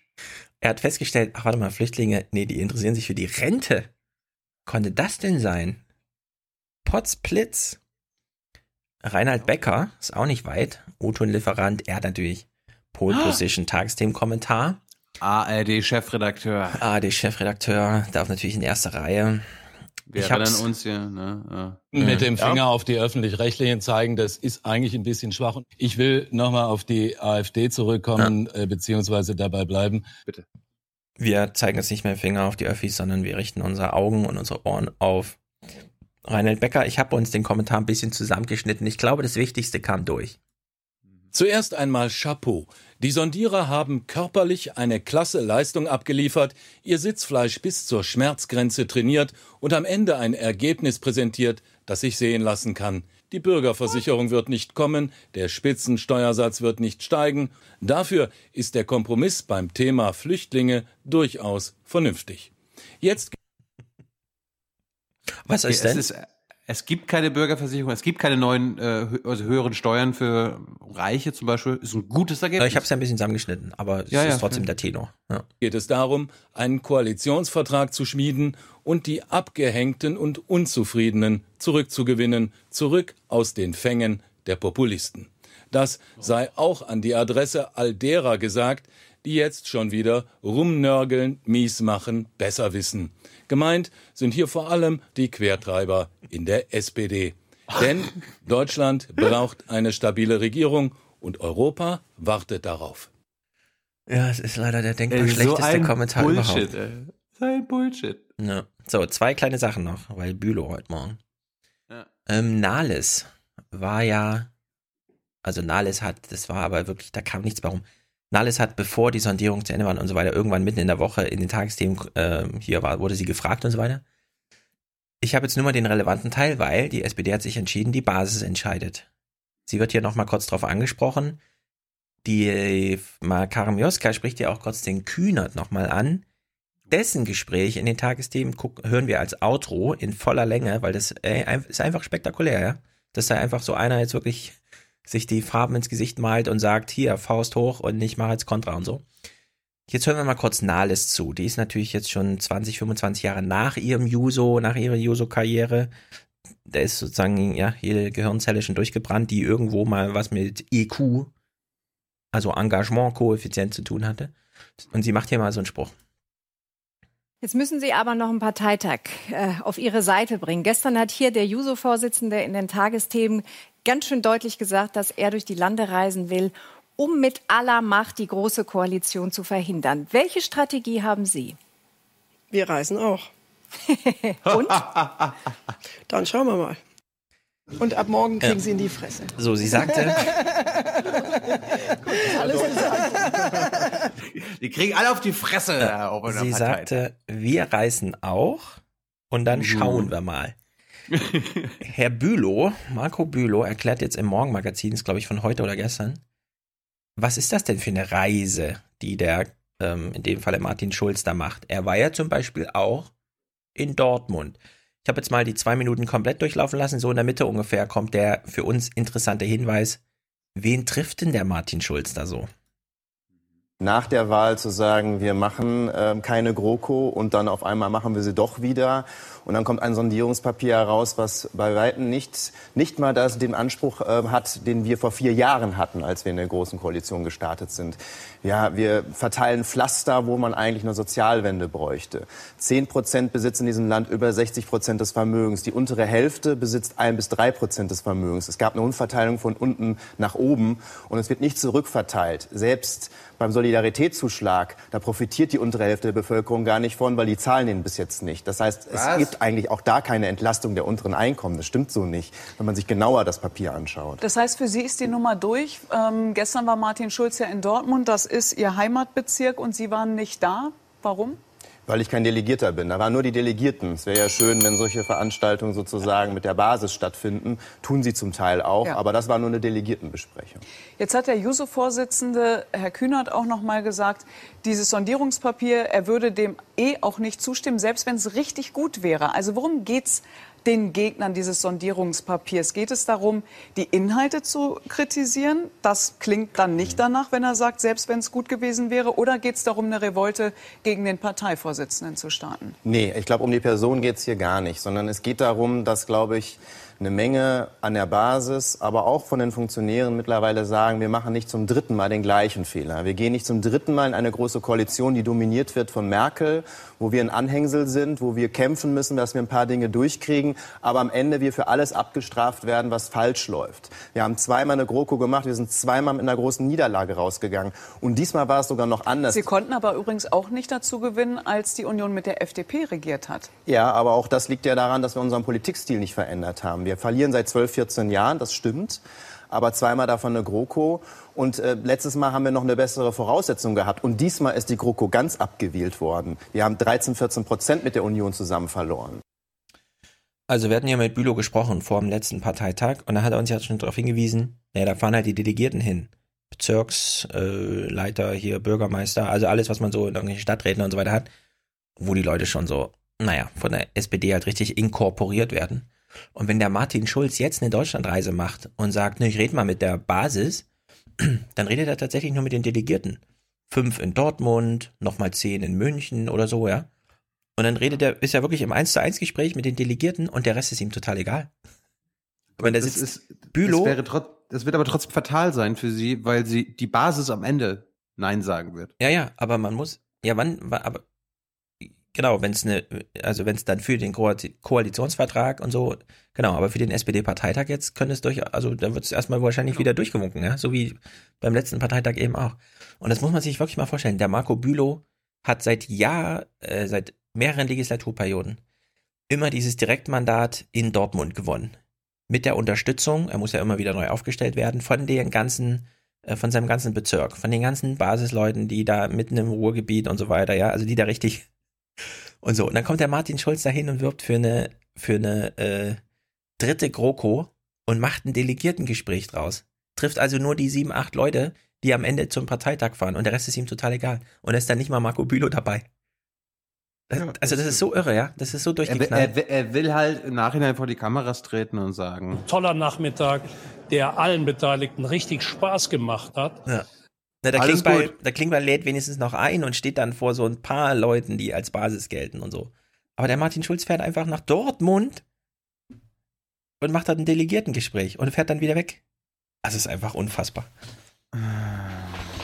Naja, wie gesagt. verraten Sozialdemokraten. Genau, der Kühnert kommt dann im Outro. Jetzt darf Thilo noch ein paar nicht-Kroko, Dingsterbums, Nachrichten, irgendwas. einen, einen kurzen Abschlusssong Ah ja. noch, okay. Wer, wer, wer, wer, wer hat uns verraten? Das war noch, sag mal, waren das nicht die Sozialdemokraten? So sang Kurnaz in Guantanamo und manch Bombenopfer im Kosovo, das waren die Sozialdemokraten. Die haben uns verraten, der Sozialstaat und der Sozialismus, die sind beide tot. Übrig sind nur hohle Phrasen und literweise rot. Und wer steht an ihren Gräbern und hält lächelnd noch die Spaten? Er sagt nix, lass mich raten, Sozialdemokraten. Ja, das willst du nicht hören. Ja, dieses Lied ist leider so wahr. Das ist jetzt gerade so wahr, ey. Man kann es sich nicht vorstellen. Kurze Nicht-Sondierungsthemen, den Rest heben wir uns für Freitag auf, aber eine Sache wollte ich unbedingt noch, äh, nee, zwei Sachen, weil da kommen wir jetzt nicht dran vorbei. Kurze, ähm, was ganz anderes, äh, was macht Schweine? Schweine. Ja, jetzt weg von den SPD-Schweinen hin zu den wirklichen Schweinen, den Wildschweinen, weil da hat der Deutsche Bauernverband Mhm. eine interessante Forderung. Um der afrikanischen Schweinepest vorzubeugen, fordert der Bauernverband, 70 Prozent der deutschen Wildschweine zu erschießen. Was? Also, liebe Bauern, äh, wie wär's mal mit ein bisschen weniger 10.000 Milliarden Schweinefleisch für 90 Cent pro Kilo irgendwie? Ah, das, das, das können Sie gut begründen. Pass mal auf. Denn schon eine Infizierung von Wildschweinen führe zu Exportverboten von Schweinefleisch, so der Verband. Und ihr Bestand hierzulande sei zudem sehr groß. Die Schweinepest hat sich bis nach Polen und Tschechien ausgebreitet. Für Menschen ungefährlich, ist sie für Schweine meist tödlich. Also es gibt ja Länder, in denen kann tatsächlich jemand die Forderung aufstellen, könnten wir mal diesen Urwald abholzen? Ich würde hier gern so ein paar Ölpflanzen hinstellen oder so, ja? Und dann sagt die Regierung, ja, alles klar, machen wir. Kein Problem. Können wir bitte mal alle Wildschweine töten? Ach so, warte mal. 70%. Die hängen in irgendeinem so Zusammenhang und so. Da gibt's so ein, das ist Natur und da, die werden irgendwie gebraucht oder so. Die gibt's nicht ohne Grund. Die stören. Die stören. Oh Gott, ey. Apropos Schweine. Kommen wir mal zu einem anderen Schwein, Donald Trump. Jetzt, wir hören jetzt zuerst eine Meldung, die kam in der Halbzeitpause. Ne? Also es ist nur wenig Zeit. Es gibt nur wenig Zeit für Meldungen und Nachrichten in der Halbzeitpause eines Bundesligaspiels im Heute-Journal. Aber die Meldung musste rein. US-Präsident Trump soll bei einer Besprechung Haiti und afrikanische Länder als so wörtlich Dreckslöcher bezeichnet haben und hat damit international Empörung ausgelöst. Ein UN-Sprecher sagte, sollte Trump sich so geäußert haben, sei das eindeutig rassistisch. Trump bestritt die Wortwahl, ein demokratischer Senator bestätigte sie aber. Weißt du, was ich an der Meldung besonders witzig finde? In Amerika. Also, ja? es, er soll etwas gesagt haben. Mhm. Ne, erstmal Genau. schon, mal, schon mal eine Meldung. Dann natürlich ein Demokrat, der natürlich alles bestätigt, was Trump schadet, äh, hat das bestätigt und dann machen wir daraus eine Top-Meldung äh, und sagen aber auf, Ja. nur, nur, nur, nur um auf Nummer sicher zu gehen, er soll es gesagt haben äh, bei einem Meeting, ja, also ohne Scheiß. Mir ist scheißegal, was Angela Merkel, Martin Schulz, Macron, äh, Trudeau oder Donald Trump in privaten Mini Meetings sagt. Das ist, so ist das halt. Ja, Ich- war natürlich kein privates Meeting. Ja, aber es war, es war jetzt keine öffentliche Rede, wo er gesagt hat, those shitholes. Ja, und? War- Also hör mal. Es war, es war ein Meeting. Wenn wir Und- mal davon ausgehen, dass und- das Zitat stimmt, ist das natürlich, das und- geht natürlich nicht. Nur weil die Türen zu sind und keine Kamera läuft. Also. Naja. Und dann ist noch die Frage, warum ist das meldungsbedürftig? Wenn das Obama gesagt hätte in so einem Meeting, dann würde ich sagen, ah, ich sehe einen Grund, weil das ist untypisch für Obama, das muss man mal melden. Bei Trump ist das, ah, wir haben ihn wieder, wir haben wieder irgend- irgendeine Story gehört, bla bla bla bla. So, jetzt pass auf, Mm. bevor, be, bevor du Mm. deine Einordnung bringst. Wir haben ja gerade gehört, äh, Gundula Gause sagt uns, er soll das gesagt haben. Ne? Es ist ja, wir wissen ja nicht, ob das so ist. Wir haben keine Beweise. Wir hören nur von irgendwelchen Leuten, die natürlich ein Interesse daran haben, äh, dass das so gewesen sein soll. Ich, ich kann mir sogar vorstellen, dass er das gesagt hat. Der ist halt so ein Arsch. Aber äh, warum ist das eine Nachricht? Ein Tag später, am 13. Januar, wurde aus dem soll er gesagt haben, das hier. US-Präsident Trump hat mit seiner Äußerung über so wörtlich Dreckslochstaaten einen Sturm der Entrüstung ausgelöst. Die Afrikanische Union fordert eine offizielle Entschuldigung, ebenso wie UN-Diplomaten, die die Aussagen als rassistisch und fremdenfeindlich verurteilten. In Miami protestierten Einwanderer aus Haiti, das von Trump ebenfalls beleidigt worden war. Ja. es war, es, es ist eine also- Tatsache. Jetzt ist es eine Tatsache. Ich sag mal so. Okay, die Nachrichten haben noch keinen richtigen Modus, weil wenn sie es nicht senden, heißt es in der Redaktion, ja, ist das schon so normal, dass wir das gar nicht als das Besondere und Sendungswürdige. Ja. Ja, wenn sie es senden, sitze ich aber hier und denke, ist es schon so normal, dass sie einfach eine Kurzmeldung draus packen. Also es ist sozusagen ein Dilemma unauflösbar. Was ich nur witzig finde, und ich gehe einfach mal davon aus, dass das Zitat stimmt, weil es gibt ja dieses Buch Fire and Fury. Und wenn man das liest, fragt man sich ja schon die ganze Zeit, ist das wirklich alles wahr? Und dann gab es ja auch eine große Debatte, bis hin zu, dass Matt Taibbi einen spektakulären Text über dieses Buch geschrieben hat, sozusagen als Inspiration, Anlass, ja? also das Buch ist sozusagen inspirativer Anlass, um mal richtig, zack, und dann hat er hier 100.000 Worte geliefert und so. So, und während der Michael Wolf bei- CNN war und bei der Colbert Show und überall und es immer Oh, zur Diskussion gab, Hast, Mhm. du, hast, du- hast, du- hast du es gehört? Da war ja bei MSNBC und bei Colbert und da hat, hat er jeweils gesagt, das ist alles, was da drin steht, das stimmt. Genau. Ich kann, will ich nicht beweisen, kann ich nicht beweisen, aber wenn es sich richtig anhört, stimmt es. Ey, das war, ich glaube, ich bringe das vielleicht für Freitag nochmal mit, oder vielleicht hast du es ja auch. Ja, Also, mach mal. Das war für mich die Disqualifikation, mir, dieses Buch nicht zu kaufen. Oder, oder mir das überhaupt durchzulesen. Ja, ist ja egal, ob Ja, du das jetzt liest ja, oder nicht, aber es ist ja in Ich der weiß. Welt. Ist ja in der Ich weiß. Welt. Ich habe es mit Vergnügen gelesen. Das Und- ist da Menschen A und da Menschen B. Ja, ja, ja. Also, das hört sich gut an, das hört sich richtig an. Ja, dann ist es so richtig. bringt die Clips noch mit, weil ganz so war es ja nicht, sondern er sagt eben, ich bin Bring hier im mit. Schreibebusiness. Das heißt, die Zitate, die geliefert werden, die muss ich nicht aus erster Hand erfahren. Und zweitens, die werden halt von mir kontextualisiert, nicht von der Situation, in der sie wirklich stattfanden. Nur, wir haben halt diese Diskussion und ich würde da dem Wolf erstmal zustimmen und sagen, schreib dieses Buch, genau, ja. So, und wenn dann aber so eine Diskussion läuft, sind die Zitate wirklich wahr? Ich meine, der Bannon ist schon zurückgetreten, das sah ja nicht nach einem Widerspruch aus, sondern das sah ja ja, stimmt und so. Und wir haben diese Diskussion und genau in diesen Tagen, wo sich alle fragen, kann das wirklich stimmen? Ja, kommt plötzlich die Nachricht, ja, der Trump hat gesagt, das sind alles Shitholes. Und man denkt sich so, wollen wir wirklich auf so einer sachlichen Ebene an diesem Buch zweifeln? Es ist natürlich alles wahr.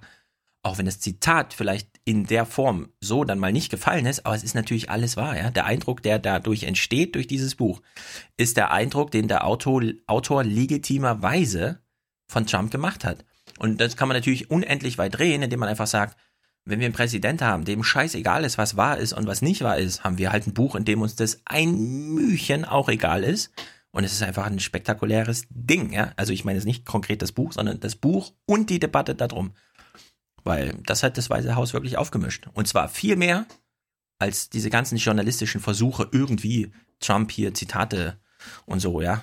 Sondern das hat alles nicht gefruchtet. Aber das Buch, Bannon ist weg, Bannon ist nochmal sozusagen zweimal gefeuert worden und so. Das ist doch spektakulär, ja. Dass ein Buch sowas leistet, was die ganzen Hochgeschwindigkeitsjournalisten, ey, wir sind hier ganz nah dran und hier bei uns erfahren sie noch drei Uhr nachts, was der Präsident für einen Schlafanzug anhat und so, ja. Konnten die alle nicht leisten. Das Buch konnte es plötzlich leisten. Und unter der Maßgabe finde ich das schon ziemlich witzig alles.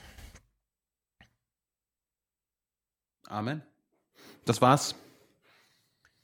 Gut. Weiter, weiter geht's am, am Freitag. Dann befassen wir uns mal mit den Grünen. Ja. Die Grünen, genau.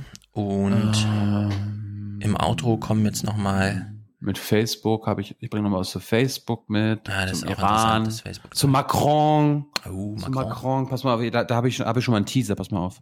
Macron sprechen die Chinesen Macron aus, was übersetzt so viel heißt wie das Pferd, das den Drachen besiegt. Wow. Wer hätte das gedacht? Macron. Aber es, aber es wird noch besser. Es wird noch besser. Ja, von dem Besuch habe ich nicht, habe ich nur mitbekommen, dass es im Grunde keinen Chinesen interessiert, wer da schon wieder da war. So wie uns Nee, auch nicht interessiert, werden- wenn der rumänische werde- Präsident ich- vorgefahren kommt.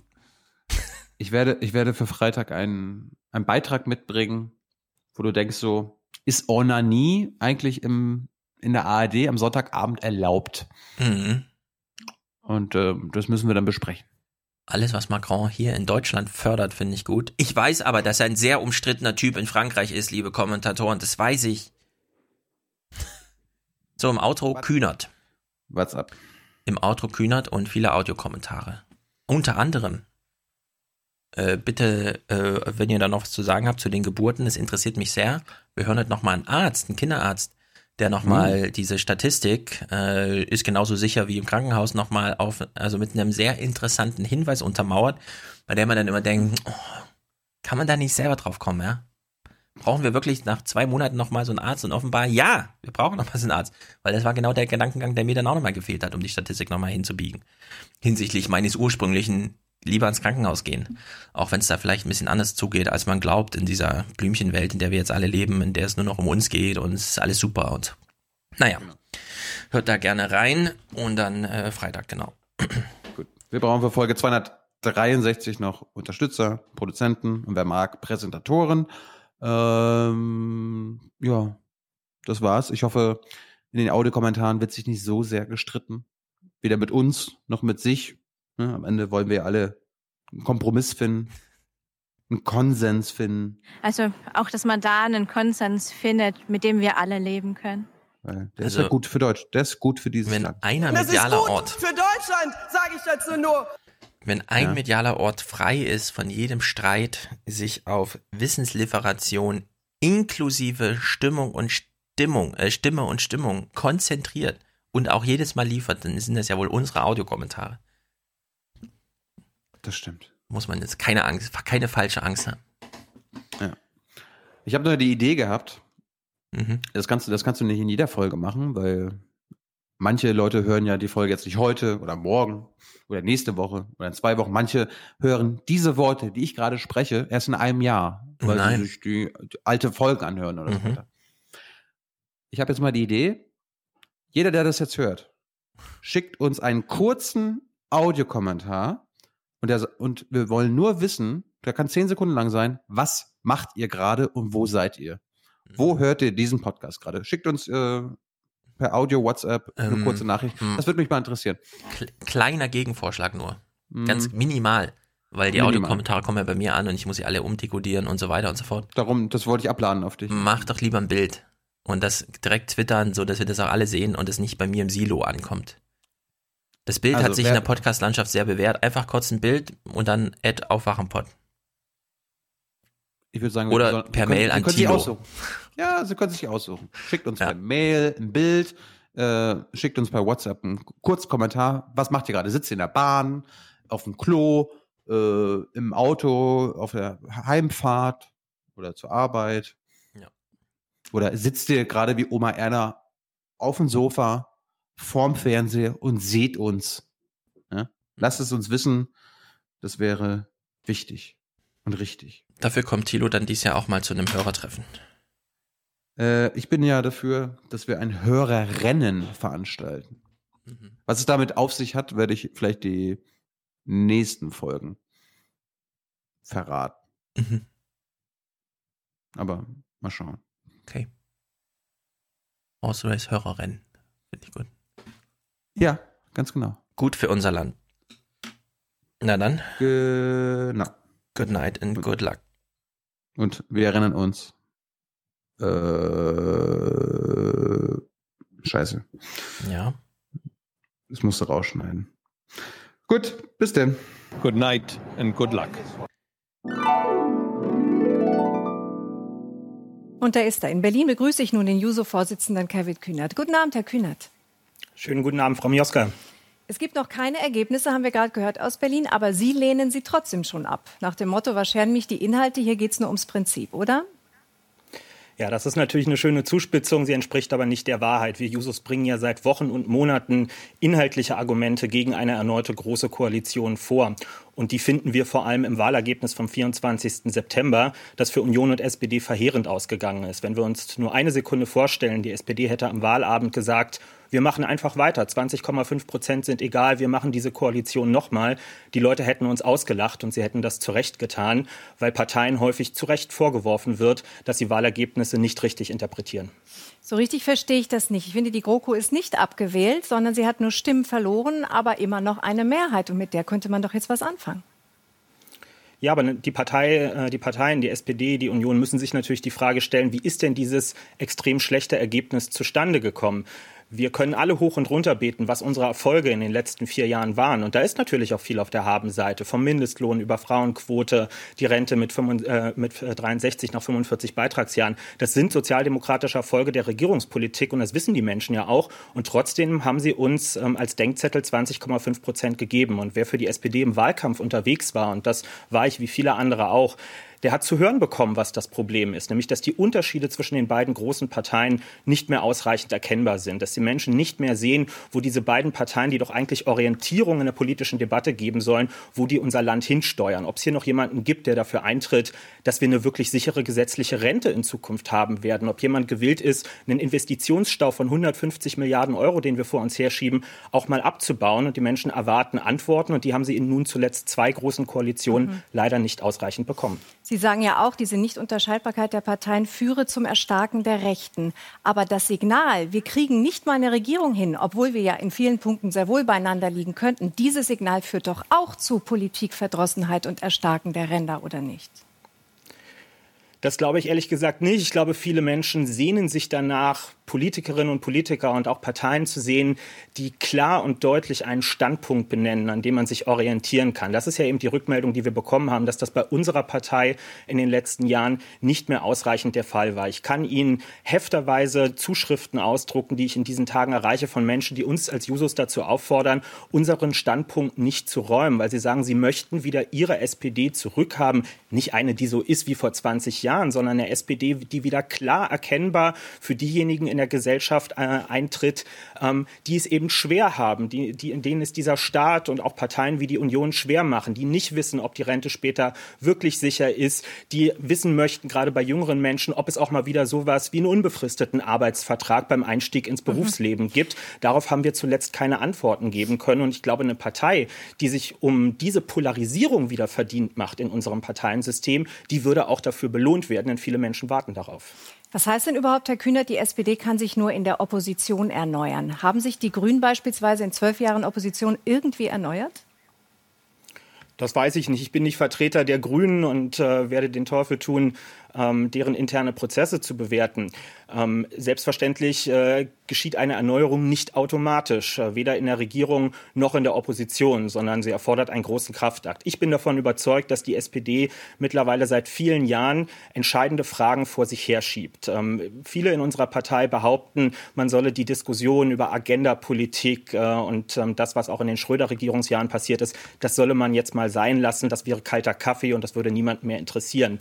Nur die Stimmung draußen ist eine andere. Wenn ich 100 Leute draußen frage, sagen mir locker 90 davon, sie haben nicht das Gefühl, dass die SPD im Reinen ist mit sich und mit ihrer Regierungspolitik der letzten Jahre. Das ist eine ganz große Hausaufgabe, die diese Partei zu leisten hat. Und das ist mitnichten Selbstbeschäftigung, sondern es ist die Voraussetzung dafür, in Zukunft kraftvoll als soziale Stimme in der deutschen Parteienlandschaft Partei für die ergreifen zu können, die dringend auf eine starke sozialdemokratische Partei angewiesen sind.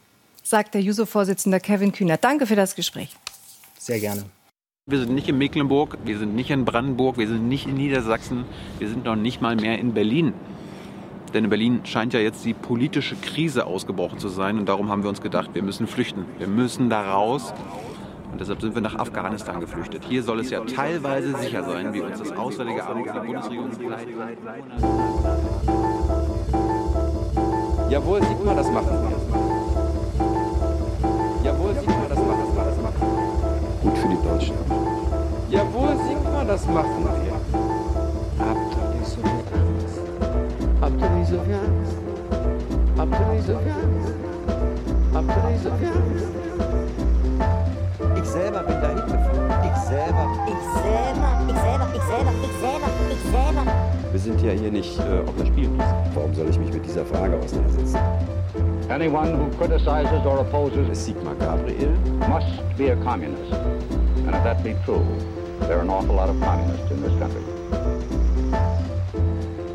I cannot contend that I have always been right or wise, but I have attempted to pursue the truth with some diligence and to report it, even though, as in this case, I had been warned in advance that I would be subjected to the attentions of Sigmar Gabriel. We shall hope to deal with matters of more vital interest to the country next week. Good night and good luck. Are you watching closely? Die Aufwachen Hörerkommentare. The stage is yours.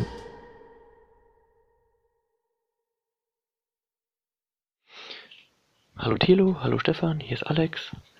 Ich würde gerne noch mal einen Kommentar abgeben bezüglich der Diskussion Geburt im Krankenhaus, Geburt zu Hause. Zu mir selbst, ich bin Kinderarzt, arbeite auf einer neonatologischen Intensivstation. Für alle, die nicht wissen, was das ist. Das ist die Intensivstation für Frühchen und normal neugeborene Kinder, die einfach Probleme mit der Welt da draußen haben. Ich würde da gerne einfach in die Diskussion auch gerne mal einen anderen Blickwinkel werfen, und zwar eben den aus Sicht der Kinder, weil diese ganze Diskussion, wer ist jetzt für die Geburt zuständig, die Gynäkologen oder die Hebammen, Paragraph XY, bla bla bla. Das ist uns Kinderärzte herzlich egal. Dieser Kleinkrieg da zwischen den beiden ist im Zweifel eher nur hinderlich und stört uns bei der Arbeit. Genau. Ähm, meine Erfahrung mit Hausgeburten kommt daher, dass wir ärztlicher Seite den Babynotarztwagen im Landkreis besetzen. Sprich, wir fahren zu Hausgeburten, die schiefgegangen sind, aber auch zu Kliniken, die keine Säuglingsintensivstationen haben, wenn es in den Kliniken irgendwas passiert, irgendwas schief geht. Genau, zunächst würde ich was zu der Studien, also zu den zitierten Studien von, ich glaube, es war ein angehender Kollege und zwei Hebammenkollegen sagen. Und zwar, dass die Geburt zu Hause genauso sicher sei wie die Geburt im Krankenhaus. Die Aussage stimmt auf jeden Fall. Nur man muss ein bisschen mehr wissen. Die Studie ist dann auch doch ein bisschen umfangreicher. Und zwar ähm, zunächst einmal ist das eine Studie, die nur für Deutschland gilt. Für Deutschland ist die ganze Studienlage sehr dünn für die Hausgeburtenbereich. Ist einfach wissenschaftlich da nicht viel erfasst. Das nächste ist, dass es äh, ein vorselektives Patientenkollektiv ist, sprich Kinder, die via Hausgeburt zu, zur Welt kommen, äh, sind quasi, wie es ja schon heißt, vorselektiert, sprich alles, alle vorhersehbaren Komplikationen wie Beckenendlage oder Mehrlingsschwangerschaft und sowas kommt quasi fast nie in Deutschland via Hausgeburt zur Welt. Ähm, Wenn es dann gelegentlich, gelegentlich doch mal der Fall ist, geht's, äh, kann man gerne googeln, diverse Artikel in der allgemeinen Presse wenn es dann schief gegangen ist. Ähm, das nächste noch ähm, zu dieser Studie, die sagt nicht nur über die Sicherheit was aus, sondern auch, äh, wie viele dieser Geburten dann letztendlich doch im Krankenhaus landen. Das sind nämlich dann insgesamt doch 16 bis 18 Prozent. Also sprich jede sechste, wenn man ein bisschen aufrundet, fast jede fünfte. Finde ich persönlich sehr viel. Wenn man das jetzt alles zusammensieht, finde ich es also würde ich mich persönlich nicht damit schmücken, dass meine vorselektierte Patienten quasi Geburt zu, äh, zu Hause genauso sicher sei wie die ganzen Geburten mit Komplikationen in den Krankenhäusern. Das muss man halt einfach auch mal dazu wissen.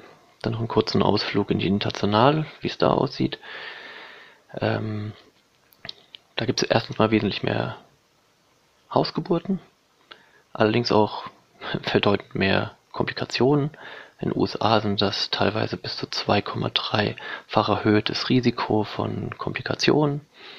In den Niederlanden, was man da wissen muss, in den Niederlanden äh, ist das Land mit der höchsten Kindersterblichkeit, also nach Geburt in ganz Europa.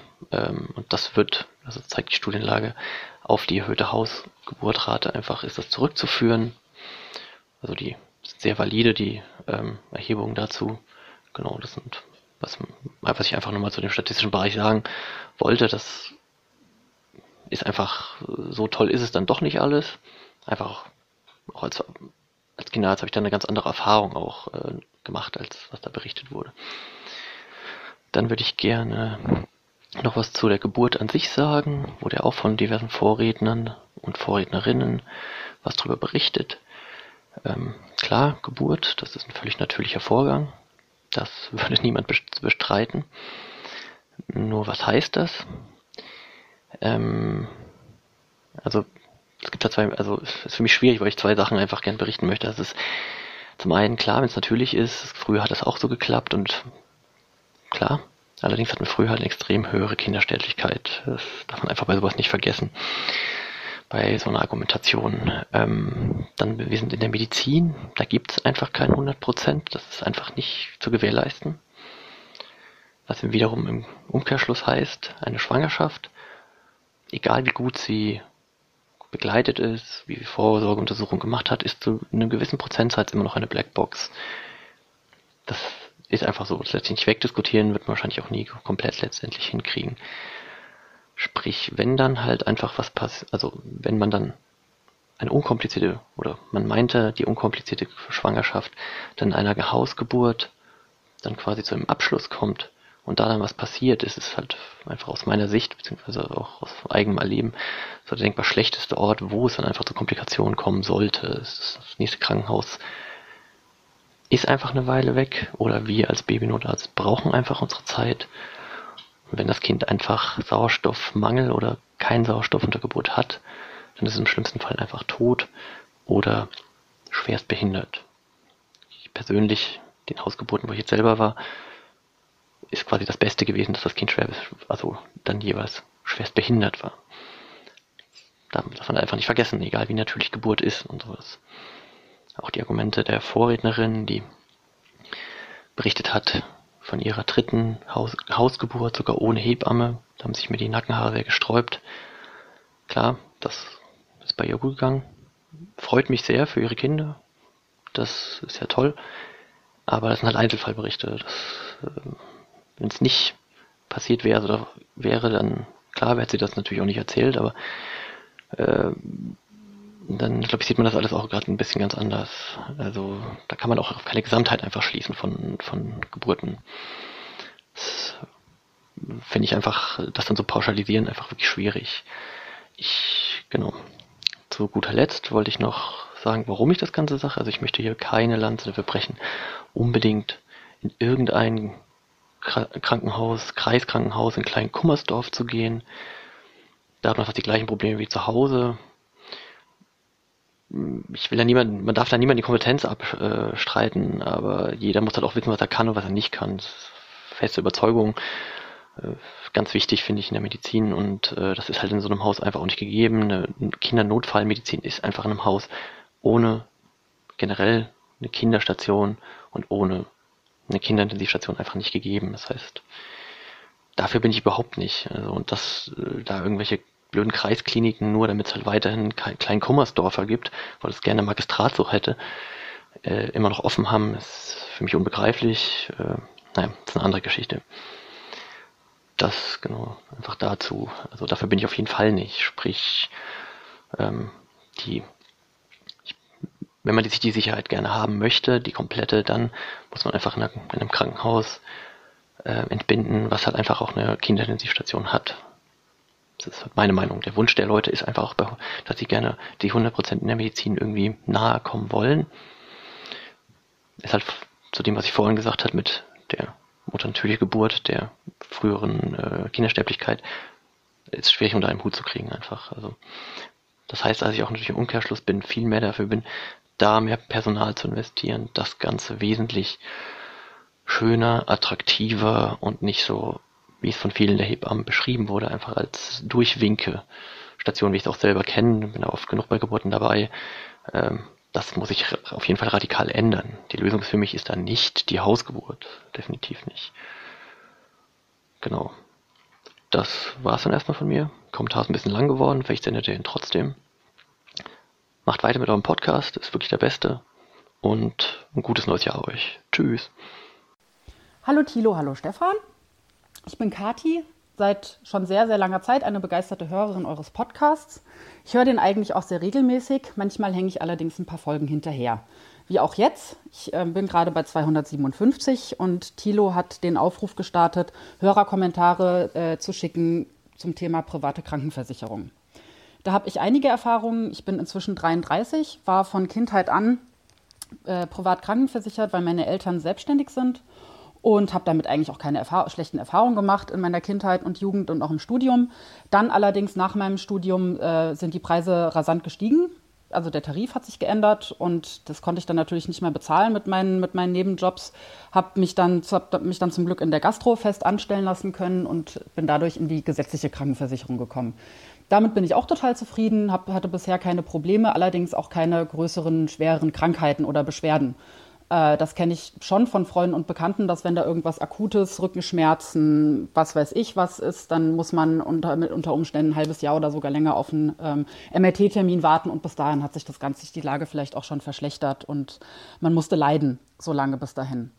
Aber zurück zu eurer Frage, Thema private Krankenversicherung. Da habe ich noch was zu erzählen. Meine Mutter ist ähm, 66 inzwischen war immer selbstständig, äh, hat auch mal gut verdient vor einigen Jahrzehnten. Inzwischen hat sich das sehr geändert.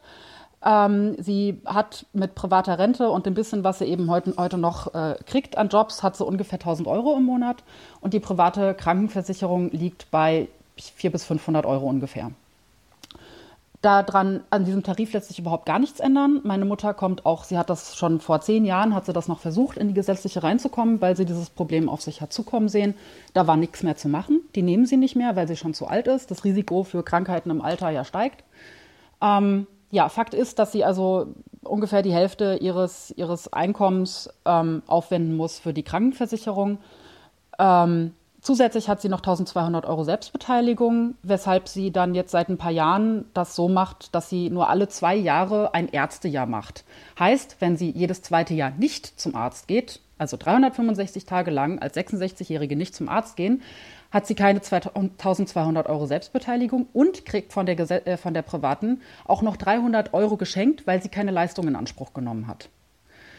Das, ich finde diesen Zustand ganz schlimm ähm, versuche sie da auch nach Möglichkeit irgendwie zu unterstützen, damit sie das nicht mehr machen muss. Aber insgesamt ist das ein Zustand, der, der das, da muss sich einfach was dran ändern. Also ich bin auch ganz klar für eine solidarische Bürgerversicherung, ein, äh, ein, Kassen, ein Krankenkassensystem ja, für alle die gleichen Voraussetzungen. Soweit von mir. Ich wünsche euch ein frohes neues Jahr bei der Gelegenheit noch und freue mich auf die nächsten Folgen. Danke. Versuch die zweite. Hier ist Christoph. Christoph aus Köln. Ich äh, freue mich sehr über euren Podcast. All dieweil ich viel nachts durch die Gegend laufe. Ich spiele Ingress, das ist so eine Art Caching-Game. Und da ist es immer wichtig, dass man noch zusätzlich irgendwie schlaue Sachen aufs Ohr bekommt, weil Spielen alleine ist ein bisschen blöd.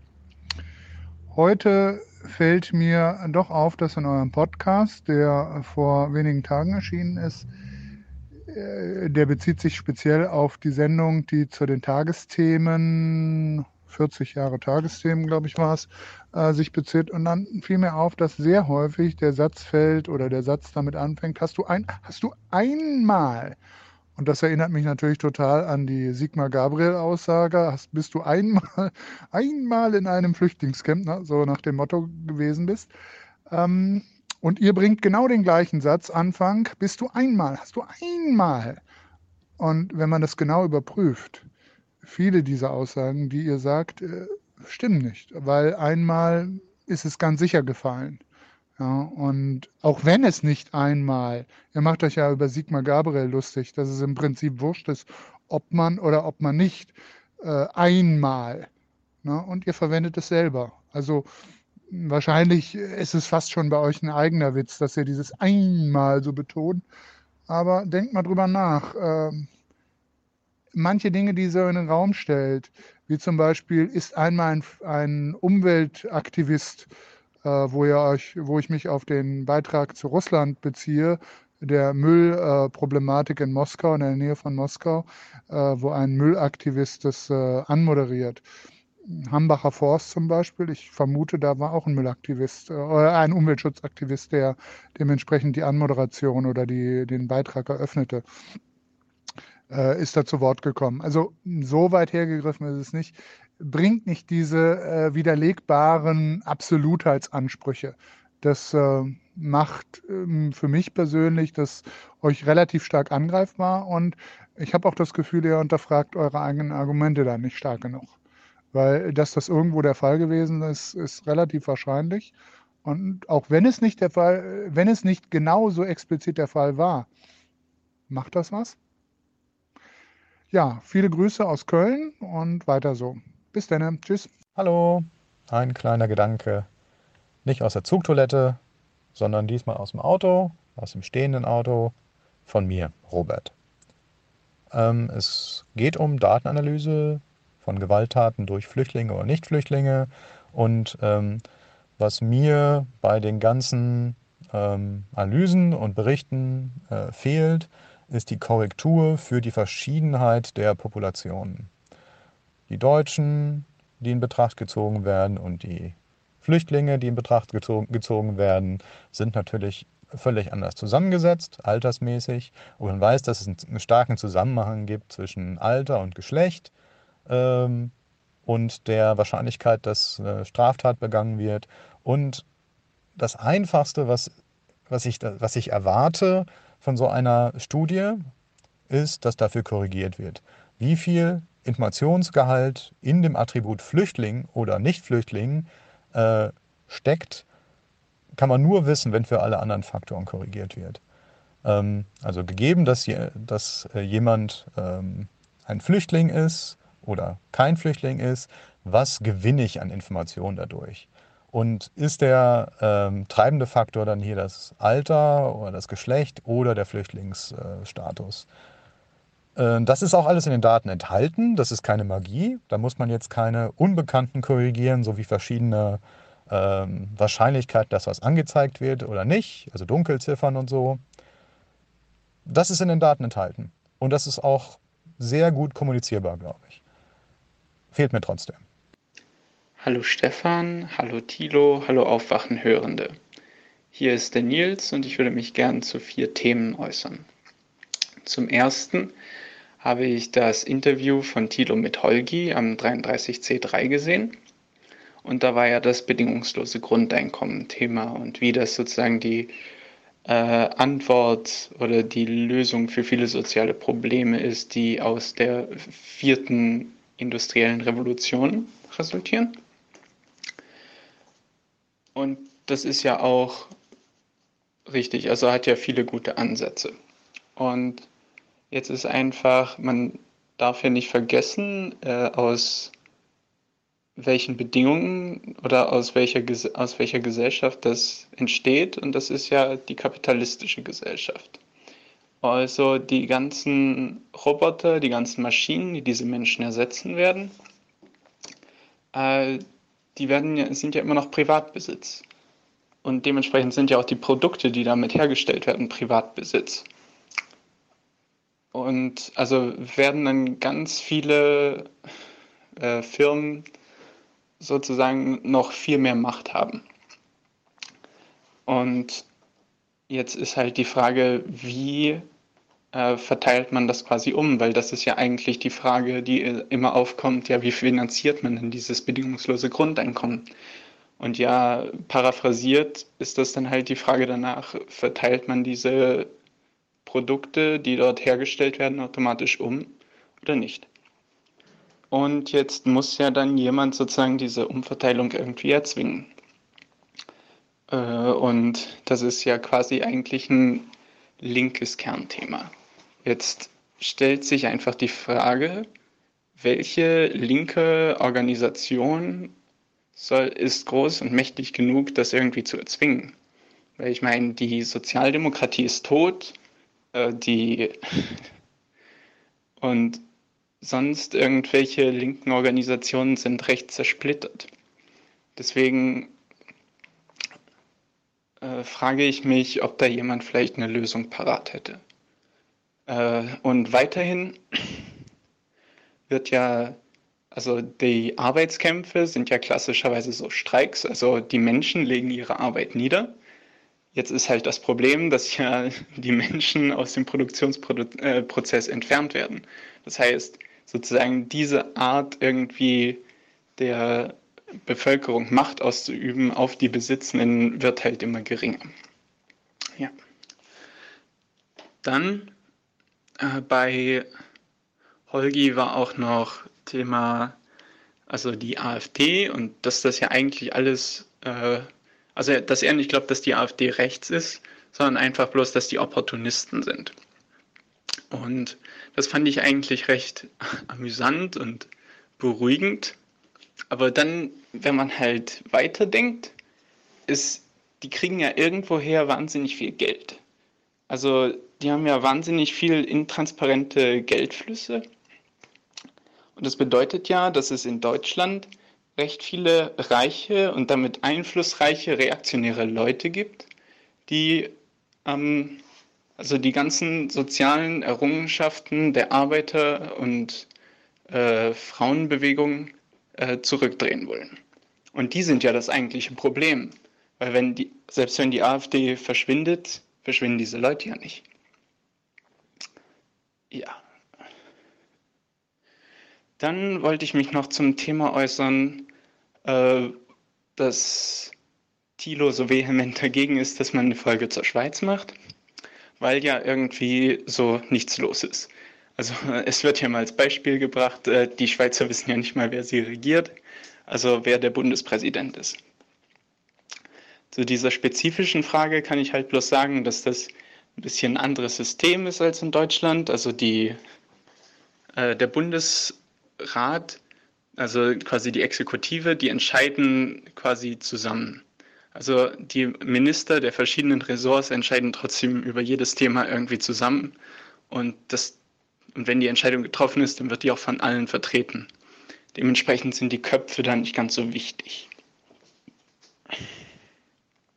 Aber mal abgesehen davon äh, kann man an der Schweiz äh, recht schön sehen, wie so eine rechte, bürgerliche, reiche Demokratie auf die äh, Probleme oder ja, auf die Probleme dieser modernen, globalisierten, digitalen Gesellschaft reagiert. Äh, ein schönes Beispiel ist da die Initiative, über die jetzt bald abgestimmt wird, diese äh, No-Bilag-Initiative. Mit der wird quasi das Schweizer Äquivalent der GEZ abgeschafft. Und damit wird quasi auch der Rundfunk aufgelöst. Und die wurde halt von so äh, ja, rechtsreaktionären Kräften äh, initiiert.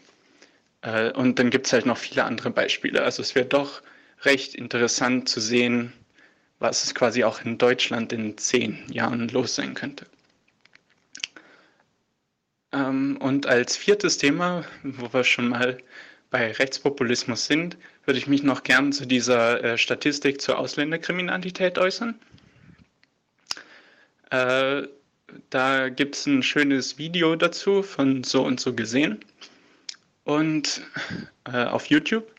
Und äh, der zeigt halt noch einen äh, statistischen Fehler auf, der relativ schnell passieren kann, wenn es da um die Vergleiche geht zwischen Ausländerkriminalität und der deutschen Kriminalität.